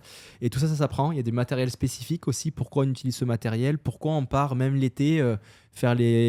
Euh, le, mont Washington aux États-Unis, on prend une veste. Pourquoi? Parce que la météo peut tourner en quelques secondes et on peut en mourir là-haut. Donc euh, voilà, faut la transposition, c'est on peut être un très bon coureur sur route, mais apprenons aussi le milieu naturel qui a ses spécificités et qui qui se, se fait pas en deux jours quoi. Ouais. Les cuisses de Mathieu se sont atrophiées en quelques mois, apparemment. Une observation de quelqu'un. Et euh, est-ce que c'est dû aux longues sorties, aux, longs vélos en montagne euh, Atrophié, j'ai un doute, ça grossit ou ça maigrit? Non, maigrit, genre. Hein? Quelqu'un trouve que tu as perdu des cuisses et il se demande à quoi c'est dû, en gros. Voilà. Parce que des fois, quand on dit qu'on fait de l'atrophie en culturisme. Hypertrophie. Ah, c'est l'hypertrophie, ok. Euh, je pense que j'ai dû mettre des shorts trop longs parce qu'ils n'ont pas forcément atrophié. T'as pas euh, remarqué de différence? Non, bah, c'est sûr que là, ça fait deux mois que je fais de la course route et que je fais un peu, un peu moins de lourd, donc euh, peut-être que j'en ai perdu un tout petit peu, mais quand je, je, me pèse sur la balance, le poids il a pas trop bougé, donc j'ai pas, pas dû trop m'atrophier des cuisses. il y a toujours ces 70 Mais c'est vrai, mais c'est vrai que de faire un peu moins de descente va forcément faire perdre un peu de masse musculaire au niveau des cuisses, c'est certain. Ok.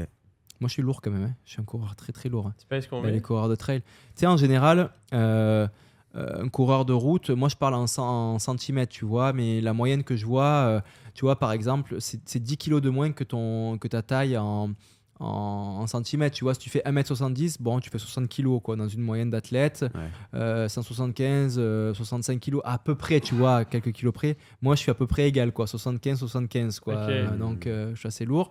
Et tu vois, et c'est pas, et c'est parce que je m'en sers de ma puissance. Je suis très fort du haut du corps, pectoraux, épaules, parce que j'ai des poussées sur les bâtons euh, qui, qui, est hyper important, tu vois. Je pense à, cette, à cet athlète qui m'inspire aussi énormément, c'est Blumenberg, le, ah, le Norvégien. Il fait, il fait 75 pour 75 aussi, ah, tu vois quand tu le vois là, il est vraiment pas maigre. Il est gros, il a le gros ventre et tout, mais il est tout en hein. puissance et ce qui lui permet de pousser fort à la nage euh, d'avoir aussi des ressources euh, sur le vélo, tu vois, des réserves. Hmm. Et que. Alors, c'est sûr qu'il courira, il va jamais courir un marathon en 2h15 comme d'autres sont capables de le faire sur le circuit international de triathlon, mais il est quand même sur un Ironman qui capable pas loin de 2h15 un marathon. En tout cas, bon, sur, ces Ironman, il va chercher des 2h30, quoi. Donc, euh, bon, hmm. voilà. Et puis, donc. Le poids, ça veut rien dire. Voilà, ça veut rien dire. Faut pas rester là-dessus. Mais c'est sûr que je suis quand même, euh, je transporte un peu plus de kilos euh, que, le, que le morphotype classique du coureur mhm. élite sur route. Quoi. Sur quel axe penses-tu avoir la plus grande marge de progression? Euh, En fait, c'est une bonne question. sur tous les axes, de, surtout sur l'axe de, de, de, physiologie, en fait, de cardiovasculaire, de VO2 max parce que tout ce qui est sommeil, je pense que je l'ai optimisé un maximum. Je dors mes 8-9 heures par nuit. Euh, au niveau nutrition, euh, je suis super bien accompagné. Je pense que j'ai poussé le curseur à bloc. Maintenant, le truc, c'est que j'ai commencé la course à pied tellement tard, comme toi, mm. euh, que finalement, on est des vieux jeunes. on est des vieux en âge, mais jeunes en course à pied, ce qui fait que notre marge de progression, elle est encore énorme euh, nos temps vont s'améliorer. Tu vois, moi, quand je regarde, quand je suis sur un podium euh, avec des ultra trailers, que le, speaker donne le palmarès, euh, les gars, ils ont fait des, des, résultats il y a 20 ans, tu vois. Bah, c'est faux, en fait, comme on a commencé tard, on l'oublie. Moi, les gars qui font mes temps, la plupart, ils ont commencé 5-10 ans avant moi. Exactement. Donc il faut voir l'âge athlétique. Moi, c'est toujours ce que je dis avec mes athlètes. Il y a des athlètes qui, comme qui ont 50 ans, mhm. qui sont plus jeunes que même nous qui avons commencé mhm. tard. là. C'est important de regarder. Et donc, et donc, je pense que euh, me concernant, et puis, puis toi aussi, Max, je pense qu'on a encore une marge de progression euh, purement physiologique, où notre moteur va s'améliorer, nos muscles vont devenir euh, plus forts, notre réactivité, notre, notre jeu de pied et tout ça. Tu sais, c'est les, les, les, jeunes Norvégiens, là, la, la fratrie, ils ont commencé à quel âge 13-14 ans, Jacob, il faisait déjà 140 km. Bon, ben voilà. Si qu'il a 21, tout le monde dit il est jeune, mais il a fait plus de kilomètres comme que Kylian, nous, Comme Kylian, à 12 ans déjà, il faisait des, courses de fou. Donc, il, arrivait il a gagné l'UTMB hein. à 19 ans mais forcément, il avait déjà 10 ans d'expérience. Bah oui, c'est parce que. pas forcément, mais il avait quand même déjà 10 ans d'expérience à 19 ans. Mais ça explique les différences aussi. Mhm. Est-ce que tu t'étires? Euh, Non, je fais pas d'étirements. La science a prouvé que c'est pas bon de faire des étirements avant ou après, ça a augmenté le risque de blessure. Maintenant, ce que je fais par contre, c'est beaucoup d'exercices de mobilité, surtout en ce moment. Euh, parce qu'en tant qu'en trail, vu qu'on a des vitesses, euh, par exemple, moins importantes, euh, l'ouverture de hanche, par exemple, est beaucoup plus. J'ai des restrictions au niveau de la hanche qui me, qui me gênent au niveau énergétique en course à pied. Donc en ce moment, je fais beaucoup, beaucoup de mobilité pour aider à ouvrir mes hanches, pour mmh. avoir, pour avoir une, une amplitude, plus grande et pour moins restreindre énergétiquement mon ouverture de hanche. Donc je le fais, mais à distance des entraînements, c'est-à-dire 2-3 heures avant ou après un entraînement de course à pied. Ok. Voilà. Euh, est-ce que tu fais quelque chose pour. On a, pas, on a beaucoup parlé de sommeil, mais pas nécessairement de spécificité parce que bah, tu as un déficit de sommeil pendant des grandes courses comme l'UTMB. Est-ce qu'il y a des protocoles qui existent pour justement gérer, t'adapter au déficit de sommeil? Non, alors euh, certains font. Euh, en fait, c'est le gain versus la perte et, le ratio est pas bon. En fait, tu perds beaucoup plus que ce que tu gagnes. Tu vois, d'aller faire une nuit blanche dehors, ça te décalque, ça éclate ton cycle circadien. Tu vas être sur les, sur les rotules les trois jours qui suivent. Tu risques de te blesser, donc il n'y a, vraiment pas d'avantage à faire ça. Le seul truc que je vais faire par rapport à la nuit, c'est aller courir euh, une heure ou deux à la frontale euh, parce que, parce que en fait, quand tu cours avec une frontale la nuit, euh, les perspectives sont différentes. Quand elle va se projeter sur une roche, il va avoir une, bah, tu vois, il y a une petite ombre là mm. en dessous de ton bol bon, bah, ça va avoir des perspectives différentes et ton placement de pied et tout dans les chemins, il va, être, euh, il va avoir une petite adaptation à faire et vaut mieux la faire un petit peu avant la course. Mais de faire une. Euh, en fait, on peut pas s'adapter au manque de sommeil. On peut s'adapter à la chaleur, on peut s'adapter à l'altitude, mais on peut pas s'adapter au manque de sommeil. Ne pas dormir, c'est juste euh, tuer ta santé un peu plus. En fait, il existe un truc qui est prouvé par la science et qui est utilisé par les militaires. Ça s'appelle le sleep banking, peut-être que tu fais. C'est que c'est prouvé que si tu surdors pendant plusieurs jours, ton corps est plus capable de dealer avec le manque de sommeil. Il y a beaucoup de littérature. Oui, bah, ça, c'est ce que je fais aussi. J'augmente ma, ma, quantité de sommeil les, semaines qui précèdent la course. Tu le faisais déjà naturellement. Ouais, ouais, je le faisais. Bah, non, mais je le savais, je l'avais lu. Euh, j'essaie de me coucher tôt, me lever tôt. Et la journée, je suis relax, je m'envoie des siestes euh, les semaines de course pour euh, rajouter du sommeil dans, la, dans, la, dans la tank. Ok, intéressant. Ok, on a fini avec les questions. Bon, bah, désolé si on n'a pas posé votre question. Il y en avait beaucoup trop. Il y en avait 70. on avait répondu à beaucoup en fait dans le podcast. Mathieu, bah, on avait presque parlé de tout. Hein. Je crois que c'est dur de faire plus pour aujourd'hui. Est-ce que tu as un dernier truc que tu aimerais dire aux gens qui nous écoutent, trailer, coureurs sur route, peu importe, un message que tu veux faire passer, n'importe quoi? Non, mais on va rester dans le thème d'aujourd'hui. Euh, là, je suis assis en face de coureurs de route. Moi, je suis coureur de trail. Je pense qu'il faut pas, euh, euh, faut pas, se dire d'avoir une animosité entre nos sports en se disant les coureurs de trail, c'est des gars qui courent dans la boue, qui savent pas courir. Et les coureurs de route, c'est des petits gars avec des mini-shorts qui sont accrochés à leur montre. c'est ce qui se dit dans la trail, ce qui se dit dans la route. Je pense que c'est deux sports qui sont différents c'est des sports qui se complètent et c'est des sports qui peuvent être hyper agréables à faire en tant que coureur. Euh, de temps en temps, de faire un peu de route, de faire un peu de trail. Et je pense qu'il ne faut pas qu'on se mette dans des, dans des, dans des vases qui communiquent pas. Euh, voilà, y a, ça change un petit peu. Euh, et puis voilà, il y, y, a vraiment des éléments qui sont transposables d'un milieu à l'autre, qui peuvent être positifs et qui peuvent nous permettre de, de nous améliorer dans notre, euh, domaine. Donc euh, voilà, vive la course route, vive la course de trail et puis faisons les deux. Mais je te trouve courageux, moi, de, de faire euh, le marathon de Paris parce que tu vois, moi, je m'imagine me dire, bah, je prépare l'UTMB, machin, je change ma prépa. En vrai, je te trouve, courageux parce que tu il y a beaucoup de gens qui t'attendent au tournant, qui vont voir tes chronos, puis toi, tu es en mode, bah m'en fous, j'y vais, même si c'est pas d'abord ma, distance pour laquelle je me prépare. Bah, non, et puis je sais pourquoi je le fais. Si je décidais de devenir un super coureur de marathon, mais j'arrêterais le trail, je ferais que ça, et peut-être que je pourrais courir un marathon en 2h15 dans deux ans, parce que j'ai quand même euh, une âme de champion. Euh, une âme de bosseur, une âme de, de, de, de, passionné qui fait que si je décide de faire ça, je vais le faire tous les jours, je vais faire que de la route, que de la track pendant un an, deux ans, et si éventuellement j'ai la chance de pas me blesser, je vais faire des super chronos.